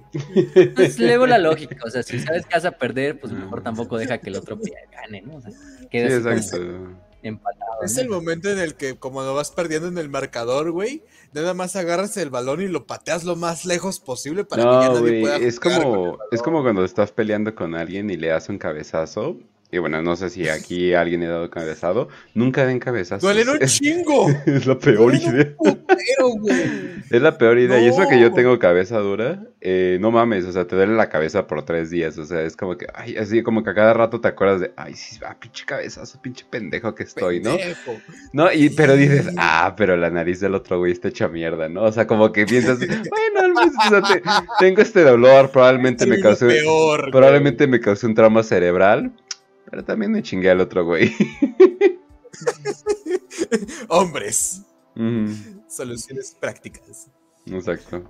Además es muy personal eso. O sea, no es como una putiza normal que te puedas terminar. O sea, como que siempre vas a recordar de ese cabrón me dio un cabezazo, hijo de la chingada. Sí. Entonces sí. Pero pues finalmente sí termina la profecía. Bueno, no la profecía, pero. Porque en la, en la visión se le encuentra, ¿no? Y este. Porque incluso este. Kai le dice así como haciendo analogía del juego, ¿no? ¿Quieres jugar otra partida? ¿Todavía quieres jugar esta partida? Y otro dice, pues sí, en un momento de este es más fácil mantenerse concentrado en algo, ¿no? Y Kai le dice, pero ni siquiera tú puedes cambiarlo. Para ese punto ya creo que ya sabe que es el emperador. Dice, pues hay cosas que tienen que pasar Kai. Hasta lo más horroroso que puedes imaginar, a veces tiene que pasar. ¿Por qué? Le pregunta Kai. Porque a veces lo único que puede hacer es evitar que gane tu enemigo. Tablas, respondió Kai. Sé que mucha gente me considera omnipotente, pero hay una enorme diferencia entre ser todopoderoso y ser omnisciente. ¿Y cuál es? le pregunta Kai. Que no se puede ser ambas cosas a la vez. Contestó el hombre con una sonrisa irónica. ¿Y qué pasará ahora? le preguntó Kai. Terminaré la partida. ¿Esta? preguntó Kai confuso. No, dijo el hombre. Nuestro juego ha terminado, y te lo agradezco, Kai. ¿Volveré a verte? El hombre se rió. ¿Quién sabe, Kai? Tu juego me enseñó que todo es posible. Pero vas a morir, respondió Kai. Lo sé, dijo el emperador. A perro, entonces. Pues el mensaje finalmente que le da Kai o que necesita de llevar Kai, pues sí llega a quien tiene que llegar, a su remitente, que termina siendo el emperador. Y más que nada es la visión profética de qué va a pasar con la galaxia, ¿no? a lo largo de los siguientes milenios. Una profecía que se va a convertir en real, pero que va a ser un mal necesario que finalmente el emperador acepta, ¿no? Sí, como dice. A veces lo mejor en una situación de derrota tampoco lograr que tu enemigo gane, ¿no? Si sabes que no puedes ganar, tampoco intenta que tu enemigo tampoco lo logre. Entonces, pues es lo único que se puede lograr. Por eso vamos a ver el emperador mucho más resignado en las siguientes novelas, porque el güey sabe que pues, algo es algo. A lo mejor hay unas esperanzas en la Long War, pero, pero pues ni así. Entonces, pues, pero esa ya es otra historia. Entonces, bueno, sí, finalmente con eso, eh, pues Roxanne, el mensaje ya llegó a quien tenía que llegar. Los demás no lo saben, prácticamente. De hecho, los demás están aterrados. Dawn está aterrado del mismo mensaje, porque lo que supone el mensaje es algo que cambia para todo el tiempo la historia de la galaxia. Pero en el último instante, Nagasena eh, se da la vuelta para irse y se descubre que Roxanne se pone en pie a Zulan. Bueno, Roxanne agarra a este Kai y le dice, bueno, Kai le pide antes algo. Y lo que hace esta Roxanne es quitarse la bandana del tercer ojo Nagasena, de hecho, intenta comentar que Kai lo vea. Este, de hecho, este Nagasena ve por unos momentos el tercer ojo, pero logra cerrar los ojos antes de que lo termine matando la visión. Aunque sí logra ver la disformidad. Pero Kai sí ve de forma. De hecho, Kai después de esta. como. Después de que acepta como el trauma, o que finalmente como que logra la, la reconciliación, recupera sus ojos. sus ojos así biológicos, o sea, los normales, ¿no? Eh, pero con esos últimos ojos, su última idea para que el mensaje pues muera con él, no lo obtengan ni los traidores ni los lales, aunque pues el mensaje ya llegó a quien tenía que llegar, pues decide ver el ojo, quedarse viendo el ojo de Roxanne y pues finalmente cae el ojo de, su amiga y pues muere instantáneamente, ¿no? Entonces con eso muere Kai. Eh, se muere el pollito de color hasta este punto. Y Rogaldorn pues dice, pues vale, un momento, a ver. Rogaldor vale así, vale verga. Y el secreto se pierde, de, definitivamente, ¿no? Aparentemente. Ajá. Güey, a ver, déjame entender algo. el astrópata seguía vivo. Sí. Y habían muerto dos custodes. Sí, no, sí aguantó un buen. Te digo. ¡No seas mamón! bueno, murió uno, porque el otro no los conocía. o sea, el otro, el otro ya le ha puesto el casco, bien importante. sobrevivió un custodio, sobrevivió a Rick Tarani, sobrevivió a un pinche caída de un avión. O sea, no mames. ¡Y no mames! ¡Oh mames! Güey, él, lo decidió, él se mató. Fue el final cuentas. y él lo decidió, güey. No, este cabrón es Pinche Chuck Norris de los astrópatas, güey. Eh, tampoco le eches muchas flores. Che, che cae. O sea, flipo, esto se pudo haber evitado si se hubiera metido un balazo. Eh, en este caso. No, pero, pero bueno, eso es lo que pasa. Pues si Rogaldorn se dice, no mames, pues ya valió verga, ¿no? Pero bueno, sé que sé que falta uno de los muertos exiliados. Se verían, recordemos que no se encontraba entre los fallecidos porque él ya sabía de esta misión de ir a recuperar la nave. Y le manda a Yasu que sea su última misión. Yasu acepta su última misión. Dice, va a ser la última ahora sí. Ir a capturar a este, a, este Severian, ¿no? Y eso de hecho pasa en otra historia, ¿no? Eso pasa en la historia de The Wild Hunt, que es un audiolibro, en el cual finalmente Nagasena se le envía para asesinar a Severian. Eh, y sí, se agarran a vergazos, ¿no? Hasta que finalmente son parados por Malcador, que finalmente, eh, como que dice a Yasu, no, tu misión aquí acaba, ¿no? Y a Severian yo me lo llevo para convertirlo en un caballero errante, ¿no? Y de Severian lo vamos a hablar en otros episodios, ¿no? Pero pues sí. Y de Yasu también, porque luego lo va a enviar Malcador acá a Mitizona para recuperar lo que es un, un fragmento de Magnus. Hasta se va a enfrentar con Lucius. Eh, entonces en este uh. desmadre, ¿eh? en un duelo. Uh. Entonces sí, no, ya es otro pedo. Pero le vamos a hablar. Y bueno, el libro acaba finalmente con otra vez una escena dentro de la ciudad de los suplicantes, pero en el laboratorio de Babu Dakal, en donde Dakal, o Aristanaranis, como le quieran decir, revela otro de sus tubos de ensayo, donde ve tiene un órgano, como el que nos habían puesto en una escena anterior, pero este órgano no tiene ninguno de los tumores, ni ninguno de las cánceres, ni ninguno de las necrosis que tenía. Y revela triunfalmente que había descubierto el secreto genético que le permitiría extender la vida de los demás guerreros trueno y la suya durante siglos, ¿no? A través de la pues yo supongo que después recupera la semilla genética de todos esos astartes muertos. Y pues con eso, Arik Taranis, pues la dejan así como de no mames, así como pinche escena así que es así de película que termina así abruptamente, ¿no? Con el, con el pinche así como antagonista viendo la cámara, así no directamente, en mamá, ¿no? Entonces, ay, perro. Cara Arik Taranis con eso, quién sabe, porque no se ha escrito más, pero pues está interesante, ¿no? Está interesante esa subtrama del Guerrero Trueno. Del último de los Guerreros Trueno, o de los últimos. Va a salir Pues, en Ham. Va a salir Bueno, en termina la novela. Güey, es el. ¿Cómo se llama? Es el eh, guerrero trueno que está en el fondo en ese episodio de Hammer and Volter de Tracing. no, no, no terminó bien.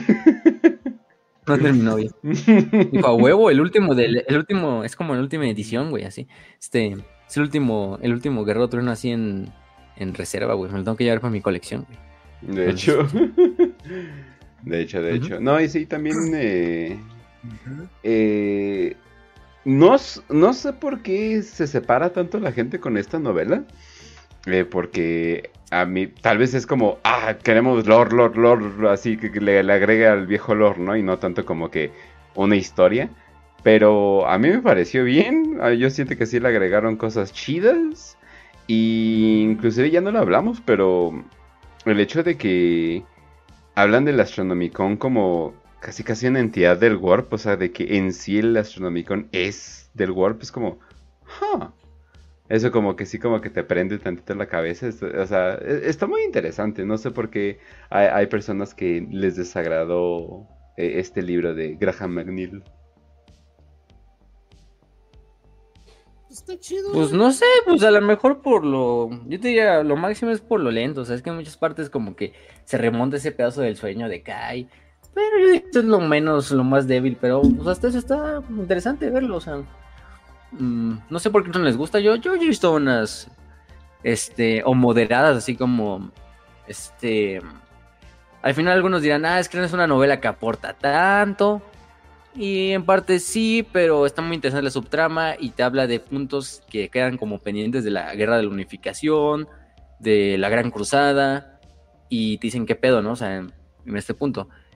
Y también te, a lo que más me gusta es que te explican como ese pedo ya fatalista que tiene el emperador durante el resto de la herejía, ¿no? O sea, el güey ya sabe que cómo va a acabar todo, pero dice, pues mínimo vamos a luchar para que Horus no gane, tampoco gane, ¿no? Entonces eso es lo que más me gustó de la novela, en mi sentido. Yo creo que es, pues es que es, es una novela que incluso si no la, si no la leyeras durante toda la herejía, no, no te jodería como la experiencia, ¿no? Al final de cuentas. Pero Claro. sí hay puntos importantes, ¿no? Sea, eso de los Outcast Dead, o sea, está muy bien escrito y está muy bien eh, dilucidado. A lo mejor sí es un poco predecible, a lo mejor ya te esperas cómo va a terminar todo. O sea, yo creo que ya todos esperamos que todos los hermanos murieran, a menos que, bueno, Severian, yo sé que por Severian, pues Severian no moría, ¿no? Porque pues, ya, ya sabía que Severian no moría, pero pues si la leyes de primeras, pues ya te esperas que todos mueran, ¿no? Y está bonito eso, o sea, está chido. Y te explica, y lo más que me gusta de la novela es que te explican mucho de cómo es la vida en la en, la, en Terra, ¿no? Durante el desmadrito. Pero pues sí. Entonces, pues con eso terminamos esa novela. Les recomendamos que la lean. Ya está en el canal de Telegram y en el canal de WPP Biblioteca. Entonces, pues esa novela vale la pena leer. Es una novela que a lo mejor, ya dijimos, no aporta tanto a la, a la historia principal de la herejía, pero eh, un poco unos puntos que a lo mejor quedan en el aire de otras cosas.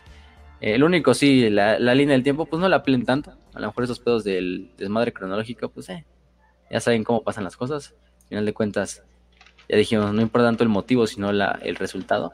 Y pues bueno, yo creo que está, está muy padre. Pero pues pasamos a la siguiente, a la Sí. siguiente parte. ¿no? Pasamos a la siguiente Sí. sección, pero solamente voy a decir, hay varias cosas que me gustaron del libro y fue muy disfrutable y lo sentí hasta rápido, aunque me tardé un día extra para leerlo. Pero no por eso se atrasó el programa. Sí, no, sí. Fue, por, fue por la luz, gente. Fue un pinche transformador. Así es, así es. Pero bueno, entonces pasamos a las 5 de 5. Eh, ay, lo voy a poner ahorita en las timestamps para que no se me olviden. Pero bueno, pasamos a la siguiente de Juan José Ramos. Dice: ¿En algún momento Horus fue consciente del proyecto de la telaraña? Turras. No, Eh, deja según yo no, este- porque, 333. o sea, tenía una cierta idea eh, por todo esto que el emperador estaba haciendo, pero obviamente el emperador Malcador y pues básicamente los únicos que sabían del proyecto de la telaraña era la triada, a lo mucho Rogal Dorn y alguno que otro tecnosacerdote de muy alto rango. Pero al ser un proyecto que iba a quitar tanto la dependencia de los este, navegadores, como de la, de la, misma manera hacer que la humanidad se transportara sin meterse al warp, pues obviamente no, necesitas que nadie lo sepa. Es como, es como el proyecto Manhattan, haz de cuenta, o puedes ponerle este tipo de clasificaciones donde es top secret. Pero no, Horus, de hecho, lo que hace el emperador es decirle a Horus, aquí este, me despido, eh, esta es mi última batalla en la Gran Cruzada, me voy. Eh, Horus, eres la persona a quien más confío Solamente quédate liderando las tropas. Ok, ¿qué es lo que vas a hacer? Simplemente no confío lo suficiente en ti para decirte bye. Entonces es ese pedo, güey. Se supone que nunca sabe. Y este, todo este pedo, ya este, de cuando empieza todo el rollo de la guerra de la telaraña, ahí es cuando ya más o menos se da la idea, pero ese pedo ya es más puramente de los dioses eh, caóticos y alguno que se habían sacado de ahí de la manga, pero Berserk este cónico, cosas así, pero nada, o sea, no, no consciente 100% Horus. Como que sabe, ah, pues por aquí se supone que van a hacer algo, pero no sabemos qué pedo. Tengo entendido. Y aún así, aunque después se haya enterado, ya estaba demasiado perdido como para que le importara o decir, oh, la cagué, ni nada por el estilo. Le, le, valía bastante madres en el momento en el que, ah, eh, bueno, pues vamos a Terra a invadir, güey. Oye, pero ya están invadiendo. No me importa, vamos a Terra a invadir. O sea, algo así fue, ¿sabes? Sí, concuerdo. así es. Creo que ya le había dicho el Magno. De hecho, el Magno ya le había dicho, ah, sí, ¿qué crees que mi papá estaba trabajando esto? Pero pues ya me vale verga. Ajá. Ya, ya está la guerra, ya está la guerra empezada. El pinche Horus no, sí, en el chat. Había hijos de Horus en la guerra de la telaraña, entonces pues ya te hace saber que Horus ya mínimo lo sabía después del, de la herejía. Bueno, ya durante la herejía. Pero bueno. Bueno, entonces vamos. Siguiente. Sí. De Great Lost Balsain dice 5 de 5. Visualmente hablando, ¿cuál es la legión que menos les gusta? Uh voy a entrar en pedos. ¿Por qué, güey? Ya sé la que vas a decir, ¿Por qué, ¿Por qué los puños imperiales tienen que usar ese color, Dios mío? No, qué pedo, ¿no? ¿Por qué amarillo, no? El amarillo es horrible, es ¿no? Es una señal de alerta, güey, para que sepan que vienen algo peligroso. Nunca has visto los guerreros de hierro y lo hacen mejor, con su pinche amarillo o negro en el hombro. ¿Nunca has visto los semáforos, güey? Cuando es el amarillo, sabes que tienes que ir lento, güey, porque si no vale pito. Eh, no, güey, verga. Este, ya me enojé, Kench. Ya me enojé, ya no me hables, no. Este, fuck. Guardia de la muerte. Y Guardia de la muerte. Sí, o sea, aquí viene la funa, muchachos, pero sí, Guardia de la Muerte. Antes, antes de la herejía.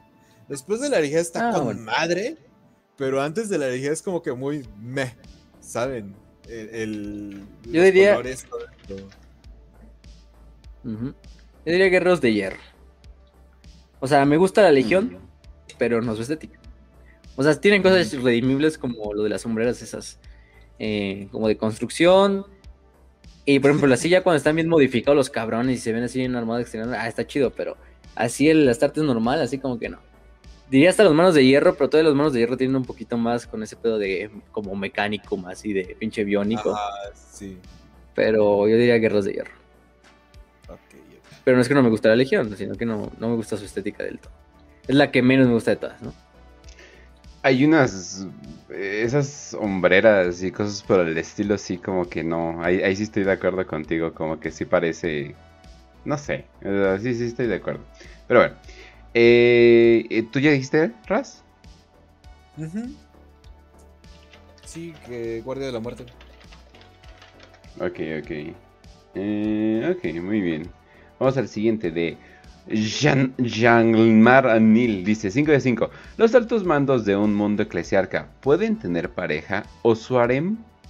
Los altos mandos de un mundo eclesiarca. O sea, pero estás hablando de los altos en la eclesiarquía. sacerdotes, así como cardenales, yo creo, ¿no dice? Ah, ya. Yo, yo tengo, yo tengo, yo tengo entendido que está... Yo tengo entendido que está mal visto, pero todo el mundo lo hace. Ajá, o sea, la religión del emperador te deja coger, güey. Ajá, sí. No es como. Ah, pues sí. no es- Pues de hecho, más o menos Sí, lo no creo. promueve. O sea, se necesitan, Ajá. se necesitan cuerpos, se Es- necesitan soldados, se necesitan. Ajá. comida. Sí, exacto. Los No, únicos que sí. sí tienen celibato son como las hermanas de la batalla. Pero ni es así Ah. como tan Y, y no es tan riguroso, tan solo algunas. riguroso. Sí, exacto. ah, Solamente algunas órdenes, no, no todos. Eh, entonces sí, sí, sí cogen. Pero bueno, eh, vamos al siguiente. De Román dice, si pudiera destruir una raza seno del lore actual y asimilar su tecnología, ¿a quién elegirían? Ah, ¿Qué? No, no sé, o sea, pero es que asimilar su tecnología, no sé. mm, chingue su madre, a los Tau nada más para. que Exacto, sí. exista. Me viene bien su tecnología. ¡No! Pues sí, como chingados, super güey, tecnología, güey, este, este super es un, rayos. este es un pedo de adultos, o sea, deja que los adultos se madren, o sea, los Necrons, los Taos, los tiránidos, los orcos, Güey, hasta los. Eldar les dejo, güey. Pero pinche chamaquita ahí queriéndose meter al, al quite, güey, con el- los, los no, pendejos. No mames. No, imagi no, güey, imagi- imagínate, el guardia, o sea, el guardia imperial con un rifle de Tau, o sea, es como que, Jesus Christ, somos, somos indetenibles ahora. ¿Cuál? No, no, no, o sea, no sus mamadas, pero sí. Y, y de paso, y de paso eliminas a un buen de fetichistas de, de pieles azules. ¿Sabes qué, güey? Ahora que lo pienso, eliminarías las vaginas en, en la frente y eso estaría Ah, sí, también, sí, también, eso, es- eso está muy raro, la verdad, sí, no, no, no, definitivamente no, no me agrada todo ese pedo, pero bueno, eh, vamos al siguiente, tipo cualquiera, hasta ahora de lo que llevan de la herejía, ¿cuál es su historia, novela o momento favorito de ese periodo? Uy, eh, no podría decir novela favorita, porque la neta sí hay muchas, eh, todas las que están enfocadas en primarcas me han gustado mucho. Eh, Ángel Exterminador también me gustó mucho. Pero. ¿Historia o, no- o- o momento favorito? De la herejía. Ok, al menos lo, lo acorta. Eso, e- eso estaría, eso estaría bastante chido. Hmm, a ver, ustedes digan su parte. Yo diría-. Yo diría Calt. Es que el Calt está muy bien escrito, o sea, tanto la novela de Calt como el momento. O sea, la pinche batalla está, pero preciosa, güey. o sea, los momentos que suceden, o sea, los desde el- la invocación de los demonios, de que Gilliman Mm. sale despedido, ¿sabes? y se pone así bien cabrón, de la pinche guerra subterránea, del viaje de Olanios, ¿no? O sea, tiene toda esa historia, entonces a mí me gusta esa de Calt. Mm, ¿Sabes? A mí me, me gusta mucho la quema de Próspero, güey. No mames, todo ese pedo, güey. Un pinche titán así dominado por el espíritu de un psíquico, güey. Mm, a la verga. Los lobos espaciales todos autistas madreándose psíquicos, güey, porque son nerds, básicamente. y luego el pinche Ariman tomando las riendas de la batalla Mm. mientras Magnus está llorando en la esquina, güey. No mames. Neta, güey, eso está bien chingón. Y el Lemon Vengan, perros de Ross. Ajá, y ahí Encontrarán con la iluminación. Becky madreándose un chingo de. No mames, sí, güey. Sí. La No. de Próspero está bien chida. Eh, cicatrices blancas contra Legión Alfa. Creo que ese sigue siendo de mis momentos favoritos. sí, Simplemente güey. por lo. No sé, El siento Sao. que Michael Bay empezó a dirigir el Warhammer en ese momento. Vamos O sea, a juntar naves todas ahí. las naves y vamos a ir lo más rápido que podamos. No, es que esa pinche novela es una montaña rusa, ¿no? O sea, luego de eso, la, Eh, las pinches motos así sobre la nave, así como corriendo, así. bro. Running Sí. in the night. Es pinche Sí, güey, no, y pinche. sea, Y Hugo Weaving haciendo la voz de Optimus Prime sale en el fondo, así. Es como que Jesus Christ. Dios mío, esto es genial. No, no, no, o sea, Sí, como Yo soy que... Optimus Prime, me envío este mensaje a todas las cicatrices blancas. Sí, No, se pasen de verga con la... Sí. No, sí, la neta sí, sí, sí estuvo bastante Sí. chido. Pero. Pero sí, banda. Eh, esperen pronto Transformers para Prietos. ah. Eh, el nuevo programa. Ah, De eso pero- estaba hablando el otro día. ¿A poco? no vamos. No mames. Ah, no, no, es que no, no, irónicamente a mí sí me gusta Transformers. o sea, Ah, a mí también. Ah, a mí también. huevo. Yo sé, eso como de mis sagas de ciencia ficción o así de mamada, así como favoritas. Diría. Halo, Warhammer y Transformers. Entonces dijo un día, ah, así como de pinche broma, así pinches ideas locas que dicen, Transformers para prietos. No, Pero obviamente no. No mames. Pues, madre, yo ni entiendo el lore de Transformers y esto que me gusta, güey. O sea, cuántas versiones, ni A siquiera mí me gusta y, o sea, y no soy de los mamones de que, ay, no, pero esto no tiene sentido. Es como, güey, son pinches Transformers, güey. O sea, tampoco Güey. le... Pinches carros Tampoco- No Sí, exacto. Está chingón. Sí, como lo... Sigo siendo. Aunque sigo preguntándome por qué Optimus Prime ya era un camión antes de venir a la Tierra, pero es como, ok, no pienses en eso. Pato. Yo lo único que conozco de Transformers y es lo más épico es el momento de chatarra tu abuela. Y es cuando se empiezan a madrear. Te voy a No, vender sí. como chata. Ya estás viejo. Chido, la gente. Chatarra abuela. y luego se transforma en dinosaurios. No, no, no, no, pues, ¿qué más quieres, güey? No, Definitivamente. el, el Beast Wars que se transforma como putos animales bien culeros. Está bien pinche bizarro, no mames. Así que el Optimus es como un gorila. Como, como un jarabe. No, una mamada, eh. Ay, no, es Pero sí, que gente, Sí. para aprietos próximamente. tenían que competir con, Simón. con Power Rangers, güey. No, no era justo. De hecho, Tenía- de hecho, pones una encuesta. ¿Team Autobot o Team Decepticon en la pinche gente? Si, dicen- si gana Autobot, me mato a la verga. Ay, no, no, no. Ah, pero sí esperen un proyecto de nosotros, aparte eh, lo que estaremos eh, pronto, de hecho, banda. Si nos está gustando todo esto, eh, como que el trío queda bien para hacer este tipo de proyectos. No les voy a decir qué, los que ya han escuchado ya saben probablemente, pero pues bueno. Entonces, eso sería todo por hoy. Ya saben que nos pueden escuchar principalmente en Spotify y YouTube. También estamos en ebooks. Eh, nuestra comunidad está en Telegram. Simplemente busquen Warhammer para Pretos o WPP. Ahí estamos. Si nos quieren apoyar y escuchar episodios exclusivos, como por ejemplo hace poco eh, sacamos uno para los Patreons, que es sobre cómo ahorrar dinero eh, en esto de las minis y cosas por el estilo. Vamos literalmente desde cómo conseguir minis hasta literalmente con qué las limpias, con qué las lijas, con qué todo. Hasta les decimos cómo comprarlo y todo. Un muy buen programa eh, si les interesa todo este aspecto del hobby. Les puede gustar la historia, les puede gustar, eh, no sé, ver eh, las animaciones, ver los, eh, ¿cómo se llaman? Los Battle Reports, etcétera, etcétera. Que por cierto hace poco me dijeron, ¿cuándo salen Battle Reports? Ay, hijo de la chingada, cómprame tres cámaras buenas. y salen chinga, güey.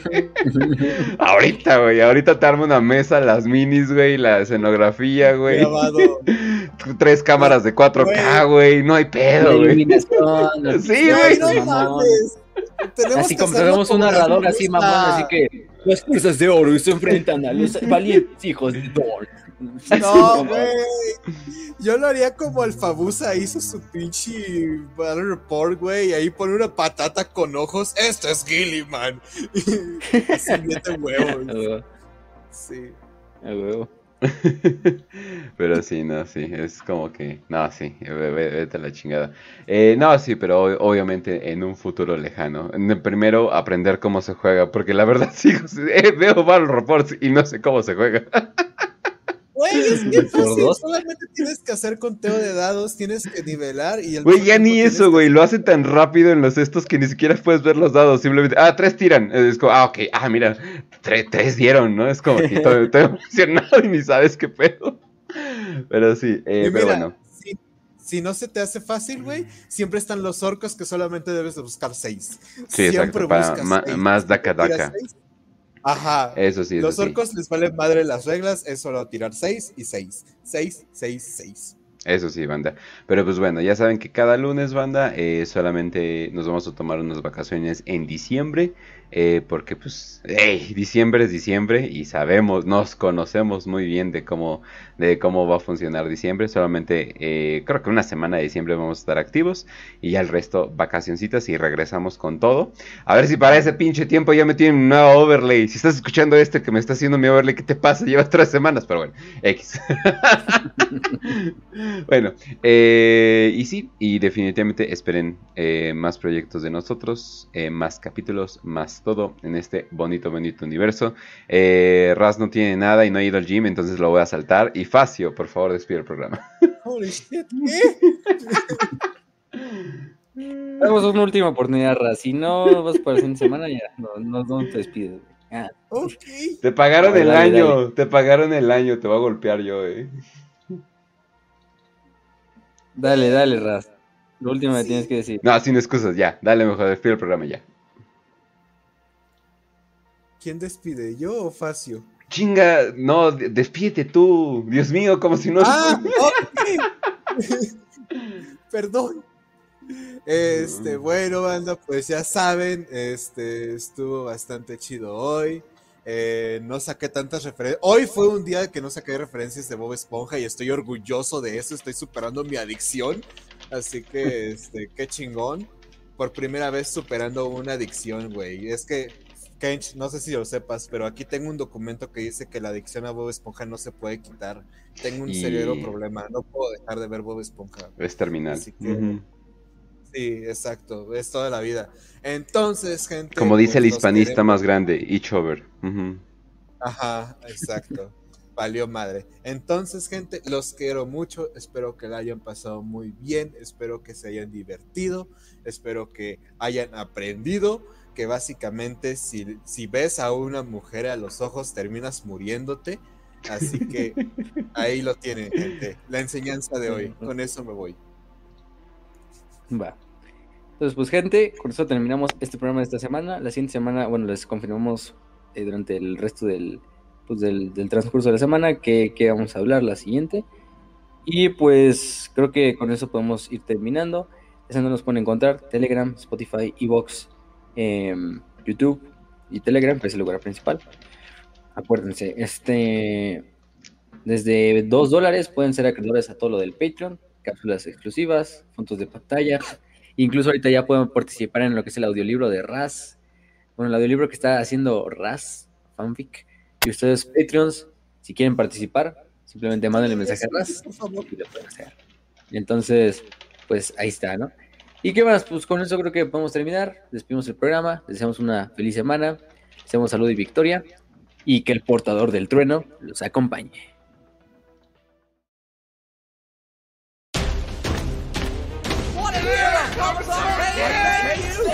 Thank you, thank you, thank you. No, no, it was all of you. Seriously, it was your bravery that made this all possible. Kai, Kai, Kai, MSK, hero of the Imperium. Kai, Kai, Kai, MSK, hero of the Imperium. Thanks, sir. At first I was nervous of you giving me command of the front lines against the foul greenskins. Oh. Well, you observed from the rear lines, uh-huh. but I see now that it was a test. Yes. Your faith in my abilities filled me with a determination so intense I can barely express how it burned. And thank goodness, considering that... But the rear line was completely flanked by an undetectable force of giant invisible orcs. Oh, my. oh but fortunately, fortunately, you had